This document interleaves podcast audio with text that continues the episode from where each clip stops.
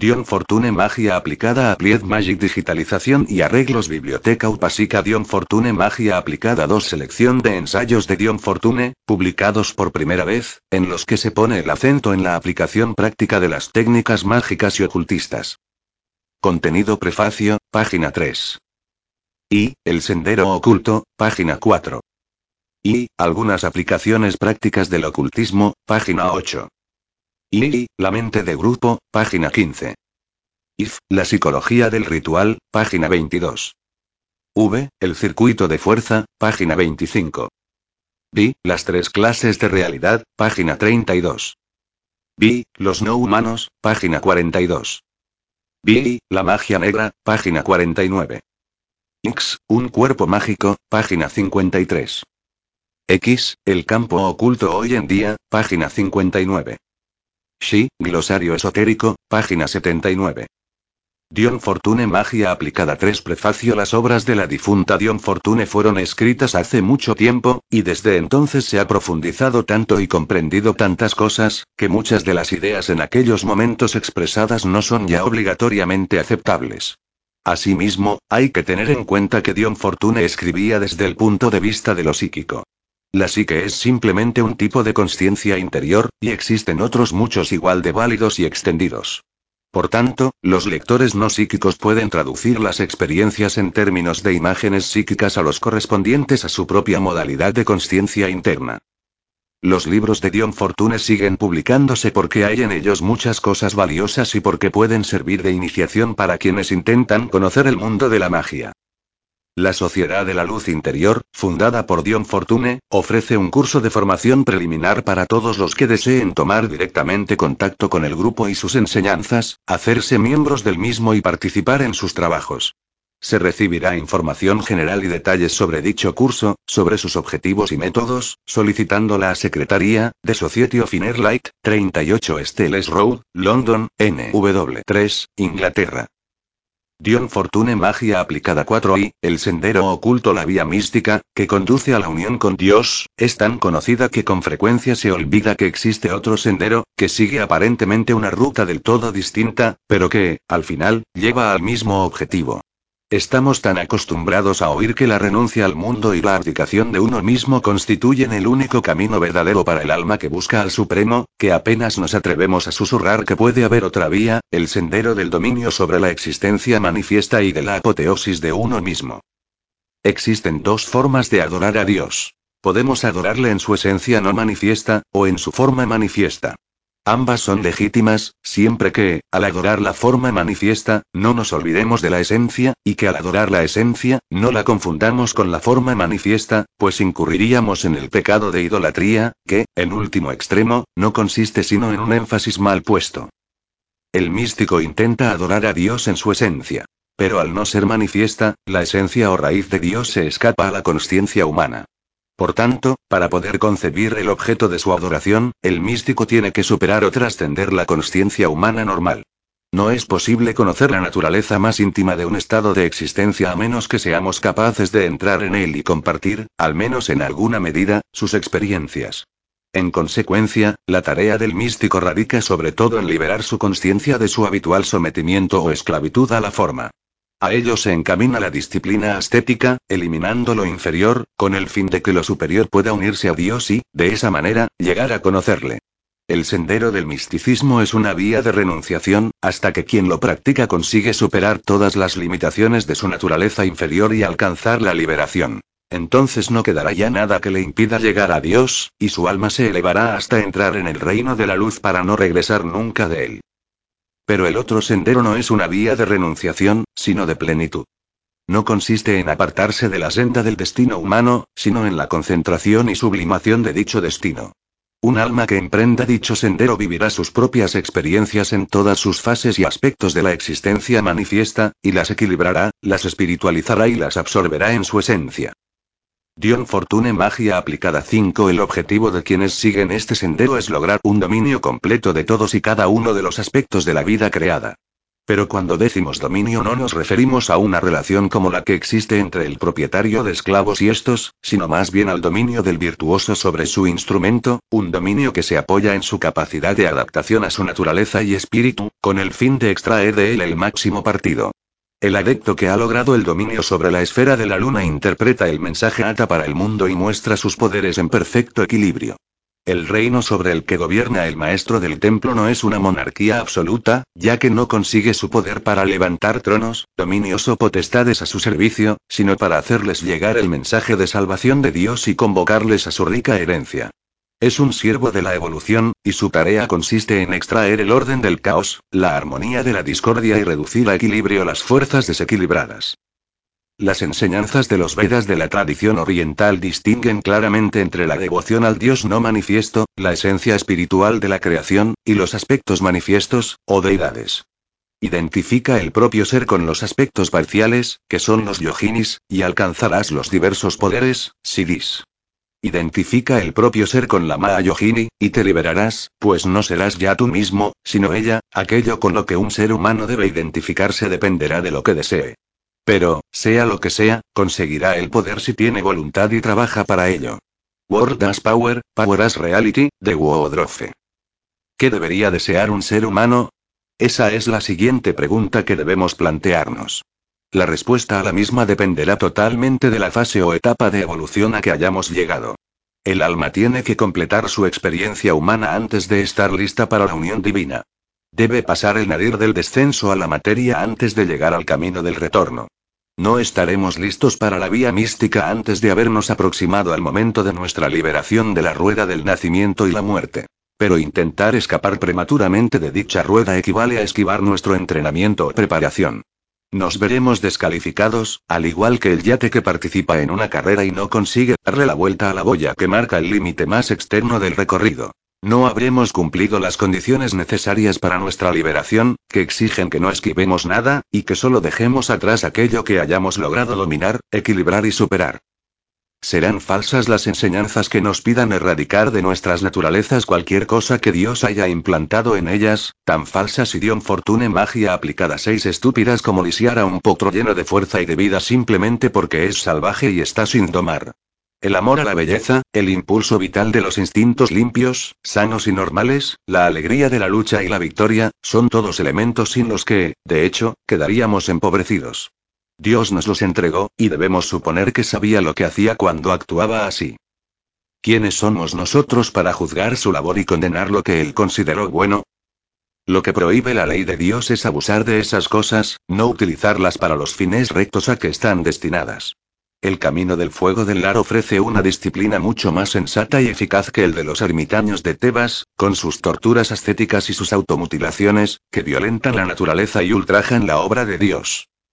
Asustado por las fuerzas elementales cuando se tropieza con ellas impurificado e impreparado, el asceta huye de lo que cree ser la tentación. Pero resulta mucho más prudente equilibrar las fuerzas enfrentadas en nuestra propia naturaleza hasta que seamos capaces de manejar nuestros instintos desordenados y consigamos que tiren del carro del alma con el poder de sus incansables impulsos. Llegará el día en que todos nosotros nos veamos liberados de la rueda del nacimiento y la muerte y entremos en el reino de la luz para no regresar nunca de él. Si intentamos dejar a un lado los elementales y sus problemas antes de que amanezca ese día, estaremos dando un giro de timón antes de haberle dado la vuelta a la boya que marca nuestra ruta. Seremos como el hombre que ocultó su talento bajo tierra porque tenía miedo de él. Nuestro Señor no nos agradecerá nuestra devoción equivocada a un ideal inmaduro, sino que nos descalificará como sirvientes poco eficaces. Como en otros muchos casos, la clave para la resolución del problema radica en la doctrina de la reencarnación. Si creemos que todos los logros humanos deben efectuarse en una sola vida y que, al final de la misma, seremos juzgados, lo más probable será que nos veamos empujados a un idealismo que nuestro proceso de crecimiento o evolución natural no nos ha permitido alcanzar aún. La liberación de la rueda del nacimiento y la muerte, el abandono de la materia, la unión divina, son todas cosas que nos llegarán con el tiempo, pues el objetivo de la evolución es llevarnos hasta ellas. Pero es posible que aún no haya llegado ese momento, y seríamos muy estúpidos si permitiésemos que otro, por avanzado que estuviese, juzgara por nosotros donde nos encontramos en la escala evolutiva y decidiese cuál habría de ser nuestro paso o escalón siguiente. Seamos fieles a nuestras convicciones y Dion Fortune Magia aplicada 7 dejémonos guiar por nuestros impulsos más profundos. Si sentimos el deseo de adorar a Dios en su manifestación gloriosa, hagámoslo de todo corazón, pues ese será nuestro medio de llegar a Él.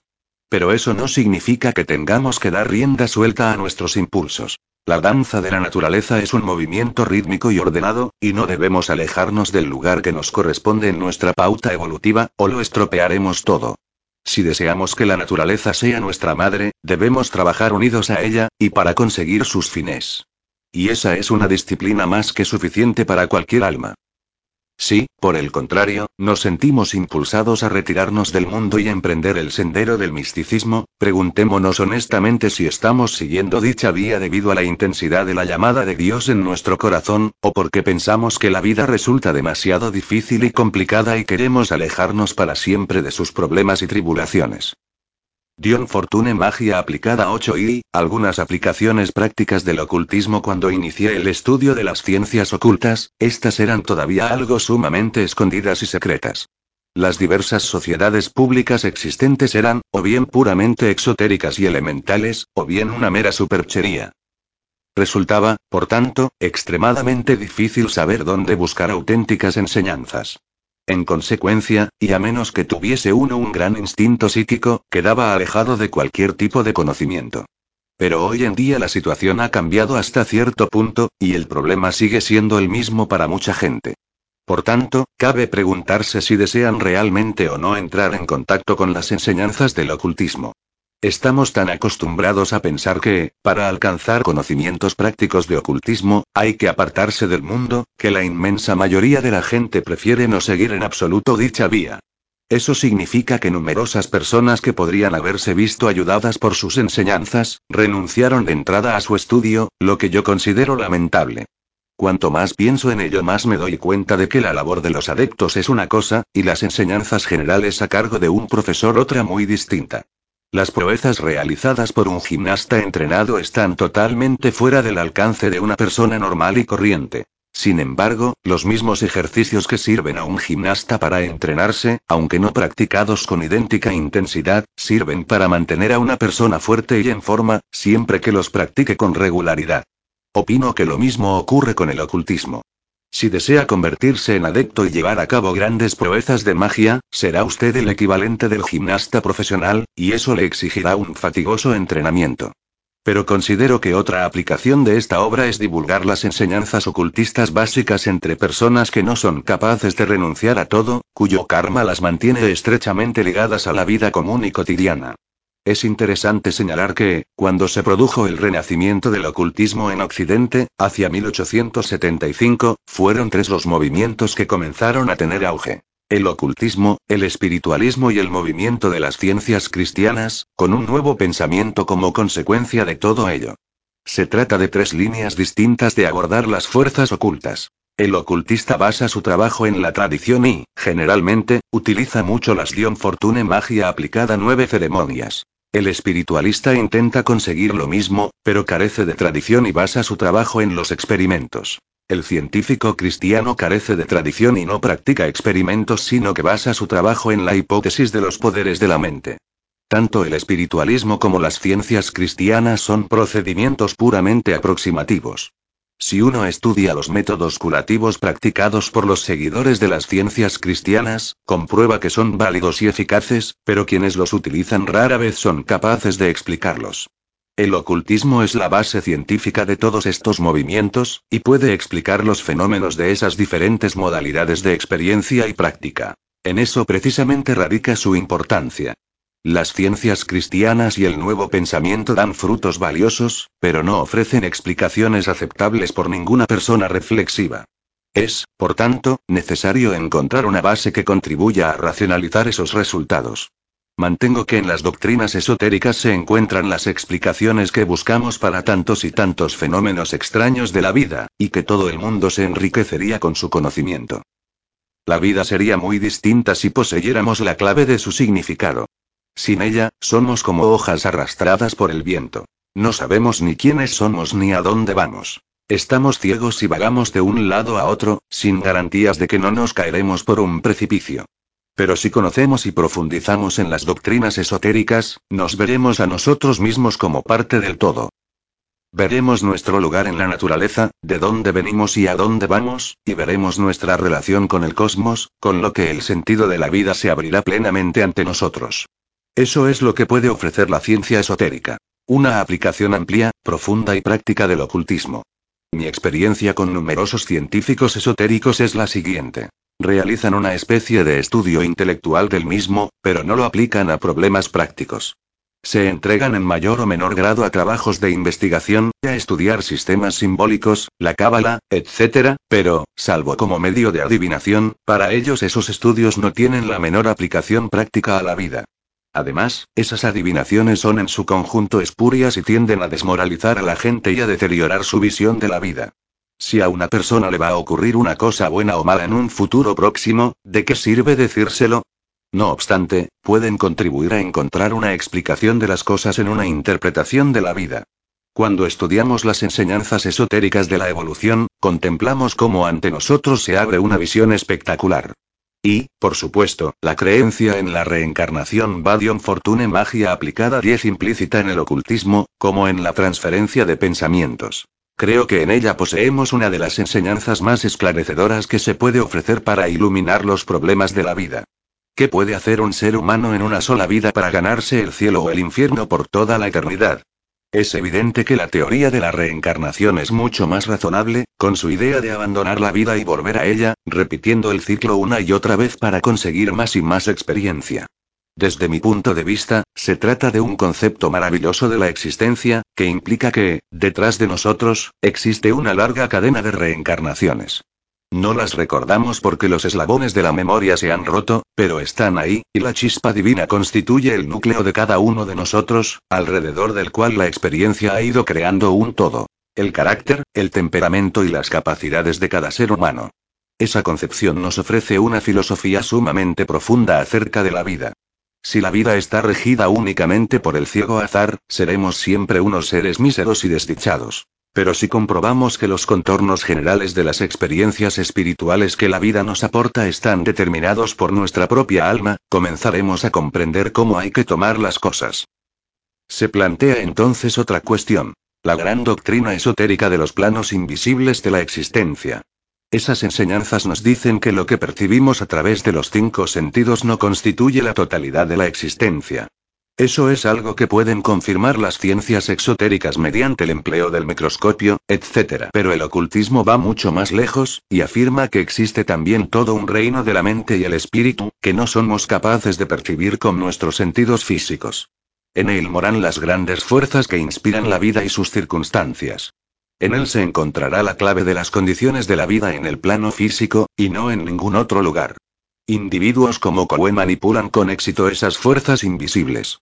Si comprendemos estas condiciones, nos veremos liberados, seremos capaces de trabajar con esas fuerzas y manipularlas nosotros mismos. Pero solo podremos hacerlo dentro de límites definidos. Las ciencias cristianas no fijan límite alguno. Pero si nos fijamos en los resultados que obtienen sus partidarios, comprobaremos que esos límites existen realmente. Hay cosas con las cuales no es prudente mezclarse. El ocultista no intenta dominar la naturaleza, sino alcanzar la armonía con esas grandes fuerzas cósmicas y colaborar con ellas. Se puede ver un ejemplo de ello si se contemplan las gabarras que navegan por el Támesis, y que se aprovechan de la subida de la marea. Sus tripulantes hacen uso de su conocimiento de las mareas, y el río pone el resto. En nuestra Dion Fortune magia aplicada a once vida, deberíamos hacer gala de esa misma sabiduría y conocimiento. Deberíamos comprender las leyes naturales de lo no visto. Pues se trata de leyes naturales, y no hay en ellas nada falso ni artificioso. Si las entendemos, podremos conseguir que la vida sea completamente diferente. Existen, por supuesto, determinadas condiciones que deberemos aceptar, y que son fruto del karma. Pero no deseo que mis lectores acepten la idea de karma de la forma cruda y sin matices con que algunas veces se expone. No se trata de una cuestión de ojo por ojo, diente por diente, que, si le robas a uno en esta vida, esa misma persona te robará a ti en la siguiente. No es así de sencillo. Significa que hay algo en tu naturaleza que debe ser asumido y modificado antes de alcanzar la armonía. En la medida en que ese factor concreto esté en tu naturaleza, provocará un tipo parecido de problema o desgracia en tu vida. Los errores intencionados, el hacer deliberadamente el mal, suelen ser castigados en vidas futuras. Es posible que no en esta, todos nosotros hemos visto cómo los malos medran y viven felizmente sin que les pase nada, pero las repercusiones de un acto malvado continúan, le son anotadas a uno en su cuenta y, antes o después, tendrá que pagar por ellas. Sin embargo, el pago es siempre en valores espirituales. Aprendes que tienes que llevar a cabo determinados ajustes, y una vez que lo has hecho la presión desaparece y estás libre. De ese modo, poco a poco, vamos consiguiendo carácter y equilibrio. Obtenemos nuestra libertad aprendiendo las lecciones que la vida nos impone, y si nos negamos a hacerlo, éstas se hacen cada vez más y más drásticas. Cuando la gente ha alcanzado un determinado grado de desarrollo, se vuelve más sensible y posee mayor fuerza espiritual, con lo que sus problemas se agudizan. El alma puede haber decidido seguir avanzando rápidamente y hacer frente en forma concentrada al karma que le resta. Los problemas parecen acumularse entonces sobre ella, y, asumiéndolos, el alma se purifica, con lo que, en su siguiente reencarnación, empezará ya libre de ellos. Una sola encarnación no basta para ofrecernos una clave, y nos deja solo con la sensación de injusticia. No obstante, si somos capaces de contemplar la evolución de nuestras vidas anteriores, veremos las cosas de manera completamente distinta. Deberíamos estudiar siempre la realidad a la luz de al menos tres vidas. Y también en ese plazo podremos conseguir nuestros propósitos. Estamos fijando ahora las condiciones de nuestra vida siguiente. Aunque, en el presente, debemos hacernos cargo de todo o parte del karma que nos restó de la anterior. Algunas personas dicen, la vida es tan dura que con una sola basta. Pero hay otra manera de ver las cosas. Si comparamos nuestros problemas y tribulaciones con los largos eones de todas nuestras Dion Fortune magia aplicada a 12 vidas, se nos aparecerán con proporciones diferentes. El alma experimenta una gran sensación de libertad cuando se da cuenta de que el yo continúa, y de que esta vida o encarnación es solo un incidente en su carrera.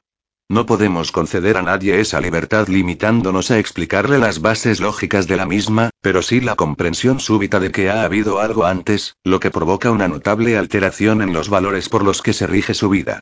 Una vez más, si estudiamos los problemas que nos aquejan en nuestra vida, podemos descubrir que se deben a que estamos intentando resolver las cosas rápidamente y evolucionando demasiado deprisa. Décimos. Estas son las condiciones materiales que nos afligen. Por tanto, no son necesarias, y debemos aprender las lecciones que de ellas se derivan. Intentamos interpretar el significado espiritual de esas experiencias. Desarrollamos nuestras almas meditando sobre las mismas. Cuando el alma ha adquirido esa cualidad o aprendido la lección que tenía que aprender, la carga kármica desaparece. Cuando la gente se enfrenta con las condiciones materiales de su vida, no cambia hasta verse libres de ellas. Creemos que seríamos felices de cambiar determinadas cosas. Pero no, las condiciones están dentro de nosotros mismos, y aunque las hiciéramos desaparecer, eso solo serviría para provocar otras similares. Mientras trabajaba en una clínica para enfermos nerviosos vi cómo ocurría una y otra vez. Los mismos problemas se repetían en la vida de una persona. Por ejemplo, estaba una mujer que había sido atacada por vagabundos tres o cuatro veces en su vida. No es normal que eso le ocurra a nadie, al menos en condiciones normales. También era frecuente que una misma mujer se hubiese visto sometida a un hombre dominante y tratada con crueldad. Primero por su padre, luego por su marido y después por su jefe. En la vida de una persona vemos cómo se repite una y otra vez un determinado tipo de problema. Debe haber algo que determina esa repetición de experiencias. Si cualquiera de nosotros mira hacia atrás y repasa su vida, comprobará que algo parecido nos ha ocurrido también, en mayor o menor medida. Debe haber en nosotros mismos un factor predominante que atrae a esas fuerzas invisibles. La única forma de hacer frente a las mismas consiste en cambiar nuestro carácter mediante la meditación, construyendo nuevas formas de pensar o destruyendo deliberadamente aquellas que constituyen los canales o vías de acceso de esas cosas indeseables hacia uno mismo. Esas son las aplicaciones prácticas del ocultismo, y no necesitamos ser adeptos para aplicarlas. De una forma u otra, estamos todo el tiempo construyendo formas de pensar. Y nuestros pensamientos no solo influyen en nosotros, sino que crean canales o vías que atraen a las correspondientes formas del propio Dion Fortune Magia aplicada 13 Cosmos. Si se rodea uno de pensamientos de odio, atraerá hacia sí alguna modalidad de odio cósmico. El ocultista tiene un sistema para etiquetar o clasificar esas fuerzas que le permite hacer frente a ellas. Encontramos un sistema de ese tipo en el árbol cabalístico de la vida, y las creencias en que se basa pueden resultar enormemente valiosas en la vida, pues nos enseñan el enorme poder de la mente, los límites estrictos dentro de los cuales funciona y lo que podemos hacer con él. Esas doctrinas deberían suscitar cada vez más y más reflexiones. La sociedad teosófica ha realizado una gran labor en este sentido, pero ha tenido sobre todo atractivo para los heterodoxos y los rebeldes. Eso representa una gran pérdida, ya que tales enseñanzas deberían ser presentadas de manera que no asusten o echen atrás a las mentes entrenadas, indispensables para la práctica de la ciencia pura. La física moderna se aproxima cada vez más a las enseñanzas ocultistas. Las cosas que dijo Madame Blavatsky, y que le valieron que se rieran y burlasen de ella, están convirtiéndose en el momento actual en uno de los campos más interesantes de la física pura. Y hay importantes aplicaciones de todas esas cosas aún por extraer. Deberían aplicarse a la sociología, a la dirección de los centros penitenciarios, y para enfermos mentales, en los que las formas de pensar viciadas o deformadas contaminan a quienes trabajan en ellos, a menos que sean neutralizadas. También podemos plantearnos sus aplicaciones prácticas a la medicina, de la que posee las auténticas claves. Si consideramos al ser humano como solo cuerpo, llegaremos a resultados muy poco satisfactorios. Lo mismo nos ocurrirá si adoptamos el punto de vista ortodoxo y lo consideramos solo como espíritu. Y en ninguno de ambos casos estaremos haciéndole justicia. La autointoxicación y el pecado son dos cosas completamente distintas. El ser humano es sumamente complejo, y hay que tratarle como tal. Se debe discernir en cuál nivel de los cuatro básicos de que se componen hace el problema. Las fuerzas vitales del nivel espiritual son las verdaderas claves de todo el problema. Pero a través del intelecto y la capacidad de comprensión, esas fuerzas vitales son luego traducidas y descienden a los otros planos. Estas son algunas de las enseñanzas esotéricas de que puede beneficiarse todo el mundo. Creo que la necesidad de rodear de secreto el ocultismo pertenece más bien del pasado, aunque sigue siendo quizá necesario, en parte debido a que la mente de grupo es imprescindible para determinadas modalidades de ocultismo práctico, y en parte porque debe ser conservado, no malgastado sin sentido como se hace generalmente con las cosas que son de dominio y conocimiento públicos. Finalmente, conviene Dion Fortune Magia aplicada 14 salvaguardar a los individuos contra algunos prejuicios populares firmemente arraigados. En su libro sobre el Tíbet, Madame David Nell nos ha contado que, en dicho país, no existe misterio ni secreto alguno en relación con las enseñanzas de los lamas y de la sabiduría interior. Las únicas cosas que se mantiene en secreto son los métodos prácticos utilizados para formar a los adeptos. En sus obras, Madame David Nell nos ha ofrecido numerosas enseñanzas que son claves importantes para la comprensión de las doctrinas ocultistas. No hay ningún misterio acerca de dichas enseñanzas, sino solo acerca de los métodos prácticos, con los que personas malintencionadas podrían hacer mucho daño. Vemos, por tanto, que el trabajo práctico del ocultismo solo puede ser desempeñado por mentes preparadas y requiere un elevado grado de formación o entrenamiento. No obstante, los principios en que se basa pueden resultar de lo más valioso y exponerse libre y abiertamente para que sean conocidos. Y cuanto más se haga, mejor para todo el mundo. Dion Fortune Magia aplicada 15 y, la mente de grupo El término mente de grupo se ha utilizado algunas veces de manera incorrecta por los ocultistas, como si fuese intercambiable con el de alma de grupo. No obstante, son completamente distintos. El alma de grupo es la materia prima de la mente, de la que, mediante la experiencia, se diferencia la conciencia individual, mientras que la mente de grupo se construye en base a las aportaciones de numerosas conciencias individualizadas, que se concentran en una misma idea. Tomemos un ejemplo concreto que sirva para aclarar el concepto. Durante su época de mayor popularidad, el mariscal Joffre visitó Inglaterra, y fue objeto de grandes ovaciones y aclamaciones. Mientras se dirigía en coche desde su hotel hasta la residencia de Mansion House, para ser recibido por el alcalde, su automóvil recorrió muchas calles. Los transeúntes le reconocían y le miraban, pero no se produjo manifestación alguna de júbilo. Sin embargo, cuando llegó a la esquina con Mansion House, los policías pararon el tráfico y le saludaron, su nombre corrió de boca en boca, y en solo unos instantes se desencadenó una verdadera ola de entusiasmo. Personas tranquilas y apacibles se vieron desbordadas por la emoción, y se encontraron de repente gritando y agitando sus sombreros como locos. Obsérvese la diferencia entre el comportamiento de la masa cuando funcionaba como tal masa y el de los transeúntes aislados, por numerosos que fueran, y que se limitaron a contemplar al mariscal Joffre con interés, pero sin demostrar emoción o excitación alguna. Este incidente recuerda a otro ocurrido también delante de Mansion House y que ilustra la psicología de las masas y lo que nosotros llamamos mente de grupo. Hace muchos años, Abdulhamed, el detestado sultán de Turquía, visitó también Inglaterra. Al igual que Joffre, fue recibido por el alcalde. Se repitieron las mismas escenas, pero con un contenido emocional diferente. Recorrió tranquilamente las calles llenas de gente, y los transeúntes le miraron con la boca abierta, pero sin hacer manifestación alguna. No obstante, cuando los policías pararon el tráfico en su honor en la esquina de Mansion House, y la muchedumbre le reconoció, de sus gargantas surgieron como por milagro insultos, y la multitud chilló como un solo hombre. Se salvó de verse arrastrado de su vehículo solo con grandes dificultades. Dion Fortune Magia aplicada 16 cual de todos aquellos apacibles empleados de la City londinense, contentos con su empleo y forma de vida, hubiese atacado al anciano y Augusto Abdullah él solo? Ninguno. Y, sin embargo, atrapados por la ola de emoción, todos ellos fueron capaces de lanzarse sobre él como fieras en medio de una babel de gritos e insultos. Fue como si, por un momento, una entidad obsesiva se hubiese apoderado de sus almas. Un vasto ente, un ser que no era la simple suma de sus almas individuales, sino algo mucho más grande, potente, feroz, vivo y consciente de sí mismo. El fenómeno resulta más sorprendente si tenemos en cuenta que, en momentos normales, los numerosos transeúntes que circulan por la zona se cruzan unos con otros casi sin mirarse, absortos en sus propios pensamientos, indiferentes hacia sus semejantes. ¿Qué fue lo que convirtió a esa masa de unidades apresuradas e indiferentes en un grupo unido y organizado, arrastrado por el entusiasmo de un ideal, o en un organismo capaz de desencadenar la más peligrosa de las violencias? La clave de la situación radica en la dirección de la atención prestada por un determinado número de personas hacia un objeto común sobre el que albergan sentimientos intensos y del mismo carácter. La dirección de la atención hacia un objeto común, pero sin emoción, no provoca los mismos resultados. Aunque son contempladas por un elevado número de transeúntes, los anuncios luminosos de Piccadilly y Circus no provocan la creación de una mente de grupo. Con la ayuda de estos datos, pasemos a considerar el problema en sus aplicaciones ocultistas.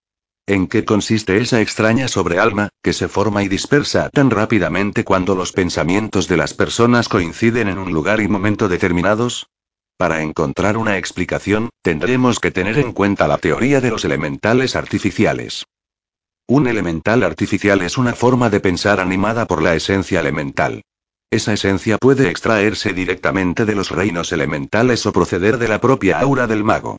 Una forma de pensamiento construida mediante la visualización y concentración continuadas, y sobre la que se siente una emoción intensa, se carga con dicha emoción, y es capaz de una existencia independiente fuera de la conciencia de su creador. Ese es un factor sumamente importante en el ocultismo práctico, y la explicación de muchos de sus fenómenos. El mismo proceso que conduce a la formación de un elemental artificial por un mago es el que se produce cuando un número de personas se concentran con emoción sobre un único objeto. Producen un elemental Dion Fortune magia aplicada 17 artificial, vasto y potente en proporción a las dimensiones de la multitud y la intensidad de sus sentimientos. Ese elemental posee una atmósfera mental marcadamente propia, y esa atmósfera influye poderosamente en los sentimientos de los distintos individuos que participan de la emoción de la multitud. Les ofrece una sugestión telepática, haciendo sonar en sus oídos la nota de su propio ser, y reforzando así la vibración emocional que le dio originalmente razón de ser. Entre el elemental y sus autores se produce acción y reacción, un estímulo y una intensificación mutuos. Cuando más se concentre la multitud en su objeto de emoción, mayor se hará el elemental. Cuanto mayor se hace, mayor será la sugestión ejercida sobre los individuos de que se compone la masa que ha creado. Y ellos, al recibir esa sugestión, verán cómo sus sentimientos se intensifican. De ahí que las muchedumbres sean capaces de actos de pasión, ante los que todos y cada uno de sus componentes individuales retrocederían con verdadero horror. No obstante, un elemental creado por la masa se dispersa con la misma rapidez con que se forma, ya que la existencia de esta carece de continuidad. En el momento en que desaparece el estímulo de la emoción compartida, la masa deja de ser una unidad y se convierte nuevamente en heterogeneidad. De ahí que, por mucho entusiasmo que posean, los ejércitos indisciplinados sean máquinas de luchar poco fiables. Si no se ve continuamente estimulado, su entusiasmo se evapora, se dividen en las partes de que se componen. Es decir, individuos diferenciados con intereses muy distintos y animados todos ellos por el instinto de supervivencia. Para lograr una mente de grupo mínimamente duradera y resistente hace falta encontrar algún método que asegure la continuidad de la atención y de los sentimientos.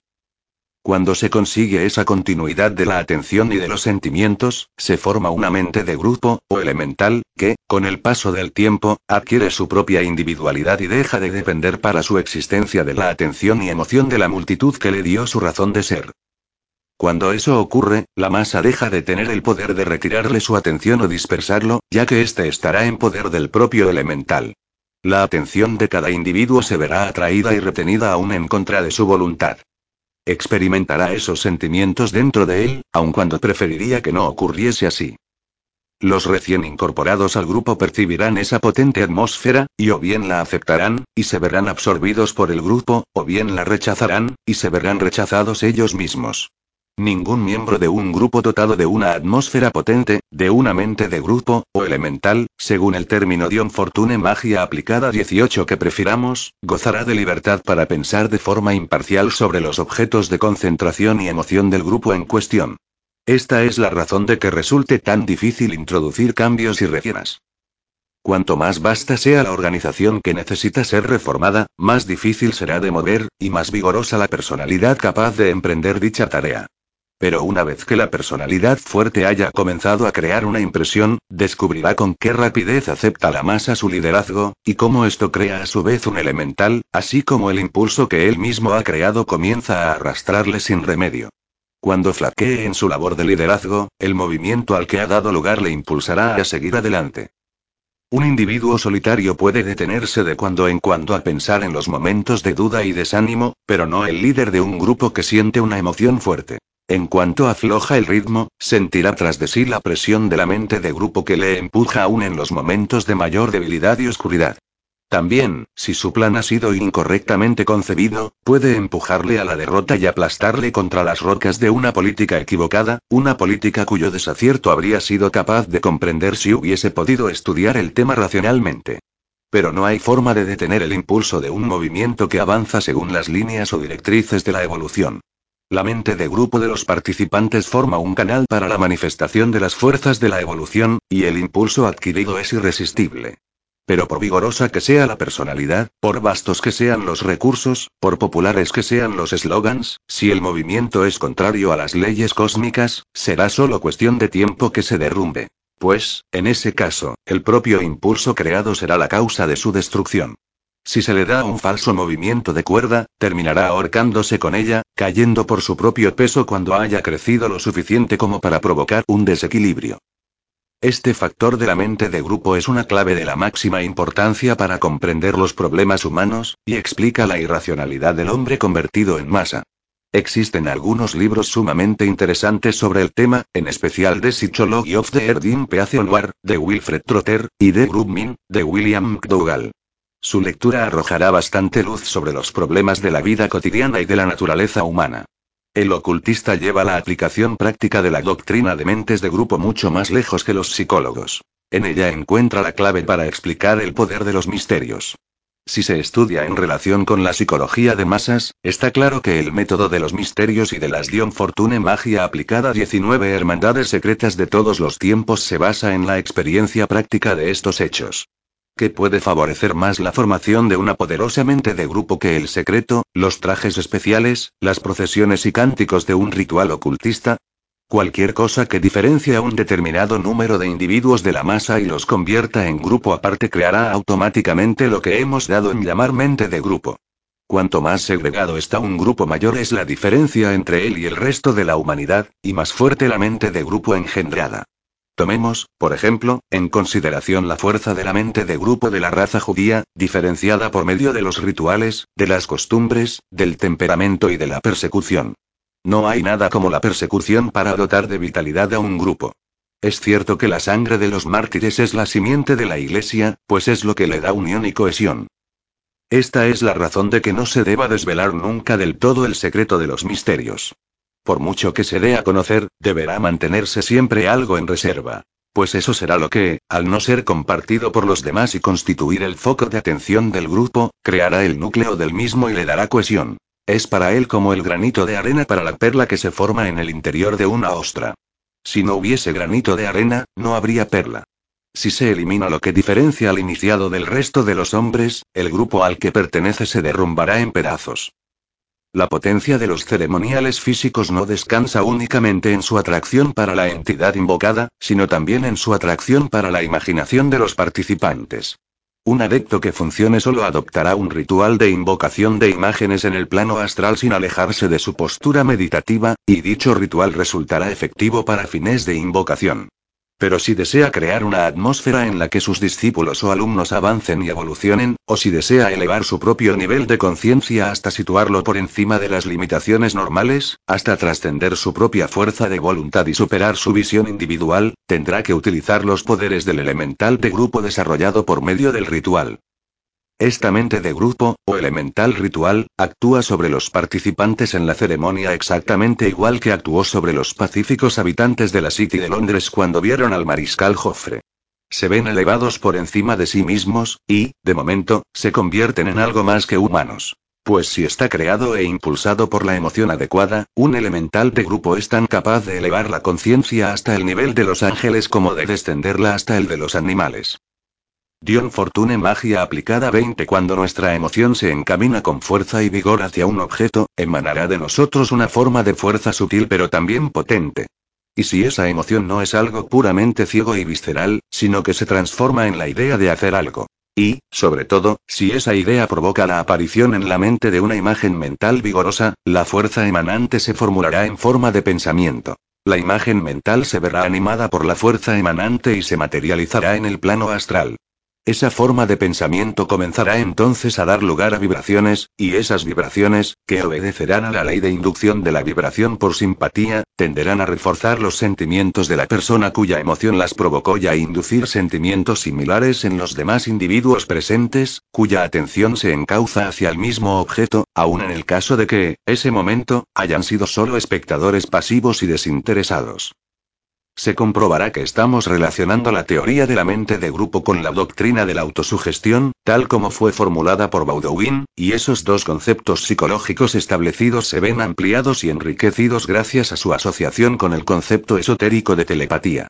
Si unimos estos tres factores, tendremos no solo la clave de los fenómenos propios de la psicología de masas, sino también del poder aún inexplorado de los rituales, sobre todo cuando son realizados en una logía oculta. Estudiemos qué es lo que ocurre cuando se practica uno de esos rituales. Todos los presentes concentran su atención en la dramaturgia con que se realiza la ceremonia. Todos y cada uno de los objetos dentro de su campo de visión simbolizan la idea que se está expresando por medio de la ceremonia. Ninguna circunstancia capaz de elevar el grado de concentración y emoción se ve negada o rechazada. Como consecuencia de todo ello, se construye un grupo altamente concentrado y con grandes dosis de energía. Como hemos visto, cuando uno piensa en un objeto con emoción, se genera energía. Si un determinado número de personas piensan en el mismo objeto con emoción, con la atención concentrada y con sus sentimientos exaltados por el ritual de la ceremonia, estarán depositando en una reserva común considerables dosis de fuerza sutil, pero potente. Esa fuerza constituye la base de la manifestación de la potencia que se esté invocando. En las religiones que permiten la libre representación en forma pictórica o escultórica de sus dioses o santos, la imaginación de los fieles está acostumbrada a verlos tal como los ve representados, trátese del dios egipcio Horus, con cabeza de halcón, o de la Virgen María. Cuando se reúne un grupo de fieles devotos, y sus emociones se concentran y exaltan por medio del Dion Fortune Magia aplicada 21 ritual, al tiempo que todos tienen la misma imagen en su imaginación, la fuerza emanada por los presentes se transforma en un simulacro astral del ser tan intensamente evocado. Y si ese ser es la representación simbólica de alguna fuerza de la naturaleza, lo que en el fondo son todos los dioses, dicha fuerza encontrará una vía o canal para manifestarse a través de la forma de ese modo creada. La imagen mental existente en la imaginación de cada uno de los participantes en la ceremonia se les aparecerá a todos ellos como algo vivo y objetivo, y sentirán cómo afluye a ellos la fuerza o poder que han estado invocando. Cuando este proceso se repite con regularidad a lo largo de considerables periodos de tiempo, las imágenes construidas permanecerán en el plano astral, exactamente igual que cuando, mediante la realización repetida de una misma acción, se termina creando un hábito o costumbre mental. De ese modo, la fuerza natural permanece permanentemente concentrada. Como consecuencia de todo ello, los fieles que vienen a continuación apenas tienen dificultades para formular el simulacro, ya que lo único que tienen que hacer es pensar en el Dios en cuestión y sentir su poder. De esta manera se han ido creando todas las representaciones antropomórficas de Dios. Si nos paramos a reflexionar unos instantes nos daremos cuenta de que el Espíritu Santo no es ni una llama ni una paloma. Al igual que el aspecto o lado maternal de la naturaleza no es ni Isis, ni Ceres ni la Virgen María. Todas ellas no son sino las formas físicas a que recurre la mente humana para captar todas esas cosas. Cuanto más primaria y menos evolucionada sea la mente, más ruda y esquemática será la forma elegida. Quienes poseen un cierto conocimiento de los aspectos menos comprendidos de la mente humana, sea un sacerdote egipcio, un hierofante de Eleusis o un ocultista moderno, utilizan ese conocimiento para crear condiciones en las que la mente humana individual pueda ser capaz de trascenderse a sí misma y superar sus limitaciones para ascender a esferas más elevadas. Dion Fortune Magia aplicada 22 IF, la psicología del ritual Los hombres de la Reforma que idearon el ritual de la Iglesia Anglicana no comprendían el profundo significado psicológico de los ceremoniales de la Iglesia Católica Romana. Vieron en ellos únicamente su degradación y los consideraron como una vía inútil y vacía de acercamiento a Dios, rompiendo la canquería simplemente porque no llevaba agua. Nuestra generación debe ser más sensata, y en lugar de romper la canquería, conectarla con la fuente o manantial. Detrás de todas las formas de religión organizada se encuentra una realidad espiritual, y es esa realidad, y solo ella, la que les da valor. No pretenden ser una disciplina destinada a entrenar el alma, y ni tan siquiera un medio de complacer a Dios, sino que están pensadas para permitir a la luz del espíritu convertirse en punto de enfoque de nuestra conciencia. Si comprendemos la psicología del ritual no estaremos ni atados a la superstición ni en rebelión contra formas vacías. Nos daremos cuenta de que una forma no es sino el canal para que circule una fuerza, pero también de que no es solo la substancia material usada en un sacramento la que constituye el canal físico para una fuerza, sino también la vivida imagen pictórica creada en la mente del fiel mediante su uso ritual. Cuando busquemos la posible validez de las formas de la Iglesia, debemos hacerlo en el poder que se oculta detrás del símbolo. El signo externo y visible, que puede ser el cáliz o la cruz, no es sino el punto de fijación o enfoque de la atención que permite al fiel entrar en contacto psíquico con la forma de fuerza espiritual que constituye la vida que anima al símbolo en cuestión. Debemos aprender a buscar en la psicología, y no en la historia, la explicación del significado de los símbolos y rituales de la Iglesia. Lo que se conmemora no es en último extremo un acto mundano, sino una reacción espiritual, y solo en la medida en que nosotros mismos participemos de ella compartiremos la eficacia del acto del cual fue prototipo. La crucifixión de nuestro Señor a manos de las autoridades romanas no fue sino la sombra arrojada sobre el plano material por la lucha que se estaba desarrollando en el mundo espiritual. Lo que redimió a la humanidad no fue solo la sangre derramada por Jesús de Nazaret, sino la emanación de poder espiritual de la mente de Jesucristo. Dion Fortune Magia aplicada 23 El simbolismo que conmemora su muerte hace que concentremos nuestra atención en el sacrificio de la cruz y en sus resultados para la humanidad. El subconsciente de los pueblos cristianos está profundamente impregnado por ese ideal. Y cuando contemplamos el símbolo universalmente asociado con él, despierta dentro de nosotros una cadena subconsciente de ideas que estimulan nuestros recuerdos subconscientes más profundos. El ritual que logra que una congregación concentre su atención está haciendo uso de lo que hemos denominado mente de grupo.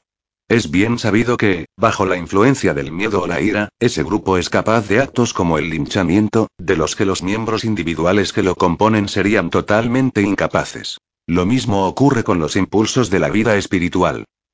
Una congregación es una multitud organizada, con toda su atención atraída hacia un único punto de enfoque mediante llamadas a los cinco sentidos físicos. El sacrificio de la misa, y la emoción de grupo de esa manera engendrada son capaces de elevar al grupo hasta alturas que los individuos que componen esa congregación serían incapaces de alcanzar sin ayuda. No debe pensarse que esta explicación sobre el aspecto psicológico del poder de la Eucaristía pretende en lo más mínimo negar el reconocimiento de su aspecto divino. Lo único que se propone es mostrar la forma en que las fuerzas espirituales operan al nivel de la mente. Si deseamos comprender el modus operandi de las fuerzas espirituales, deberemos distinguir entre lo espiritual y lo mental. Lo que provoca tantos malentendidos y errores es precisamente la confusión entre uno y otros tipos de psicología. Para poder ser aprehendido por una mente humana desentrenada, el poder de Dios debe encarnarse en una idea concreta. De ahí la necesidad de la encarnación, que presentó Dios a los hombres en una forma que éstos podían entender. Por tanto, los sacramentos de la Iglesia son encarnaciones o materializaciones en forma de verdades espirituales primarias, demasiado abstractas para ser comprendidas por una mente no preparada. Gracias a su simbolismo pictórico, la mente logra contemplar lo que, sin esa ayuda, no podría ni tan siquiera llegar a concebir. Esa contemplación le permite sentirse ligada o unida a la potencia espiritual que realiza el trabajo evocado por el sacerdote en el plano físico. Unido de esa manera en el pensamiento, el poder espiritual se derrama sobre el alma y realiza su tarea divina. Por tanto, en un sacramento existen tres aspectos. Primero, el poder informe de Dios traducido desde lo abstracto a lo concreto por nuestro Señor. Segundo, el ritual simbólico que nos recuerda esa función particular de la tarea Dion Fortune Magia aplicada 24 de nuestro Señor. Y tercero, la imagen formada en nuestra imaginación. Cuando esta última se transforma en conciencia, el circuito se completa, y nuestro Señor nos habrá puesto en contacto con Dios.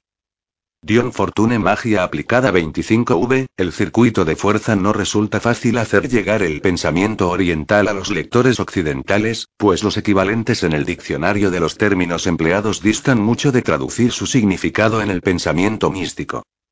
Quienes han traspasado el quicio de la puerta de entrada en estos temas saben que hay un uso especial del lenguaje, un doble entendré, del que se hace empleo cada vez que se está discutiendo cuestiones de procedimiento práctico, y para que los no iniciados no puedan descubrir los atajos a los lugares secretos del alma. Es correcto y necesario que se utilice esta precaución, y yo misma lo haré en estas páginas, pues esos atajos constituyen útiles recursos psicológicos que pueden ser usados tanto por los consagrados como por los que no lo están. Y si son empleados por personas con mente sin purificar y sin disciplinar, las consecuencias pueden ser nefastas tanto para los demás como para sí mismas. Sería la última en negarle a un adulto el derecho a quemarse los propios dedos, si lo desea. Pero también creo que es mejor no dejar a su alcance los medios de quemarle los dedos a los demás. Otra dificultad para hacer llegar el pensamiento oriental a los lectores occidentales radica en el hecho de que la actitud hacia la vida en Oriente y Occidente es completamente distinta, lo que se ve claramente ilustrado por los templos o edificios sagrados de uno y otro hemisferio. En Occidente, el símbolo o emblema fundamental conmemora el sufrimiento, mientras que en Oriente conmemora la alegría. Como es lógico, los hombres y mujeres condicionados por esos emblemas valoran de manera diferente las experiencias de la vida. Como señala Kipling con acierto. Las fantasías más enloquecidas en Keu son hechos en Katmandú, mientras que los delitos en Klaupman son acciones totalmente inocentes en Martaban. La mejor forma de acercarse al pensamiento oriental es a través de una educación clásica. Los griegos y los hindúes no habrían tenido ninguna dificultad para entenderse unos con otros, pues ambos poseían el mismo concepto de la naturaleza y el mismo respeto hacia el ascetismo como medio para llegar a un fin y no como un fin en sí. No obstante, el pensamiento oriental ha penetrado mucho más profundamente en la religión natural de lo que fueron capaces de hacerlo los griegos, y los misterios de Dionisio of Ceres no son sino pálidas sombras de sus prototipos orientales. Dion Fortune Magia aplicada 26 a este respecto, puede resultar útil un repaso de todo lo que sabemos acerca de los orígenes de los misterios griegos. Se cree, y para encontrar las bases de esta creencia el lector debería consultar las páginas de Prolegómeno. De Estudios Greek Religion, de Jane Harrison, que, cuando la religión nacional griega comenzó a perder su influencia y poder sobre un pueblo cada vez más ilustrado, se llevó a cabo un intento de convertirla en aceptable para los hombres pensantes tomando prestado el método de los misterios egipcios y expresándolo en términos de los anteriores y más primitivos cultos griegos a la naturaleza, que precedieron a las poéticas tradiciones sobre los dioses del Olimpo. Esos viejos cultos a la naturaleza seguían arraigados en las regiones más remotas y apartadas de Grecia, en las islas y en las montañas. Y los mitos del misterio demuestran claramente que quienes los idearon conocían este hecho. pues, para ellos, el dios desciende de las montañas, mientras que la diosa se refugia en las islas. Se debe ser consciente de que estos mitos del misterio no son en absoluto materiales primitivos y toscos, sino sumamente refinados, pues fueron obra de estudiosos y místicos de una era altamente civilizada, que buscaban en las raíces tradicionales de la antigua religión griega fuentes hasta entonces inéditas de inspiración.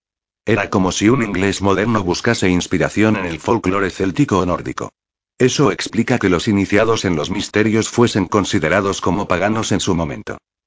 Existe otro hecho que, aunque conocido por los especialistas en esta clase de estudios, no lo es por la mayoría de quienes escriben sobre el tema del misticismo, y, en consecuencia, tampoco por sus lectores. Para muchos será indudablemente una sorpresa enterarse de que los iniciados hindúes creen que la inspiración de sus misterios procedió originalmente de Egipto. Los datos que lo demuestran pueden encontrarse en las obras de Sir John Woodroffe, Arthur Avalon, Véase en particular el fragmento de la P-Exif del tomo segundo del libro de dicho autor, Principies of Tantra, extraído de Pamchikori Bandhyapadiga. Se deduce, por tanto, que los iniciados en la tradición esotérica occidental, versados no solo en los estudios de alquimia, por lo general más conocidos, sino también en los inspirados por el pensamiento griego y egipcio, no tendrán apenas dificultades para comprender esos aspectos del pensamiento oriental que a los profanos pueden parecerles oscuros e incluso obscenos. Por valiosas que puedan ser como correctivo a nuestro aislamiento, las aplicaciones prácticas de estas enseñanzas no resultan sin embargo fáciles de alcanzar. Se dice con frecuencia que, tal como se enseña en Oriente, el yoga Dion Fortune Magia aplicada 27 no resulta práctico en Occidente, pues las condiciones de vida occidentales no se adecuan a él, y la actitud occidental muestra poca simpatía o disposición previa. Lo más que puedo hacer es repetir una vez más este consejo o advertencia. Ninguna persona debería intentar poner en práctica un yoga avanzado, a menos que su mente, su cuerpo y su estado de ánimo reúnan los requisitos necesarios, ya que esos tres elementos juegan su papel. El yoga práctico no debería tomarse a la ligera, sino con atención y cuidado hacia todas las condiciones materiales necesarias para su realización.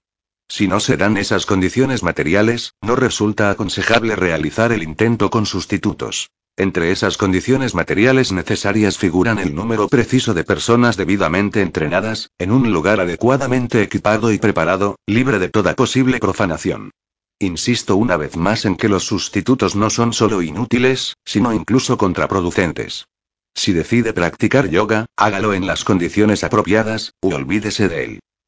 Pero a pesar de todas estas advertencias y consejos, creo que merece la pena escribir sobre el tema del yoga, pues considero que mi estudio de los antiguos misterios de Occidente me ha proporcionado un mayor conocimiento y comprensión del tema de los que posee el cristiano medio. Se han escrito muchos libros sobre el tema, en los que los autores reconocen con toda franqueza que, en su forma original, el yoga no resulta adecuado para Occidente, a pesar de lo cual todos ellos intentan ofrecer una adaptación de lo que consideran recuperable. Sin embargo, y por lo que yo conozco, todos los libros occidentales sobre el yoga cometen el mismo error básico, y ofrecen una versión de esa antigua ciencia que es como una versión de Hamlet a cargo de un racionalista impenitente que hubiese suprimido toda referencia a lo sobrenatural. El resultado carece de sentido. No obstante, sigue siendo cierto que el yoga tal cual no es adecuado para Occidente, y que si la montaña no va a Mahoma, tendrá que ir él a la montaña. Nuestra cultura occidental ha realizado grandes avances en el campo de la salud y la higiene físicas, pero no puede decirse lo mismo de la salud y la higiene mentales. Por lo que, como viene señalando desde hace tiempo el psicoanálisis, es necesaria una modificación de su actitud, que se ha retrasado ya demasiado.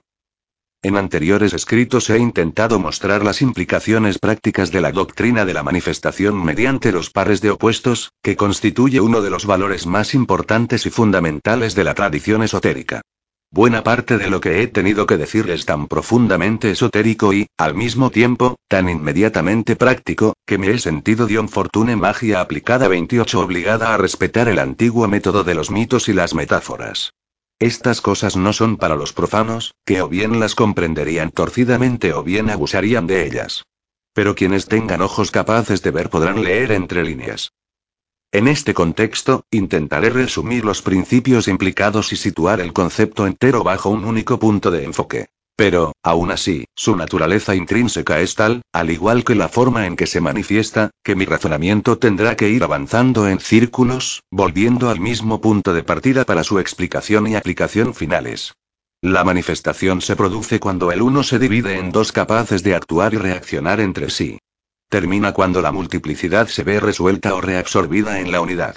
La transición entre uno plano y otro de manifestación se produce de la misma manera. Para que cualquier elemento o factor descienda desde un plano superior a otro inferior, habrá que desglosarlo o descomponerlo en los distintos factores contradictorios mantenidos en equilibrio dentro de su naturaleza.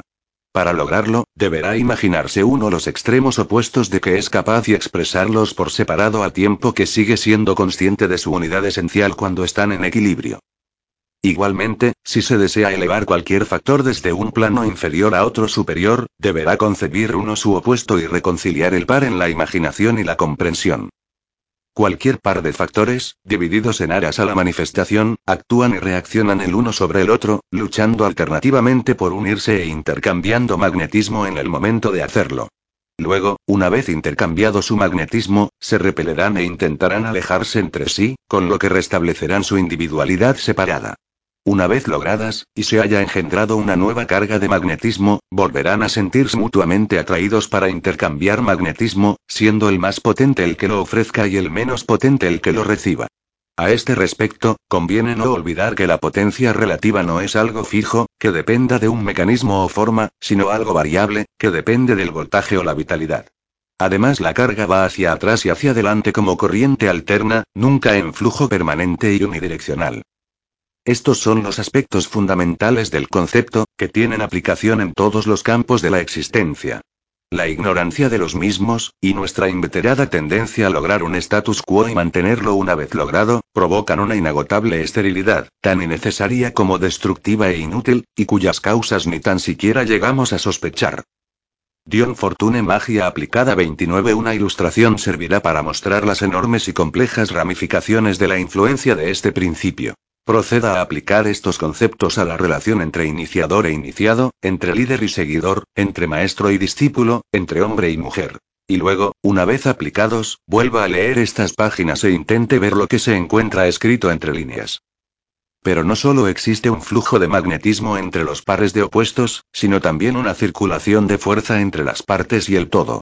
El ser humano es un microcosmos perfecto del macrocosmos. Ninguna otra criatura puede compararse a él a este respecto. En los ángeles se encuentran ausentes los aspectos inferiores, mientras que en los elementales son los superiores los que se echan en falta. Debido a la complejidad y riqueza de su naturaleza, el hombre se encuentra en relación magnética con el cosmos en su totalidad, y no solo con una muestra limitada o seleccionada del mismo. Existe una corriente de ida y vuelta entre todos y cada uno de los aspectos de nuestros seres y caracteres y los correspondientes aspectos del cosmos. Al igual que los elementos químicos de nuestro denso cuerpo proceden y son devueltos al fondo general de la materia, mediante el proceso del metabolismo, los factores psíquicos de nuestros cuerpos más sutiles no son ni estáticos ni exclusivamente nuestros, sino que se mantienen mediante un perpetuo flujo o circulación de ida y vuelta parecido a un circuito de agua caliente, que va desde la caldera hasta el depósito de almacenamiento, y regresa, en virtud de sus propias propiedades físicas. Si, por alguna razón, vemos interrumpida nuestra comunicación con ese libre flujo de fuerza natural, un determinado aspecto de nuestra naturaleza se atrofia y muere. Si se ve dificultado, sin llegar a resultar obstruido, el aspecto en cuestión enferma y se ve insatisfecho. Cuando esto ocurre, se produce un apagamiento característico, reconocible en todas las relaciones de la vida. Si el iniciador no está en contacto con fuerzas espirituales, no podrá transmitírselas al aspirante y, en consecuencia, fracasará en sus intentos de iniciación. Si el aspirante no aporta auténtica profundidad de sentimientos a su iniciación, no emitirá magnetismo. Y como el magnetismo solo puede ser transmitido a una persona que a su vez lo emita, una verdad no demasiado bien comprendida, pero llena de implicaciones, el aspirante no recibirá fuerza alguna, y la iniciación será inefectiva. Si un líder no está cuidado por grandes principios, sino que es un oportunista, la inspiración que ofrecerá a sus seguidores consistirá únicamente en la esperanza de compartir con él unos pobres despojos. Si un hombre y una mujer no están en contacto con la naturaleza, apenas podrán ofrecerse uno a otro nada de auténtico valor, por lo que pronto se separarán en los planos Dion Fortune Magia aplicada 30 internos, aunque las convenciones sigan manteniéndolos juntos en lo externo. El funcionamiento del intercambio magnético puede cultivarse y desarrollarse, en todos sus aspectos. En el subjetivo, se ve ayudado por determinadas prácticas de Hatha Yoga, que, aunque claramente peligrosas si se realizan incorrectamente, son muy valiosas si se hacen como es debido. Sin este desarrollo del magnetismo subjetivo, y sin manejar hábilmente su dirección y control, es imposible operar con seguridad y satisfactoriamente los contactos con los correspondientes depósitos o reservas de fuerza magnética del cosmos. Pero cuando se ha alcanzado ya un cierto grado de desarrollo y habilidad, será una pérdida de tiempo insistir en los métodos exclusivamente subjetivos. No obstante, los contactos con las fuerzas cósmicas no son cosas que puedan hacerse de manera casual. Por tanto, se utilizan fórmulas que permitan a la mente, primero, entrar en contacto con la fuerza cósmica elegida, y luego controlarla. En el caso de operadores experimentados y que dominan el arte a la perfección, esas fórmulas pueden ser puramente mentales y consistir en imágenes de la imaginación que representen a las fuerzas en cuestión. Pero solo los muy evolucionados pueden alcanzar resultados con medios puramente mentales, mientras que para los menos evolucionados seguirá siendo necesaria la cooperación con los demás en un trabajo de grupo. El trabajo solitario se vuelve pronto árido, aburrido e improductivo, como puede atestiguar cualquier aficionado al ocultismo. Sin embargo, y a menos que trabaje en solitario, el operador se desmagnetiza. Debemos acostumbrarnos, por tanto, a la idea de un cambio continuo de estado y a ir alternando el trabajo solitario y subjetivo con el de grupo y objetivo. Esa es la única manera en que conseguiremos mantener ese sentimiento de celo que nos dice que las fuerzas están fluyendo libremente. Todas estas cosas constituyen el secreto no solo de los poderes mágicos, sino de la propia vida en todas sus manifestaciones. Existen cosas de las cuales incluso el pensamiento exotérico más profundo e ilustrado no conoce nada, y que son las claves del trabajo ocultista práctico. Se trata de los secretos perdidos de los misterios, secretos que se perdieron cuando, a pesar de actuar como valioso correctivo para toda clase de excesos, una religión ascética destruyó la verdad opuesta y polarizadora que era la única capaz de mantenerla en equilibrio. Uno de los mayores defectos de nuestro sistema ético consiste en que es incapaz de darse cuenta de que hasta lo bueno puede llegar a ser excesivo. Cuando, para concentrarnos exclusivamente en Dios, cortamos nuestros Dion Fortune magia aplicada 31 lazos con la naturaleza, estamos destruyendo nuestras propias raíces. En todos nosotros debería existir un circuito entre el cielo y la tierra, pero no un circuito unidireccional, que nos priva de toda vitalidad. No basta con que hagamos ascender al Kundalini desde la base de la columna vertebral. También debemos hacer descender la luz divina a través del loto de mil pétalos. Igualmente, para nuestra salud mental y desarrollo o evolución espiritual, no basta con que nos alimentemos de la luz divina, sino que tenemos que alimentarnos también de las fuerzas de la tierra. Desgraciadamente, por ignorancia o rechazo de ese hecho básico, nuestra salud mental se ve muchas veces sacrificada en aras a un supuesto desarrollo o evolución espiritual. Pero la naturaleza no es sino la manifestación de Dios. Y cuando la negamos estamos cometiendo una verdadera blasfemia. Dion Fortune Magia aplicada 32 b las tres clases de realidad a menos que nos demos cuenta de la diferencia que existe entre el cosmos y el universo, no lograremos nunca comprender de verdad la filosofía esotérica.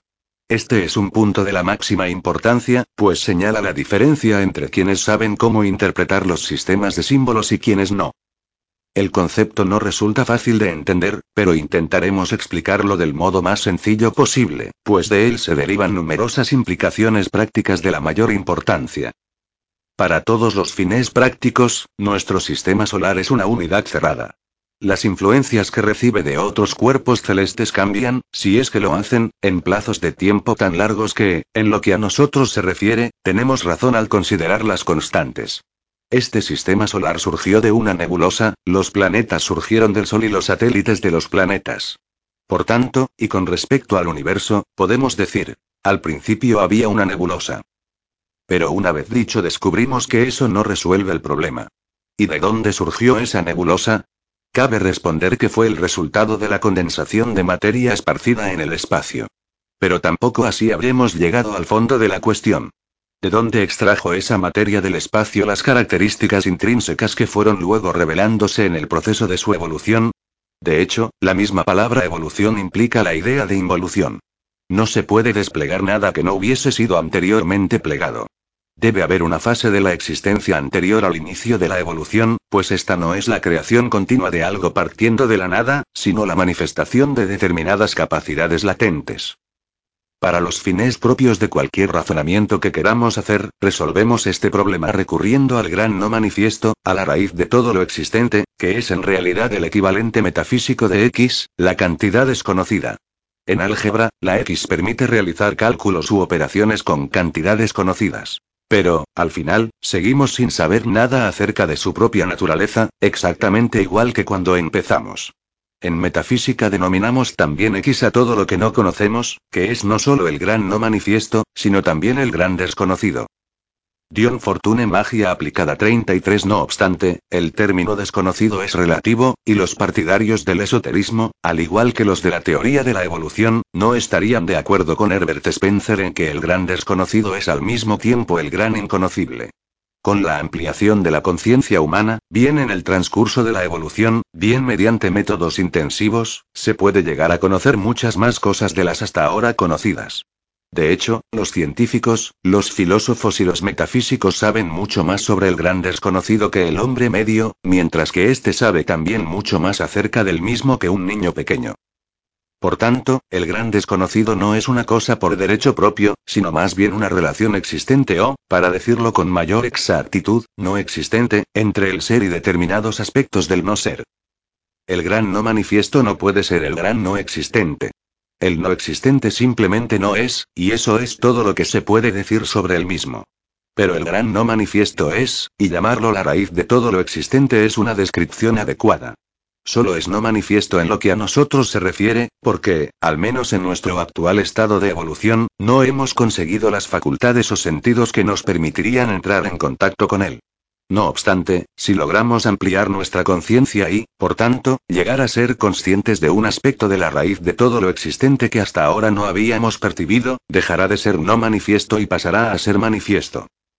Podríamos, pues decir, que la manifestación tiene lugar por medio de la comprensión, las realidades, que son las esencias básicas nominales de todo lo que existe, no se manifiestan nunca de manera que sean objeto de la experiencia sensorial. Pero se limita nuestra capacidad de aprehensión a la experiencia sensorial. Según los psicólogos, sí. Pero según los partidarios del esoterismo, no. Ninguna experiencia sensorial permitió a Darwin llegar a comprender la ley de la evolución. Es posible que sus cinco sentidos le permitieran observar los innumerables fenómenos, de los que, en último extremo, extrajo su deducción. Pero se trataba de una facultad completamente distinta de la conciencia sensorial la que le permitió comprender la naturaleza de la cohesión subyacente dado las innumerables unidades separadas que habían sido objeto de su observación en el transcurso de sus investigaciones. Es la fórmula que resume toda una serie de hechos objetivos menos real que los hechos en sí, Consiste la realidad en los signos que, en forma de cifras y letras, la representan sobre el papel. No se trata de algo que existe en sí y en su propio plano. Necesitamos alejar de nuestras mentes la idea de Dion Fortune Magia aplicada 34 que solo la materia sólida es real. Existen numerosas formas de energía que no son físicas. Bajo la realidad física se oculta una realidad psíquica, y bajo la realidad psíquica una realidad espiritual.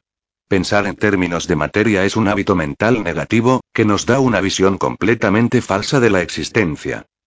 Podemos definir la realidad psíquica diciendo que consiste en la suma total de las comprensiones, por oscuras que sean, que la conciencia, por rudimentaria que sea, ha alcanzado. En cuanto a la realidad espiritual, lo mejor que podemos hacer es limitarnos a decir que consiste en el gran no manifiesto todavía por comprender, y que en ella se encuentra la raíz de todo lo existente.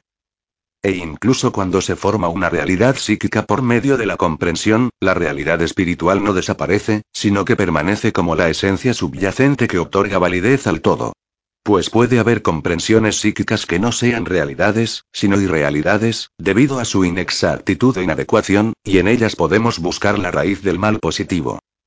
Cabe preguntar qué consecuencias prácticas se pueden encontrar en la vida cotidiana derivadas de esas sutilezas metafísicas. Cuando tenemos que hacer frente a los numerosos problemas y cargas que se nos plantean a diario, ¿qué más nos da que exista una realidad psíquica diferenciable de lo realmente importante, la realidad espiritual? ¿Y cómo disminuiría eso nuestra carga en caso de que lo supiéramos? En consideraciones como esta se apoya toda la estructura de la aplicación práctica del poder de la mente. En el campo de la realidad psíquica se apoyan los razonamientos y afirmaciones de movimientos tales como la ciencia cristiana y el nuevo pensamiento, y de él extraen su fuerza. También es en el campo de la realidad psíquica donde trabajan el mago y el practicante del esoterismo por medio de la mente entrenada, pues el plano de la realidad psíquica es susceptible de ser mentalmente manipulado. Los habitantes de lo no visto cualquiera que, por medio de su propio psiquismo o empleando el psiquismo de otro como canal de evocación, entre en contacto con el mundo invisible, tendrá necesidad de algún sistema de clasificación para poder comprender los variados fenómenos con que se encontrará. No todos ellos se deben a los espíritus de los ya muertos. Existen también otros habitantes del mundo invisible aparte de lo que tuvieron alguna vez forma humana. Tampoco Dion Fortune Magia aplicada 35 Todos los fenómenos debidos a la mente subconsciente son enteramente subjetivos. La confusión surge cuando lo que debería asignarse a una división se atribuye a otra. Puede demostrarse claramente que la explicación ofrecida no justifica los hechos. No obstante, no se descalifican los hechos demostrando que la explicación es falaz. Una clasificación correcta ofrecería una explicación capaz de resistir cualquier investigación imparcial y de justificar su sabiduría. La clasificación que proponemos en estas páginas se deriva en gran medida de fuentes ocultistas tradicionales, y creemos que servirá para arrojar luz sobre determinadas experiencias con las cuales se han encontrado los investigadores de lo psíquico. Se ofrece en un espíritu de cooperación, como testimonio independiente de una experiencia común. 1. Las almas de los que se han ido de todos los moradores de los mundos invisibles, con los que resulta más fácil entrar en contacto son las almas de los seres humanos que se han despojado de su envoltura de carne, bien temporal, bien definitivamente. Cualquiera que esté familiarizado con el pensamiento espiritualista o esotérico, se habitúa pronto a la idea de que un hombre no cambia con la muerte. La personalidad continúa. Lo único que desaparece es el cuerpo. El aficionado al esoterismo distingue entre los que se encuentra en la fase internatal. Es decir, los que están viviendo en mundos no físicos entre encarnación y encarnación, y los que no se van a encarnar nunca más. Existe una gran diferencia en la capacidad y visión de estas dos clases de almas, y muchos de los temas aún pendientes entre el espiritismo y el ocultismo se deben indudablemente a la incapacidad para comprender este hecho. El ocultista no mantiene que la existencia sea una secuencia eterna de nacimientos y muertes. Sino que, en una determinada fase de la evolución, el alma se adentra en una serie de vidas materiales y, a través de su evolución a lo largo de esas vidas, supera finalmente la fase mundana de la evolución, volviéndose cada vez más y más espiritualizada a finales de este periodo, hasta verse liberada de la materia y no volver a reencarnarse, continuando su existencia como espíritu sin cuerpo, aunque con una mente humana. El ocultista mantiene que la mentalidad solo puede alcanzarse encarnándose en forma humana. Los seres que no hayan pasado por esta experiencia carecen de mentalidad, al menos tal como nosotros la concebimos, aunque con algunas excepciones que estudiaremos más adelante. Dion Fortune Magia aplicada 36 En las sesiones espiritistas se entra en contacto sobre todo con las almas de los muertos vivientes. Las almas liberadas se dirigen al lugar que les corresponde, y no resultan tan fáciles de alcanzar. Solo vuelven a la esfera terrestre las que aún tienen cosas que resolver en ella. Pero la discusión de este punto abriría campos enormemente vastos, de los que no podemos ocuparnos por el momento. Baste decir que, como bien saben quienes se dedican a la investigación psíquica, existen almas superiores a las comúnmente encontradas, preocupadas por la evolución de la humanidad y por la formación de todos los que estén dispuestos a colaborar con ellas en su tarea. Por tanto, podemos afirmar que cabe dividir las almas de los que se han ido en tres categorías. Las de los muertos vivientes, que volverán antes o después a la vida terrestre. Las liberadas, que han superado ya la vida terrestre y ascendido a otra esfera de la existencia, y las liberadas que, a pesar de haber pasado a esa otra esfera, vuelven a la terrestre porque tienen algo que hacer en ella. El reconocimiento de estos tres tipos de almas de los que se han ido servirá para explicar muchas de las discrepancias existentes entre las creencias de los espiritistas y las de los ocultistas. El ocultista aspira sobre todo a entrar en contacto con las almas liberadas, para trabajos específicos en los que tanto él como ellas están interesados, mientras que la mayoría de las veces deja en paz a las almas de los muertos vivientes. Personalmente, creo que está equivocado cuando actúa así. Es cierto que esas almas apenas le pueden servir de ayuda en la tarea que ha emprendido, pero la relación entre los vivos y los muertos sirve para arrebatarle a la muerte la mayoría de los terrores que la rodean y para ir construyendo poco a poco un puente entre los que siguen con vida y los que la han perdido ya. El ocultista no debería invitar a los muertos vivientes a cooperar con él, como hace con las almas liberadas, pues ellos tienen su propia tarea que realizar. Tampoco puede depositar la misma confianza en sus conocimientos como en los de quienes están ya libres de la rueda del nacimiento y la muerte. Tampoco tiene derecho a utilizarlos como utiliza a los espíritus elementales en el transcurso de sus experimentos. No obstante, y aun reconociendo esas limitaciones, no parece haber razón alguna por la que un ocultista deba negarse a compartir esas experiencias, que indudablemente se le presentarán en un momento u otro. Después de todo, la muerte es solo uno más de los procesos de la vida, y los muertos siguen vivos y son perfectamente normales. Dion Fortune Magia aplicada 37 2. Proyecciones de los vivos La aparición de un simulacro de ser humano en el momento de la muerte es bastante común y existen innumerables ejemplos que lo atestiguan. No obstante, lo que no se conoce también es que es posible que el simulacro, o forma astroetérica, sea proyectado voluntariamente por un ocultista preparado. En comparación con las almas desprovistas de cuerpo con que se encuentra uno una vez traspasado el umbral, esas proyecciones son por lo general escasas, pero se producen de cuando en cuando. Y, en consecuencia, deben incluirse en cualquier clasificación que pretenda ser exhaustiva. Normalmente, esas almas proyectadas parecen estar absortas en sus propios asuntos y en un estado tal de concentración que ignoran olímpicamente todo cuanto las rodea. De hecho, el espíritu desencadenado se está esforzando por mantener su conciencia en los planos superiores, y su concentración es como la de quien está aprendiendo a montar en bicicleta. De cuando en cuando se logra establecer comunicación entre un cuerpo etérico así proyectado y un grupo de experimentadores, obteniéndose resultados de lo más interesantes. Pero a menos que exista materialización suficiente como para que el simulacro resulte visible para lo no psíquico, el experimento participará más bien de la naturaleza de la telepatía a través de un medio que de una auténtica proyección de la forma astroetérica.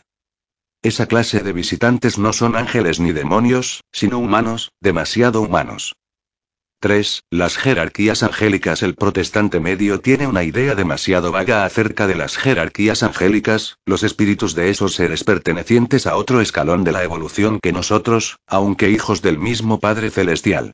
No obstante, la cábala resulta de lo más explícita a este respecto, y los clasifica en diez órdenes de arcángeles y diez órdenes de ángeles. La teología budista, la hindú y la maometana son igualmente explícitas, y la católica se aproxima algo. Dada esa notable coincidencia entre religiones distintas, cabe suponer que la existencia de jerarquías angélicas es algo probado. Para los fines que nos proponemos aquí, lo mejor que podemos hacer es tomar como guía el sistema espiritual en que se basó el cristianismo. Es decir, el judaísmo. No nos meteremos en clasificaciones tan elaboradas como las Dion Fortune Magia aplicada 38 empleadas por los rabinos judíos, que tienen su importancia para la magia, pero no para el tema que nos estamos planteando ahora. Basta darnos cuenta de que existen seres creados por Dios de mayor o menor grandeza, desde el poderoso arcángel que vio San Juan de pie ante el sol, hasta los mensajeros celestiales sin nombre que han visitado de cuando en cuando a la humanidad. Más allá de las esferas a que se asignan los espíritus sin cuerpo de la humanidad se encuentran estos seres celestiales. Y en algunas de las altas esferas de la luz espiritual, un medium o una persona dotada de gran capacidad psíquica consigue a veces entrar en contacto con ellos. En los escritos de Vale Owen aparecen muchos párrafos acerca de ellos, de gran relevancia e interés. Los rabinos judíos afirman que estos seres son perfectos, cada uno de ellos en el campo que les corresponde. Pero no evolucionan, y está claro que son seres no intelectuales. Casi se les podría denominar robots divinos, estrictamente condicionados por su propia naturaleza a cumplir las misiones para las cuales han sido creados, libres de toda lucha y conflicto internos. Pero incapaces de cambiar y, por tanto, de evolucionar. Se dice que ningún ángel se sale jamás de su propia esfera de actividad. El ángel que posee la capacidad de curar en sus alas no puede conceder visiones, y el que concede visiones no puede servir como guardián o protector contra los poderes de la oscuridad. Los especialistas en esotérica trazan una distinción fundamental entre los ángeles y las almas de los seres humanos. Dicen que las chispas divinas, que constituyen los núcleos de las almas humanas, proceden del cosmos noumenal, del mismo plano en el cual el logo solar tiene su morada. Poseen, por tanto, la misma naturaleza intrínseca que la cabeza de Dios. Los ángeles son, por el contrario, seres creados por el logo solar, como las primeras de las criaturas por él creadas. No degeneran ni regeneran, sino que permanecen invariables y sin evolucionar hasta el fin de los tiempos. Las funciones de los ángeles son diversas, y no podemos ocuparnos de ellas aquí con detalle. Según su propia graduación y categoría, son los mensajeros de Dios en todo lo relacionado con el espíritu, pero no mantienen contacto directo con la materia sólida o densa. Esa misión le corresponde a otra clase de seres, los elementales, que tanto por su origen como por su naturaleza intrínseca difieren de los ángeles y de los hombres. Dion Fortune Magia aplicada 39.4. Los elementales existe una gran confusión mental respecto a los seres conocidos como elementales. Algunas veces se les confunde con los espíritus de los seres humanos. Indudablemente, muchos de los actos atribuidos a los espíritus son obra no de estos, sino de los elementales. Pero tampoco se les debe confundir con los demonios malignos, o, para darles el nombre que les corresponde en la cábala, con los clipot. Los elementales son las formas del pensamiento generadas por sistemas coordinados de reacciones, que han llegado a estereotiparse debido a su repetición constante y sin modificaciones. Para aclarar este concepto hacen falta algunas explicaciones, y lo comprenderemos mejor si antes estudiamos los medios por los cuales los elementales llegan a existir. Cada etapa de la evolución está constituida por la emisión y retorno de una ola vida de almas vivientes. En la terminología esotérica se las denomina señores de la llama, de la forma y de la mente. La evolución actual dará lugar a los señores de la humanidad. Cada ola vida aporta su contribución característica a la evolución. Cuando las chispas divinas, que constituyeron los núcleos de las almas en desarrollo de cada evolución, ascienden de plano y se ven absorbidas en el reino de Dios, su obra queda detrás de ellas, en lo que han construido, que pueden ser los elementos químicos creados por los señores de la forma, las reacciones químicas creadas por los señores de la llama, o las reacciones de la conciencia creadas por los señores de la mente. Se cree que la humanidad está desarrollando el poder de la conciencia coordinada. Y, por tanto, los señores de la humanidad mantendrán la misma relación con los señores de la mente que los señores de la llama con los señores de la forma. No obstante, estos seres, pertenecientes a las tres primeras ondas vida, han superado ya los distintos grados de la vida en nuestra Tierra, y cada grupo ha ascendido al nivel que le corresponde, mientras que los señores de la humanidad se encuentran aún absortos por la tarea de construir. Y salvo unos cuantos que se han convertido en maestros, no han logrado escapar todavía de la esclavitud de las condiciones materiales sobre las cuales trabajan. En consecuencia, es muy raro entrar en contacto con esta categoría superior de seres, y solo lo consiguen ocasionalmente los grados superiores de adeptos. No obstante, y como se ha indicado ya, han dejado tras sí las formas que han ido construyendo a lo largo de su evolución. Como enseña el esoterismo, Dion Fortune Magia aplicada 40. Esas formas consisten en sistemas coordinados de tensiones magnéticas. Cuando se produce un movimiento, se crea una corriente eléctrica. Y si la serie de movimientos coordinados se repite muchas veces, esas corrientes tienden a realizar ajustes entre sí y a coordinarse por su propia cuenta, con independencia de las formas físicas por cuyas actividades se originaron. De esas coordinaciones han surgido los llamados elementales. No podemos profundizar más en este interesante y complejo tema, pues no disponemos de espacio suficiente para ello, y se debería estudiar por separado. No obstante, hemos dicho lo suficiente como para dejar bien claro que, aunque el resultado definitivo de la evolución de los reinos angélico, humano y elemental es producir conciencia e inteligencia, el origen de esos tres tipos de seres es completamente distinto, como también su destino. Las chispas divinas son las emanaciones del gran no manifiesto, el Ein Sof para decirlo en la terminología de los seguidores de la Cábala. Los ángeles son creación del logo solar, y los elementales creaciones de los creados. Es decir, que se derivan de las actividades del universo material y tangible. Así pues, existen numerosos tipos de elementales.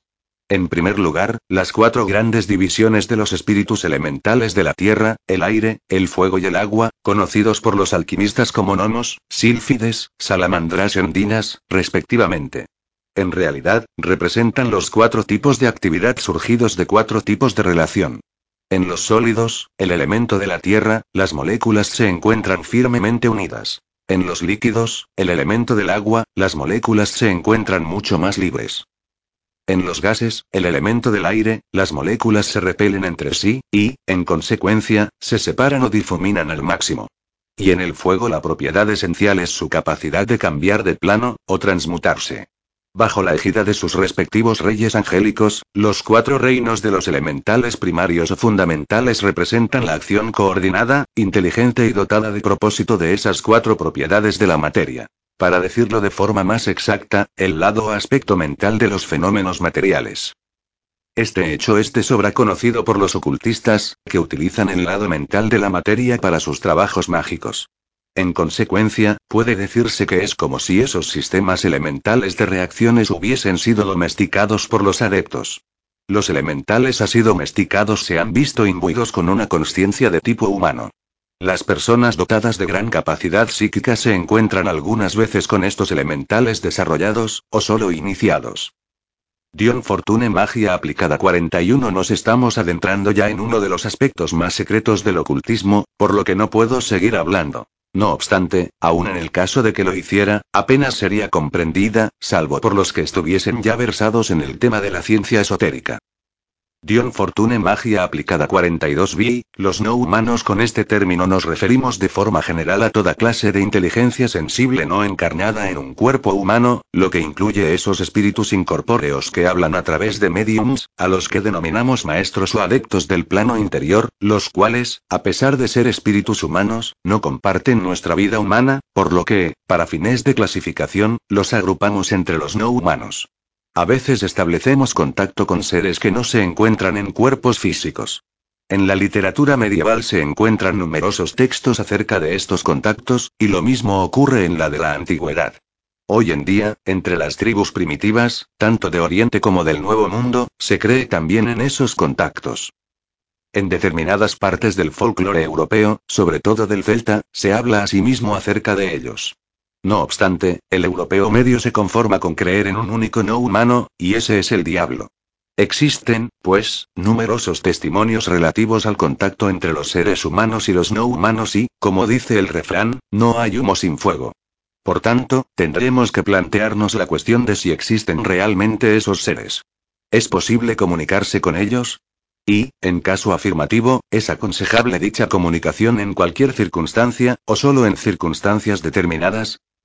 Si planteamos la cuestión en términos de las otras fases de la evolución, no hay ninguna razón por la que no debiera haber otras formas de existencia al margen de la materia física sólida. Para la persona incrédula, y poco versada en esta clase de temas, no hay nada real salvo las cosas materiales, que se pueden palpar. Pero cualquiera que posea un mínimo de experiencia en el trabajo científico sabe que hay fuerzas desconocidas de existencia a un nivel que no es el de la materia densa y consistente, y con las que podemos entrar en contacto con certeza absoluta. ¿Por qué no debería haber otras un poco más allá? ¿Debemos limitarnos a lo que podemos ver, o podemos decir que hay más cosas en la tierra y en el cielo de las que conciben o sueña nuestra filosofía? Para ahorrar tiempo, daremos por sentado que es así, y pasaremos a estudiar la naturaleza de los no humanos. El esoterismo nos enseña que, aparte de la nuestra, existen otras líneas de evolución. Al igual que la luz y el sonido Dion Fortune Magia aplicada 43 no ocupan espacio alguno en el aire que nos rodea, careciendo de peso o masa, esos seres no humanos interpenetran en la materia y es posible pasar a través de ellos, como a través de un fantasma. Son formas de conciencia diferentes de la nuestra. Podemos ver cómo un músico cae en éxtasis escuchando unos sonidos que a nosotros nos parecen inexpresivos o incluso molestos, y eso se debe únicamente a que su oído entrenado percibe calidades en los sonidos que pasan desapercibidas para los nuestros. Pues, de modo parecido, hay modalidades de existencia diferentes de las nuestras y que interpenetran en ellas. Entramos en contacto con esas otras modalidades de vida de tres maneras diferentes. Primera, tenemos que empezar a percibir de manera distinta, y entonces descubriremos que nos estamos encontrando con seres que no sabíamos que existían, lo que constituirá una sorpresa tanto para nosotros mismos como para ellos. Segunda, podremos establecer contacto con esos otros seres si existe alguien con capacidad de medium y que puede exudar ectoplasma. Tercera, los ocultistas pueden poner en práctica operaciones mágicas destinadas a provocar la materialización de otras modalidades de existencia. Comprobamos, por tanto, que hay tres formas de entrar en contacto con esos seres, pero no debemos olvidar que se trata de un proceso fuera de lo normal para ambas partes. Cuando un ser humano eleva su conciencia hasta los planos sutiles, se convertirá, por así decirlo, en un fantasma para los que viven en dichos planos. En consecuencia, cuando lo logramos, experimentamos una sensación de peligro y extrañeza, lo que se debe a que esos seres están asustados de nosotros y a la defensiva. Es diferente en el caso del ocultista ya iniciado, que se adentra en lo no visto con cartas de presentación, con lo que logra una relación fraternal. Entonces, la conciencia del adepto avanza a lo largo de caminos conocidos acompañado de sus credenciales, sabe cómo comportarse y la situación varía totalmente.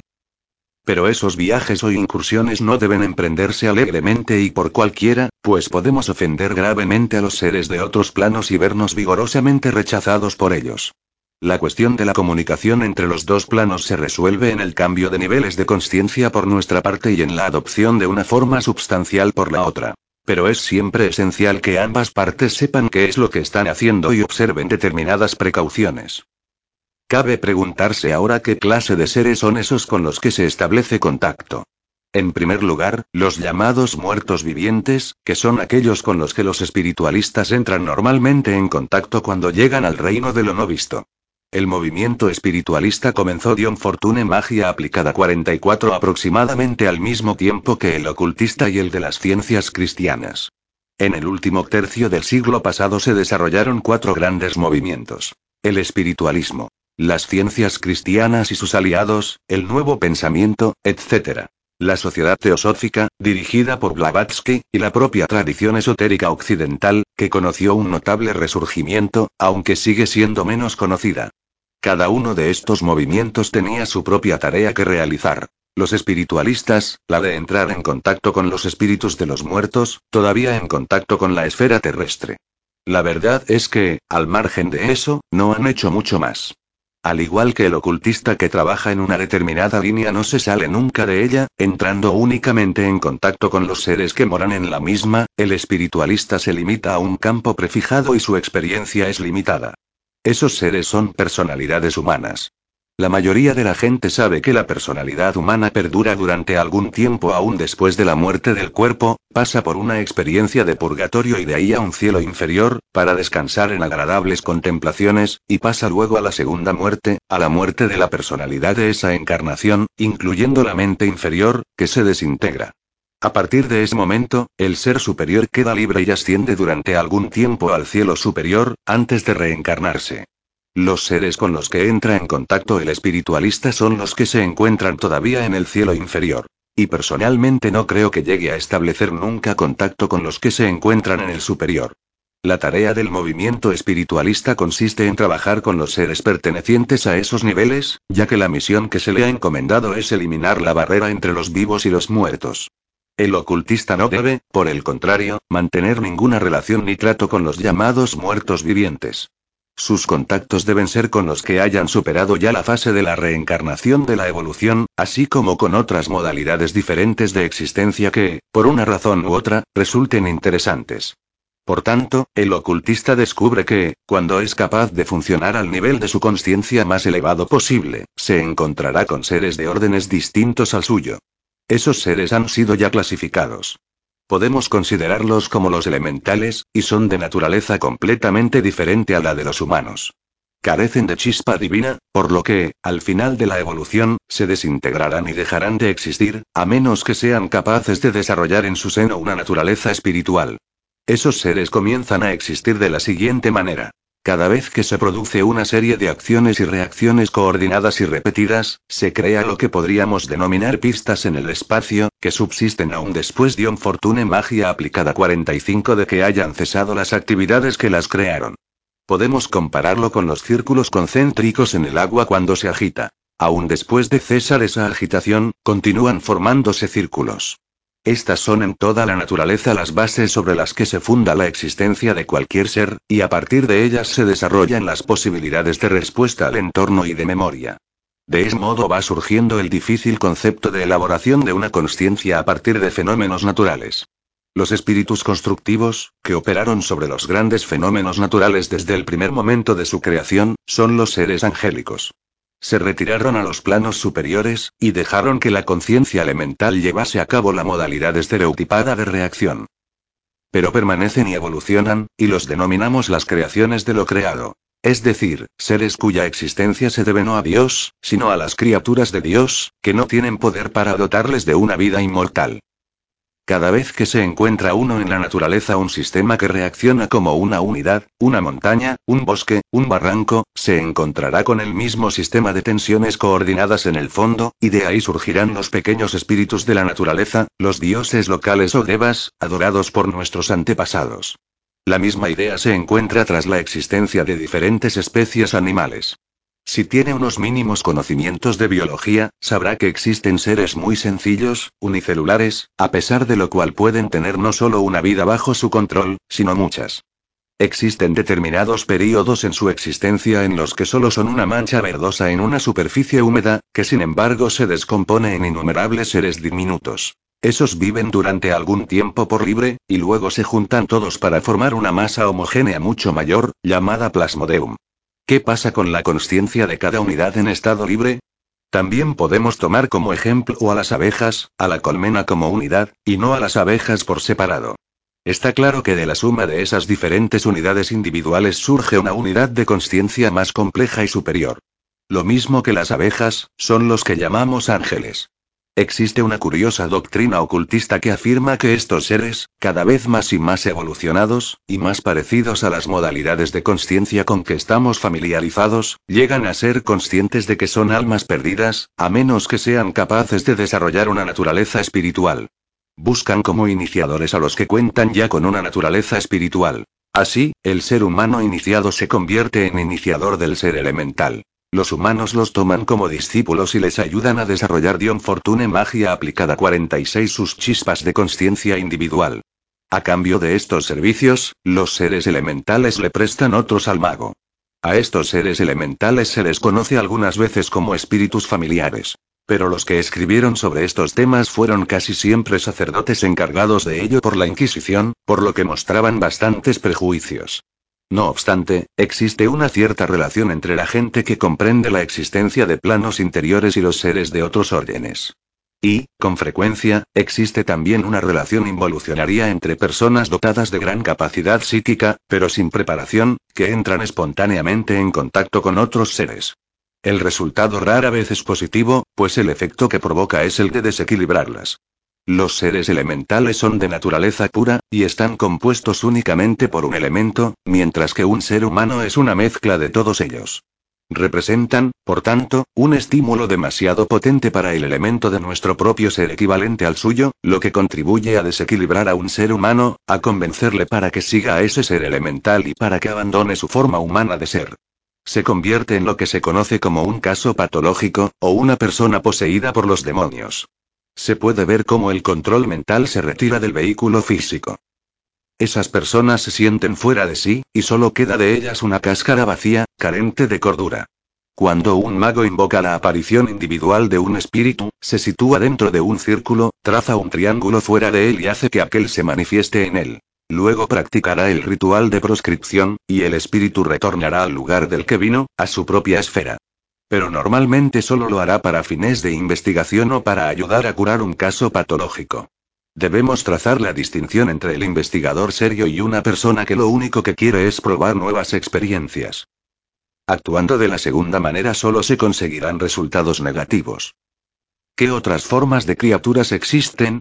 He mencionado a los seres angélicos, a los grandes arcontes, a los espíritus constructivos que construyeron los distintos planos de la naturaleza en sus anteriores evoluciones. Todos ellos son manifestaciones de seres espirituales elevados, cuya forma de manifestarse es a través de la naturaleza. Se les clasifica de distintas maneras.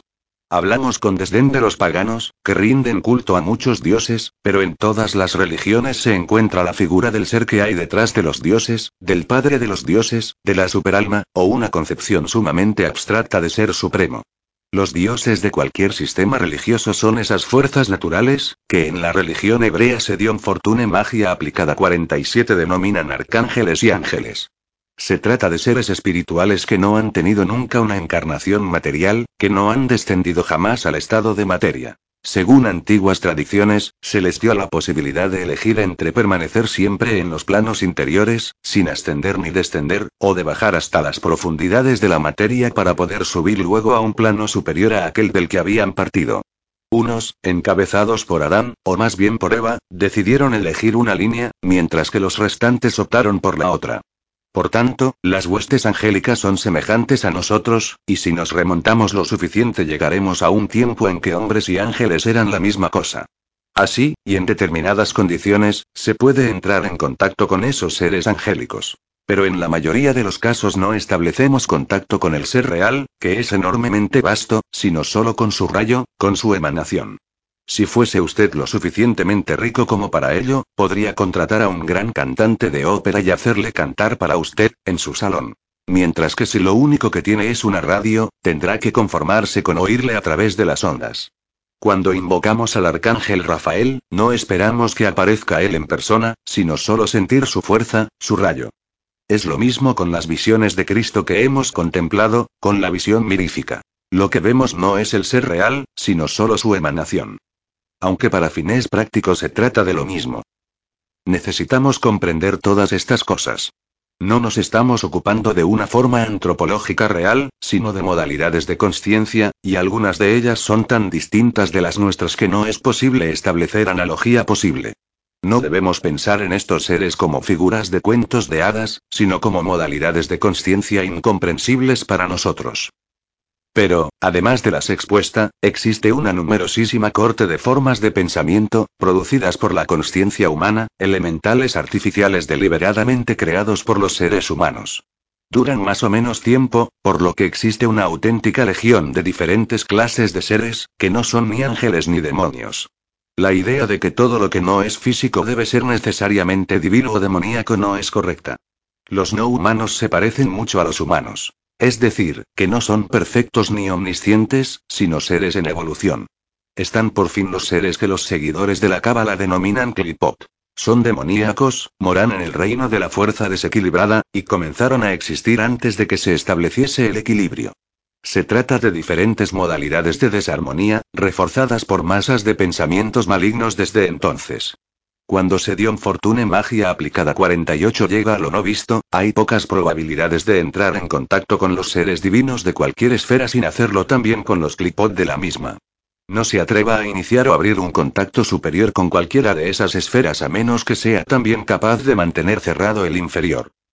Esta es una de las grandes verdades o principios de la vida espiritual. El adepto iniciado lo sabe perfectamente, y siempre se esfuerza por equilibrar esas dos grandes fuerzas. Al final, todos los reinos de la tierra y de debajo de ella se verán redimidos. Nuestro Señor predicó a los espíritus encerrados en su prisión para redimirlos. Se trata simplemente de fuerzas situadas en un lugar que no les corresponde, y que en cuanto vuelvan a su sitio correcto dejarán de ser malignas. El adepto no debe maldecir a los demonios, sino cambiarlos de lugar para equilibrarlos. El adepto no habla jamás del infierno, sino de los reinos de la fuerza desequilibrada. El árbol de la vida nos permite recorrer los 32 caminos o vías, que han sido hollados anteriormente y están, por tanto, claramente diferenciados, por lo que el adepto avanzará a lo largo de ellos, y se moverá entre los seres elementales con precisión, sabiendo en todo momento dónde está y manteniendo su equilibrio. ¿Para qué fin útil sirve establecer contacto con estas fuerzas? En primer lugar, el adepto necesita algunas veces hacerlo para eliminar algo que ha ido mal en un alma. También puede abrir una determinada esfera para, como hacen los cirujanos, poder operar y restaurar el equilibrio, devolviendo a su propia esfera algo que ha ido mal. Asimismo, puede operar las fuerzas de la esfera para devolver a las fuerzas concentradas de la misma a su propio ser, de forma que le sea posible trabajar con ella. En tercer lugar, probablemente tenga tareas especiales que solo pueda realizar de esta manera. En resumen, para proporcionar armonía, intensificar su propia naturaleza, y posiblemente por otras razones. Las condiciones en que se puede llevar a cabo la comunicación son difíciles. Conviene recordar que la espita que se abre debe cerrarse luego. Pero de esa manera se pueden hacer cosas que, de no ser así, resultarían totalmente imposibles. La comunicación con los seres no humanos por capricho o azar equivale a un auténtico crimen, y las consecuencias pueden ser desastrosas. Entonces, ¿por qué no mantener estos conocimientos en secreto? Porque se han difundido ya tanto que probablemente es mejor saber qué es lo que está ocurriendo. Si está uno chocando continuamente con cosas en la oscuridad, es mejor encender una luz para poder ver lo que ocurre y ponerlo bajo control. Estas fuerzas existen. Se pueden manejar y controlar. Dado que hay ya tantos conocimientos al respecto, lo mejor es saber lo más posible acerca de ellas. Dion Fortune Magia aplicada 49 Billy, la magia negra La magia negra no es algo que deba ser estudiado ni puesto en práctica por ninguna persona normal. Pero tampoco resulta posible ni aconsejable estudiar los métodos técnicos del ocultismo sin prestar la debida atención a las patologías o deformaciones a que pueden dar lugar. El interés popular por el ocultismo se debe sobre todo a sus conexiones con la magia negra, y revelaciones de esta clase conseguirán siempre ese mismo tipo de atención morbosa que se presta a los accidentes callejeros. No obstante, cualquiera que posea un mínimo de conocimiento sobre ocultismo se sentirá siempre sorprendido ante el hecho de que los supuestos denunciantes de sus aspectos negativos no pongan nunca el dedo sobre la auténtica llaga. Intuyen el mal, al igual que los animales intuyen que algo les va a pasar cuando les llevan al matadero, pero no se dan cuenta de la importancia o significado de los hechos que registran ni comprenden por qué las personas afectadas hacen tales cosas. La técnica de la magia negra no difiere en nada de la técnica de la magia blanca. Se aplican los mismos principios. Se usan los mismos métodos. Hace falta la misma preparación o entrenamiento para concentrarse. La diferencia radica únicamente en la actitud de quien practica una u otra, en el simbolismo empleado y en los poderes con que se entra en contacto. La formación para la magia es como la formación musical, necesaria tanto para el que quiere dirigir una orquesta sinfónica como para el que quiere tocar en una orquesta de jazz. E incluso cuando decimos que determinados símbolos y poderes pertenecen al reino de la magia negra, debemos hacerlo con ciertas reservas, pues esos mismos símbolos y poderes pueden utilizarse también legítimamente, al igual que los cirujanos se ven obligados a veces a correr peligros y practicar operaciones a vida o muerte. No obstante, se puede afirmar con tranquilidad que cuando esos métodos mágicos se exhiben delante del público pueden clasificarse sin la menor duda como negros, ya que, inevitablemente, despertarán los instintos más bajos de los espectadores, para los que no pueden tener la menor utilidad. Existen, asimismo, determinadas técnicas de magia sexual y sangrienta que, aunque inofensivas para pueblos primitivos, están claramente fuera de lugar entre los civilizados, recurriéndose a las mismas solo con fines interesados y sensacionalistas. A estas modalidades de magia negra debemos añadir la invocación deliberada del mal, que Dion Fortune Magia aplicada 50 normalmente solo se realiza con fines de venganza. Conviene recordar que existen determinados tipos de personas con una tendencia natural a la crueldad en sus caracteres, dispuestas a invocar el mal para propósitos vengativos, y que, una vez que han experimentado los resultados de esta clase de operaciones, llegan a aficionarse a ellas y a ponerlas en práctica únicamente por el placer que les proporciona.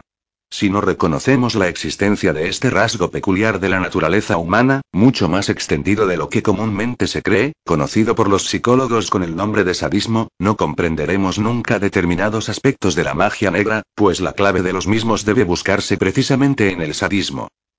Aunque no intrínsecamente negra, la invocación de determinados tipos de fuerzas naturales es una operación con grandes probabilidades de resultar negativa, por lo que solo debería ser realizada por personas experimentadas y prudentes, que trabajen en condiciones propias de un laboratorio. Esta es una parte importante de la formación de cualquier adepto, pues cuando se invocan fuerzas cósmicas, éstas se presentan siempre en parejas, siendo la acción y la reacción iguales y opuestas. No obstante, no se debería plantear nunca la invocación del aspecto desequilibrado, y clipotic, por separado, pues se trata de una operación demasiado arriesgada. Para fines prácticos, cuando se estén manejando fuerzas elementales, debería hacerse con sus formas sublimadas, siendo por ejemplo preferible Sekhmet, la diosa del fuego de cabeza de león, a Kali. No obstante, esas formas crudas y rudimentarias de fuerza deben ser comprendidas por el ocultista, o tendrá problemas con ellas.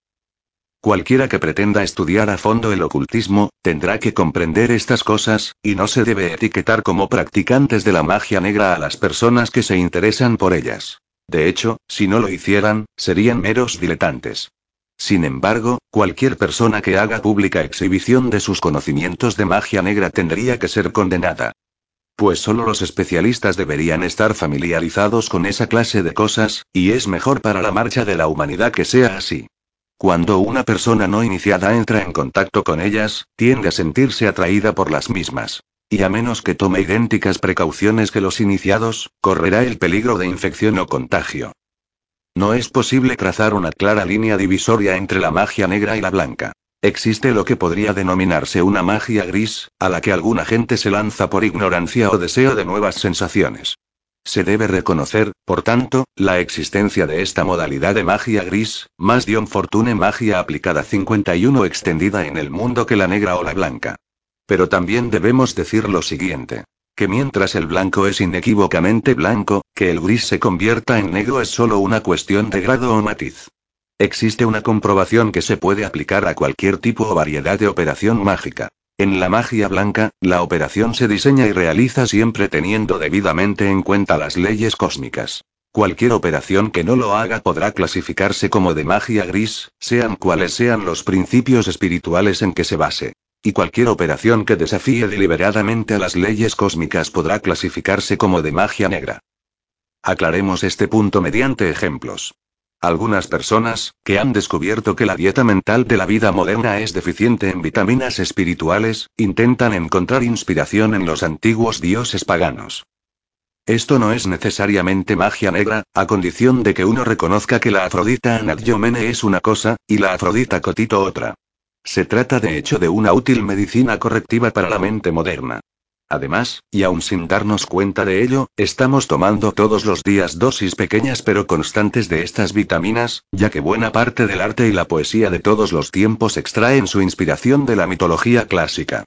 Se trata de una operación que personas de mentalidad estrecha podrían denominar magia negra, pero que nadie con unos mínimos conocimientos de psicología o de la vida consideraría como tal. Por otro lado, la participación indiscriminada en sesiones espiritistas, lecturas o adivinaciones del porvenir, y otras prácticas psíquicas, entrarían, según nuestra definición, en el apartado de magia gris, pues no toman en cuenta nada sino los deseos personales, ni se plantean en ningún momento cuál puede ser la calidad espiritual de lo que se está haciendo. Es innegable que a esa clase de operaciones no se deducirá ningún mal inmediato, y que en realidad demuestran una especie de piedad, un culto en el que se pide a Dios que bendiga lo que se está haciendo, pero sin preguntarse nunca si está de acuerdo con su voluntad. Pues se da por sentado que lo que se hace es solo un entretenimiento inocente, o incluso positivamente edificante, o que tiende a elevar la mente por encima del materialismo, contribuyendo así a reforzar la fe. No se toman en consideración los efectos o consecuencias posteriores, cuando la experiencia demuestra que pueden ser de gran alcance. Y aunque no implican necesariamente el deterioro o la corrupción moral de las personas que poseen un carácter sano por naturaleza, por lo que debemos exculparlas de las acusaciones tan frecuentemente formuladas contra ellas, esa clase de prácticas sí provocan un marcado deterioro en la calidad de la Dion Fortune magia aplicada 52 mente o pensamiento, sobre todo de la capacidad lógica y de raciocinio. Cualquier modalidad de coqueteo con los aspectos psíquicos o paranormales de nuestra naturaleza es en mi opinión negativa e indeseable, totalmente incomprensible en cualquier persona que se entregue a ella en el transcurso de un trabajo o estudio en serio.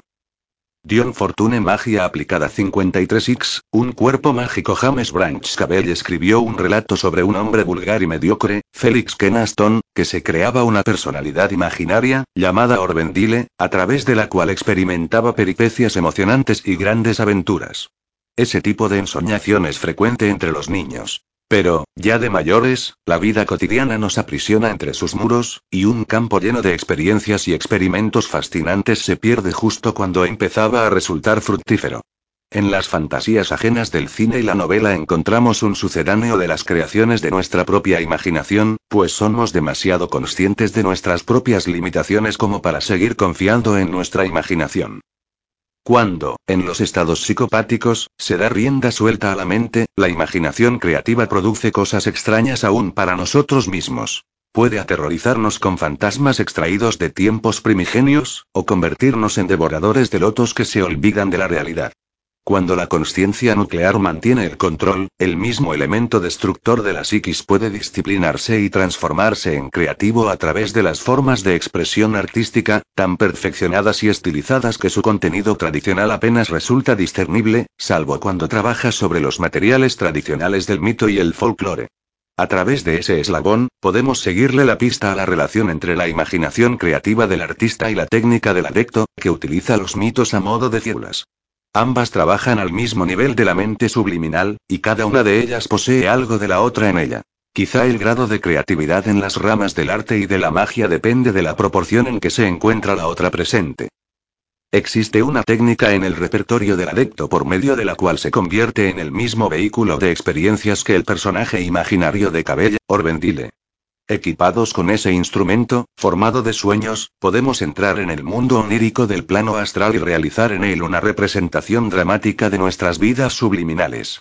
El que esto sea o no bueno para nuestra salud mental dependerá del grado de sentido común que pongamos en ello. La huida de la realidad a la fantasía quizás sea un recurso psicológico peligroso, pero unas vacaciones de la realidad pueden resultar recomendables, ya que representarán una compensación o un refresco. Dion Fortune Magia aplicada 54 Pero si los planos interiores son de hecho los planos causales de este mundo de la forma y la materia, los resultados de esas incursiones en el reino de la fantasía pueden ser de largo alcance, pues pondremos en marcha toda clase de influencias sutiles, cuyos efectos alcanzarán en último extremo nuestros límites de tiempo y espacio en círculos cada vez más amplios. No conviene despreciar esa clase de empresas, y una experimentación paciente y audaz puede lograr resultados que merezcan el esfuerzo y el riesgo corrido, si es que lo hay. Personalmente creo que este empeño encierra menos riesgos que cualquier otro trabajo de la imaginación creativa al que se entregue uno, después de todo, a un mal arquitecto se le puede derrumbar un edificio encima, y a un mal ingeniero caérsele un puente, mientras que cualquier otra obra del genio humano puede saltar en pedazos si esa es su naturaleza. Pero por esa razón no tenemos que abandonar la tarea de la invención mecánica por demasiado arriesgada para constituir un campo válido para la iniciativa humana. Damos a continuación algunas notas sobre esta clase de experimento, solo aproximativas, pues la tarea está en sus primeras etapas, pero quizá útiles, ya que arrojan luz sobre los aspectos oscuros de la mente humana, tanto normales como anormales. Yo estaba bastante familiarizada con el método de entregarme a ensoñaciones parecidas a las de Ken Aston encarnado en Orvendile, pero fui incapaz de practicarlas con éxito hasta que conseguí mi nombre mágico. Tanto si se lo da un maestro como si lo descubre uno mismo, el nombre mágico parece un punto importante en el proceso de formulación del cuerpo Orvendile. Ya que, al parecer, desempeña el mismo papel que el grano de arena en la formación de una perla. La psicología de los usos del nombre mágico necesita un estudio más a fondo del que yo soy capaz de realizar en estos momentos, sin incurrir en digresiones. Baste decir que sus usos son tradicionales y que he demostrado su eficacia en la práctica. Como la mayoría de las personas dotadas de una gran imaginación, me entregué con frecuencia en soñaciones en las que era el centro de aventuras románticas. Como la mayoría de los escritores de obras de ficción, he puesto siempre algo de mí misma en mis personajes. No obstante, la creación de una personalidad mágica es algo completamente distinto, pues si se desea que tenga algún valor deberá ser en todos los sentidos mayor que uno mismo, y cómo puede ser la parte mayor que el todo del que surge, el problema se resuelve al parecer retornando en el pasado de nuestra historia evolutiva hasta un período en el cual el intelecto no había borrado aún Dion Fortune Magia aplicada 55 los niveles más primitivos de conciencia, y utilizando la mente de hoy en día para dirigir y encauzar las actividades subliminales. Se trata de hecho del método del psicópata, pero al revés. Pues en su caso son los niveles primitivos los que se elevan y anegan la mente consciente, usurpando el trono del núcleo de la conciencia. Puede ser que el empleo del nombre mágico tenga cierta relación con el proceso de remontarse en el pasado y de volver a despertar la modalidad de conciencia de una fase de desarrollo superada hace ya mucho tiempo. Los nombres primitivos son sonidos imitativos o frases descriptivas, por lo que las sílabas bárbaras de los nombres mágicos pueden servir para reavivar recuerdos en un alma que haya recorrido un largo camino. No podremos desplegar en la evolución lo que no haya sido previamente plegado en la involución. Nos olvidamos de que toda manifestación debe ir precedida por una fase de preparación. En las fases primitivas de nuestro proceso de evolución poseíamos poderes que tuvieron que ser sacrificados para lograr los poderes superiores de la mente humana. Si, al tiempo que retenemos esos poderes, logramos recuperar los secretos perdidos, dispondremos de los medios necesarios para crear una conciencia orbendile que trascienda los límites de su creador. Pues habremos sumado el pasado al presente, o, si se prefiere utilizar otra terminología, habremos ampliado nuestra conciencia hasta los campos normalmente ocupados por la subconsciencia. Según mi propia experiencia, la pronunciación para mí misma de mi nombre mágico me llevó a representarme de manera idealizada, no como una persona distinta, sino a mayor escala, sobrehumana, aunque todavía reconocible para mí misma. El ejemplo más aproximado sería el de una estatua de tamaño superior al real. Una vez percibida, podía volver a representarme esta versión idealizada de mi cuerpo y de mi personalidad a voluntad, pero era incapaz de identificarme con ella a menos que pronunciase mi nombre mágico. Una vez que lo afirmaba como el mío, la identificación era inmediata. La conciencia se transfería a la forma así visualizada, y me adentraba en el mundo de los sueños desnuda. Sobre esa desnudez, como la de una estatua antigua, podía ponerme las ropas o vestiduras que deseara para simbolizar el papel que quería interpretar. El nivel subconsciente de la mente se formó mientras la humanidad se encontraba en el plano astral en el momento de sumergirse en la materia, y la mente subconsciente conserva aún sus métodos astrales de representación, que se manifiestan en forma de valores emocionales e imágenes pictóricas. Comprendiendo cómo funciona la mente subconsciente podremos apreciar Dion Fortune Magia aplicada 56 mejor cómo funciona la conciencia elemental. Igualmente, recobrando el acceso a los niveles subconscientes de la mente podremos funcionar en el plano astral. Por esta razón, las impresiones de los reinos astrales se ven siempre gravemente confundidas por la inclusión de elementos subconscientes subjetivos. La mente subconsciente del ser humano medio en las comunidades civilizadas es fundamentalmente subjetiva, mientras que la mente subconsciente de las razas primitivas es en gran medida objetiva, es decir, consciente de su entorno astral. De ahí el predominio de la magia entre los pueblos primitivos, pues sus miembros son todos magos por naturaleza. A lo largo de su proceso de formación, el ocultista aprende a ampliar el umbral de su conciencia hasta llegar a la mente subconsciente. Pero mientras que en la humanidad primitiva la mentalidad terminaba en el subconsciente, en el hombre evolucionado los poderes de la mente humana se remontan a otros planos y se apoderan del funcionamiento de las facultades astrales subconscientes. No obstante, la iniciación en el plano astral significa algo más que la explotación de los poderes psíquicos. El plano astral es el plano del control de la gran reserva de energía etérica. Y cuando conseguimos el derecho de penetrar en el plano astral, obtenemos también acceso a los suplanos etéricos del plano físico, y control sobre ellos. De esos suplanos se derivan las fuerzas vitales de los organismos físicos, y el contacto con esas grandes reservas naturales de fuerza es el que otorga esa calidad magnética peculiar, tan claramente perceptible en las almas que mantienen contactos elementales. Los contactos con el rayo verde aparecen en los ritos de iniciación celtas, mientras que los ritos de iniciación de los griegos y los druidas pertenecían al astral superior, a diferencia de los de épocas anteriores, que eran iniciaciones del astral inferior, como demuestran las terribles deidades de Acadía y Babilonia. Los griegos, con su arte antiguo, y los celtas, con su música y sus danzas, fueron los verdaderos iniciados del rayo verde, y la influencia de los contactos astrales puede verse claramente aún hoy en día en el temperamento de las razas célticas. El rayo verde es esencialmente el rayo de los artistas. Pues es la mente subconsciente, o astral, la que constituye el factor creativo en el campo de las artes, dependiendo el grado de inspiración de la mayor o menor preeminencia de la misma. La técnica pertenece al campo de la mente humana consciente. Pero el auténtico impulso creativo procede de la antigua mente astral de la especie humana, que se encuentra oculta bajo la conciencia superpuesta.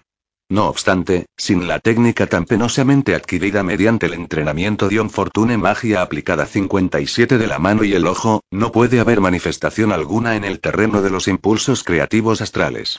Existen muchas personas que, a pesar de poseer esos contactos astrales, son incapaces de reducirlos a formas del plano físico. En muchos casos, estas se ven arrebatadas de dicho plano y arrastradas al astral, como comprobamos en los ejemplos de temperamento artístico tan extremado, que conduce al desequilibrio mental y a la locura. Existen, asimismo, determinados tipos de locura, y síntomas de enfermedades mentales de origen puramente físico, y que no se pueden explicar en términos de nuestro conocimiento del campo astral. Pues, al igual que existen determinadas variedades de drogas procedentes del hachís que abren artificialmente los centros psíquicos a la percepción del plano astral, existen determinadas condiciones tóxicas de la sangre que actúan de idéntica manera, lo que explica las alucinaciones de los dementes, que están de hecho experimentando fenómenos psíquicos y viendo a su alrededor a los habitantes del plano astral, así como a sus propias formas de pensamiento con sus auras correspondientes. La psicología explica bastante satisfactoriamente esta última clase de fenómenos, pero no comprende los primeros, y tiene que recurrir a alambicadas explicaciones para incluirlos con los segundos. Los estudios psicológicos acerca de la locura son capaces de arrojar luz sobre muchos de los fenómenos de la experiencia psíquica, y no nos cuesta ningún trabajo reconocerlo, ni ese reconocimiento va en demérito del ocultismo, pues es la simple verdad, y las alucinaciones provocadas por la locura pertenecen a un tipo de fenómenos astrales perfectamente descifrables por la ciencia moderna. No obstante, quedan aún muchos fenómenos y procesos que esperan ser explicados mediante esos procedimientos. Y cuando la ciencia, sobre todo las ciencias que se ocupan de la personalidad humana, tanto en sus aspectos físicos como mentales, se den cuenta de la función y la naturaleza de las influencias astrales que influyen en la materia tangible, se habrá dado un gran paso adelante y se inaugurará una nueva era de descubrimientos científicos. De momento nos encontramos aún en vísperas de esa comprensión, como la gota de agua que empieza a surgir por la boca de un grifo. Cuando la fuerza de la gravedad supere a la atracción capilar, la gota caerá y comenzará a fluir el agua. Cuando se comprenda la existencia de realidades invisibles e imponderables, se abrirá una nueva era de descubrimientos científicos y de logros terapéuticos. La falta de esa comprensión es la que todavía frena a la ciencia en el momento actual y aborta líneas de investigación tan importantes como las del cáncer y las glándulas endocrinas, ambas, como bien sabe el ocultista, íntimamente relacionadas con el plano astral. Dion Fortune Magia aplicada 58 Podemos preguntarnos por qué los estudiosos serios del ocultismo, y no se desea en los misterios ninguno que no lo sea, deben buscar el contacto con el rayo verde en la era actual, cuando disponen tanto de los contactos herméticos como de los cristianos. El estudioso del hermetismo los busca para completar sus iniciaciones, para poder hacer descender los poderes desde los planos superiores hasta su manifestación final en el plano físico. Esos contactos le son especialmente necesarios si es al mismo tiempo un terapeuta esotérico. Pues tanto el proceso de la enfermedad como este de la curación se hallan estrechamente ligados con las condiciones astrales, que influyen directamente en la conciencia e indirectamente en el cuerpo físico, a través de su efecto sobre el doble etérico. El terapeuta esotérico debe poseer, por tanto, y necesariamente, los contactos con el plano astral. Dion Fortune Magia Aplicada 59X, El campo oculto hoy en día la publicación de dos importantes libros sobre magia, The Tree of Life, de Israel Regardie, y Magic, del maestro Terion Aleister Crowley, hace aconsejable que la fraternidad de la luz interior defina su posición sobre estos temas.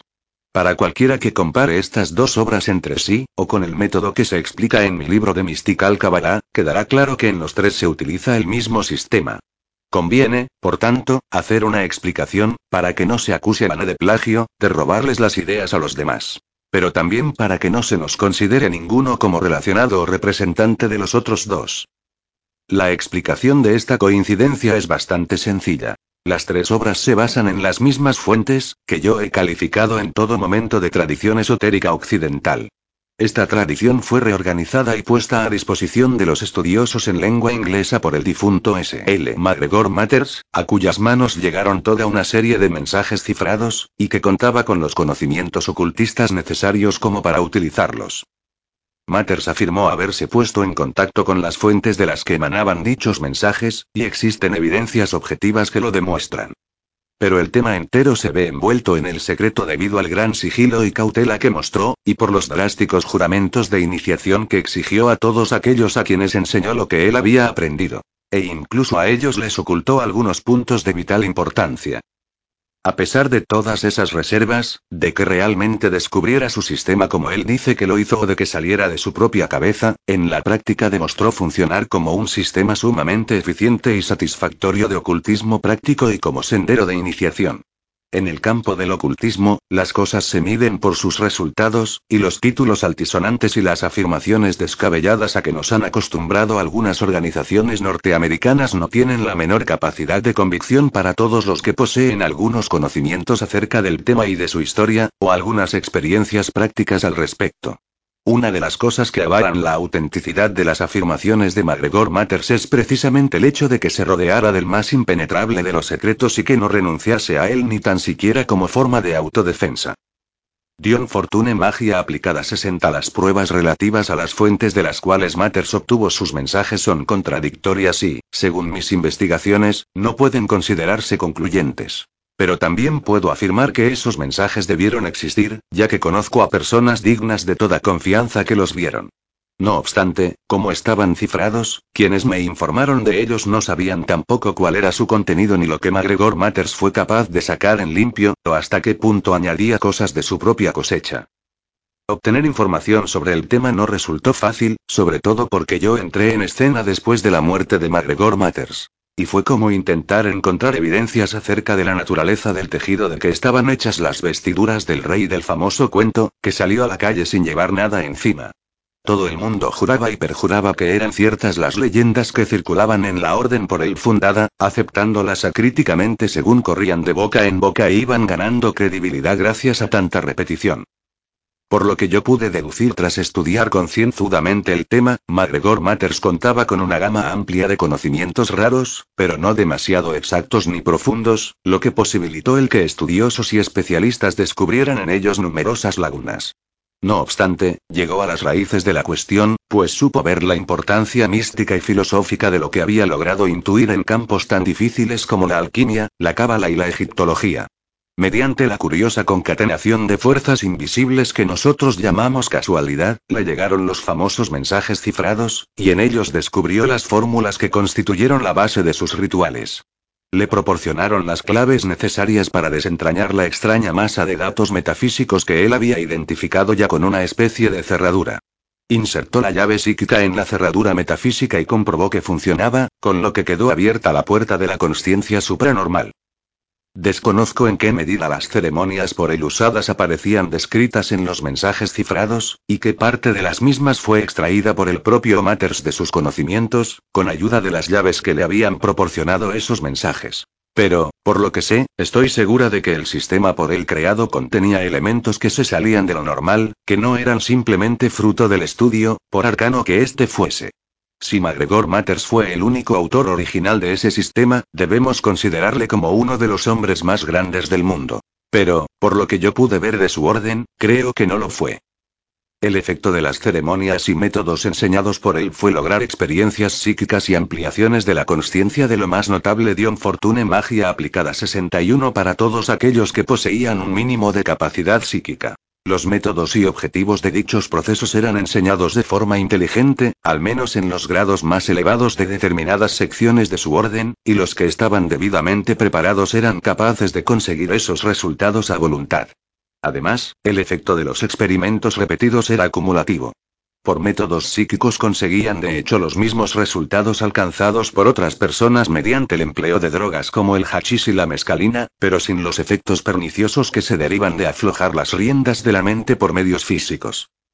A la luz de la experiencia así adquirida, los antiguos misterios se hicieron comprensibles, y las posibilidades de trabajo psíquico de esa manera desplegadas se volvieron sencillamente inagotables. Los diferentes estudiantes o discípulos variaban en cuanto a su capacidad para usar los medios puestos a su disposición. Algunos se mostraron estériles, otros se asustaron para toda la vida al conseguir resultados prácticos con las fórmulas, mientras que otros se convirtieron en auténticos adeptos. Entre estos cabe destacar la figura de Aleister Crowley, que ha escrito varios libros sobre el tema del ocultismo, bien con su propio nombre, bien con diversos seudónimos, entre ellos, Maestro Terión, Frater P. Perdurabo, y otros. Unos diez años antes de que yo entrase en contacto con la organización de Matters hubo conflictos y rumores de guerra. Resulta difícil saber quién tenía la razón, sobre todo cuando ambas partes afirmaban ser ángeles destacados por demonios. En cualquier caso, y como consecuencia de esas disputas internas, Crowley publicó la mayor parte de los secretos de MacGregor Matters en su revista, The Equinox, y Matters renegó de él y le maldijo. La orden sufrió duros reveses durante la Primera Guerra Mundial, y el propio Matters falleció en París durante una epidemia de gripe. Cuando yo entré en contacto con la organización, la llevaban fundamentalmente viudas y ancianos con barba blanca, y no parecía ser un campo prometedor para profundizar en los conocimientos ocultistas. No obstante, antes de establecer ese contacto yo contaba ya con numerosas experiencias en el terreno del ocultismo práctico, e inmediatamente reconocía la existencia de un tipo de poder con el que no me había encontrado nunca antes, y no tuve la menor duda de que me encontraba sobre la pista de una tradición genuina, a pesar de su inadecuada forma de presentarse. Por alguna razón que solo ellos conocían, los jefes secretos de la orden habían escondido las aclaraciones e interpretaciones en lo más recóndito e interno de Dion Fortune Magia aplicada 62 sí mismos, y se dedicaban a empollarlas como gallinas cluecas que estuviesen empollando huevos de porcelana. La organización se había dividido en toda una serie de disjeta membra, y todo el mundo miraba a los demás con recelo y sospecha, considerándolos como alejados de la verdadera ortodoxia. Yo, por mi parte, me negué a descender a las miserias humanas propias de esas disputas. Me limité a aplicar el sistema, y el sistema dio frutos. Creo que algunas otras personas hicieron lo mismo, entre ellas Mr. Regardie. En cualquier caso, en sus dos libros, The Garden of Pomegranates y The Tree of Life, enseña el sistema de la aurora dorada tal como yo lo aprendí en las diversas ramas de la orden a las que he pertenecido. Mr. Regardie reconoce su deuda tanto con MacGregor Matters como con Wino Scott, pero solo cita párrafos de las obras publicadas de ambos.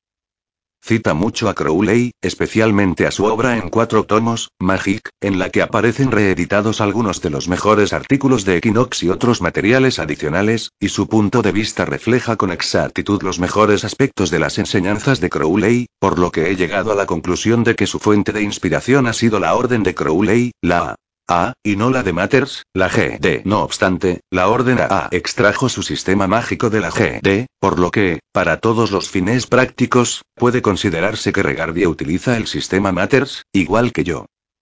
Recomiendo sin vacilaciones los dos libros de Regardie. The Tree of Life en particular es una obra magnífica, en mi opinión el mejor tratado sobre magia jamás publicado. El libro Magic, de Crowley, que Regardie cita con bastante frecuencia, y con el que se reconoce en deuda, es también muy valioso para quienes pretendan estudiar el tema de la magia, pero solo si están a un nivel muy avanzado.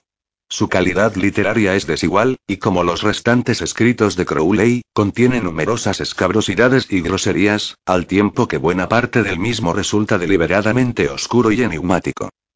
Además, las fórmulas sobre las cuales trabaja podrían ser consideradas como adversas y malignas por los ocultistas acostumbrados a la tradición cabalística, ya que emplea 11 en lugar de 10 como batería de golpes para ceremonias mágicas, y el 11 es el número de los clipotos epirog malignos. Por lo que, cuando se utiliza una batería de 11, se está invocando a los clipot. En el texto no se da la menor indicación al respecto, lo que constituye una auténtica trampa para el estudioso que no lo sepa de antemano. Crowley también cita el norte como el punto cardinal santo al que puede girarse el adepto para realizar una invocación, en lugar del este, donde nace la luz, como se dice en la práctica clásica. De hecho, al norte se le dio Fortune Magia aplicada 63 denomina el lugar de la mayor oscuridad simbólica, y es el punto cardinal santo de una única secta, la de los Yezides, o adoradores de los demonios. Resulta, por tanto, evidente que el estudioso que sea lo suficientemente osado como para experimentar con una batería de 11 golpes y una invocación hacia el norte, entrará en contacto con lo que la mayoría de la gente consideraría fuerzas indeseables. No obstante, Crowley posee una notable intuición sobre todo lo referente a la filosofía del ocultismo, y cuando se dedica a explicarla es un escritor de lo más esclarecedor. Yo no tengo el menor reparo en considerarme deudora de sus escritos teóricos. Mientras que, en lo referente a sus métodos prácticos, considero que son algo muy distintos y, en mi opinión, demasiado peligroso como para intentar aplicarlos. Si interpreto los signos como es debido, MacGregor Matters, Crowley, Regardie y yo misma trabajamos todos basándonos en las mismas fórmulas, las contenidas en los misteriosos mensajes cifrados descubiertos por Matters. Regardie se basa en Matters a través de Crowley, aunque supongo que será consciente de las alteraciones de las fórmulas introducidas por este, ya que no aparecen en sus libros, y las que él da son las mismas con las que yo me familiaricé en la Orden de la Aurora Dorada, y que considero válidas y eficaces, mientras que la versión que da Crowley de las mismas es adversa y destructiva, aunque no puedo hablar sobre este tema basándome en experiencias personales, pues nunca he tenido nada que ver con su método. No obstante, he hablado con personas que sí han tenido que ver, y comprobado que no parece haber dos opiniones coincidentes sobre ese punto una vez transcurrido un plazo de tiempo suficiente como para que puedan verse los resultados finales. Pero aunque me disocio totalmente de los métodos de Crowley, no deseo minimizar su aportación a la literatura sobre temas ocultistas, que es del máximo valor. Un estudiante avanzado, que sepa leer entre líneas y separar el grano de la paja, podrá aprender muchísimo de sus obras. Y si nuestro interés se centra en los textos escritos por un autor y no en él mismo, no tendremos por qué preocuparnos por su carácter personal o por su vida privada. Uno de los problemas más difíciles del ocultismo actual es el relativo a la cuestión de la autoridad. ¿En qué consiste una auténtica iniciación? ¿En qué consiste una genuina orden ocultista? ¿Quiénes son y dónde están los maestros? Hace falta que respondamos inequívocamente a todas esas preguntas, y que definamos las normas o baremos que empleamos para juzgar antes de empezar a avanzar por el camino o sendero. No me propongo analizar detalladamente todas esas cuestiones en estas pocas páginas, pues ya Dion Fortune Magia Aplicada 64 lo he hecho en otras obras, pero sí realizaré un intento concreto de definir un baremo para juzgar los temas relacionados con el ocultismo que permita forjarse una opinión en casos específicos. Una autoridad que se envuelve en misterio es algo especialmente favorable a las mistificaciones y los abusos, y resulta difícil ver cómo, si no existe persecución, puede tener alguna justificación. Cuando el ocultismo solo podía practicarse poniendo en peligro la libertad o incluso la vida, las cosas eran distintas. Pero ¿por qué debería enterrarse bajo tierra una organización ocultista actual?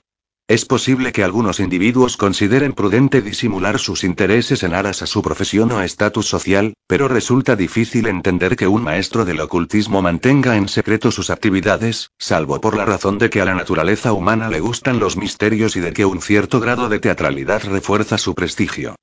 Pero el iniciador consagrado, y no cabe pensar que ningún otro sea digno de consideración, se plantea la ciencia esotérica como una filosofía y una religión, y no se preocupa por cosas tan banales como esas, que deja para aquellos a quienes agrada la publicidad y el sensacionalismo baratos.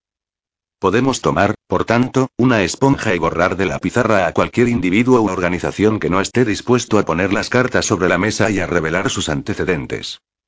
Es una desgracia que el paladar popular se haya visto tan estragado con maravillas ocultas que es ya incapaz de asimilar una alimentación sana, a base de hechos reales, que le resulta incluso repugnante. A menos que los antepasados espirituales de una orden o de un iniciador sean muy remotos tanto en el tiempo como en el espacio, no habrá prestigio posible. Los charlatanes se aprovechan de ello, y se jactan de triunfos y logros que les cuestan tanto demostrar como a nosotros investigar. Sea cual sea la situación en Oriente, las líneas de contacto en el plano físico en Occidente se han visto hasta tal punto rotas y destruidas en el tiempo histórico que ahora no queda más remedio que recomponerlas y pegarlas como si fuesen una cerámica antigua. No obstante, la experiencia demuestra que, en cuanto se ha realizado parte de esa recomposición, la persona dotada de capacidad psíquica podrá ya descubrir los contactos con el plano interior y reconstruir el eslabón. Eso es lo que se hace de hecho en los modernos misterios. El que un iniciador o una organización afirmen descender de la Hermandad del Himalaya o de la Hermandad de la Rosa Cruz, o de cualquier otra orden secreta que goce de parecida popularidad, no significa que esa descendencia siga una línea continua e ininterrumpida de tradición en el plano Dion Fortune Magia aplicada 65 físico. Aunque tampoco que, si no existe dicha línea de descendencia, sus afirmaciones carezcan totalmente de validez. Un ocultista con un cierto grado de evolución o desarrollo puede recoger los contactos psíquicos con esas grandes organizaciones del plano interior y estar trabajando bajo su influencia. Cuando esto ocurre, se producen cosas muy curiosas en el plano físico, y el individuo en cuestión descubre que está constantemente recogiendo los fragmentos rotos de la tradición a que se ha consagrado. Mi propia experiencia me dice que, al menos durante los tres últimos años antes de entrar en contacto con ella en el plano físico, yo ya estaba trabajando sobre los contactos de la orden donde fui finalmente recibida. Esos contactos los recogí en puntos diferentes en ambas ocasiones, después de que se hubiesen visto completamente separados del plano físico. Cuando se han recogido los contactos de una de las grandes fraternidades o hermandades existentes, una parece avanzar a gran velocidad, sobre raíles invisibles. Existen numerosos testimonios que lo demuestran. Una orden oculta puede compararse con un iceberg, del que solo una séptima parte flota sobre la superficie, mientras que el resto permanece sumergido. Seis séptimas partes del trabajo ocultista se realiza en los planos interiores. Y, de ellas, cinco sextas partes consisten en experiencias subjetivas. Por tanto, para cualquier estudioso o iniciador es esencial poseer los contactos con el plano interior de una orden válida. Una vez conseguidos, el aspecto exterior comenzará a cristalizar alrededor de ellos, como la perla se va formando, capa tras capa, alrededor del granito de arena en la concha de la ostra. Pero aunque el contacto con el plano interior constituye el núcleo vital, cualquier estudioso o iniciador se encontraría en una difícil situación si no contase con un conjunto de conocimientos mundanos en los que basarse. Los sistemas ocultistas resultan demasiado complicados y detallados como para poder discernirse psíquicamente de manera sencilla o práctica.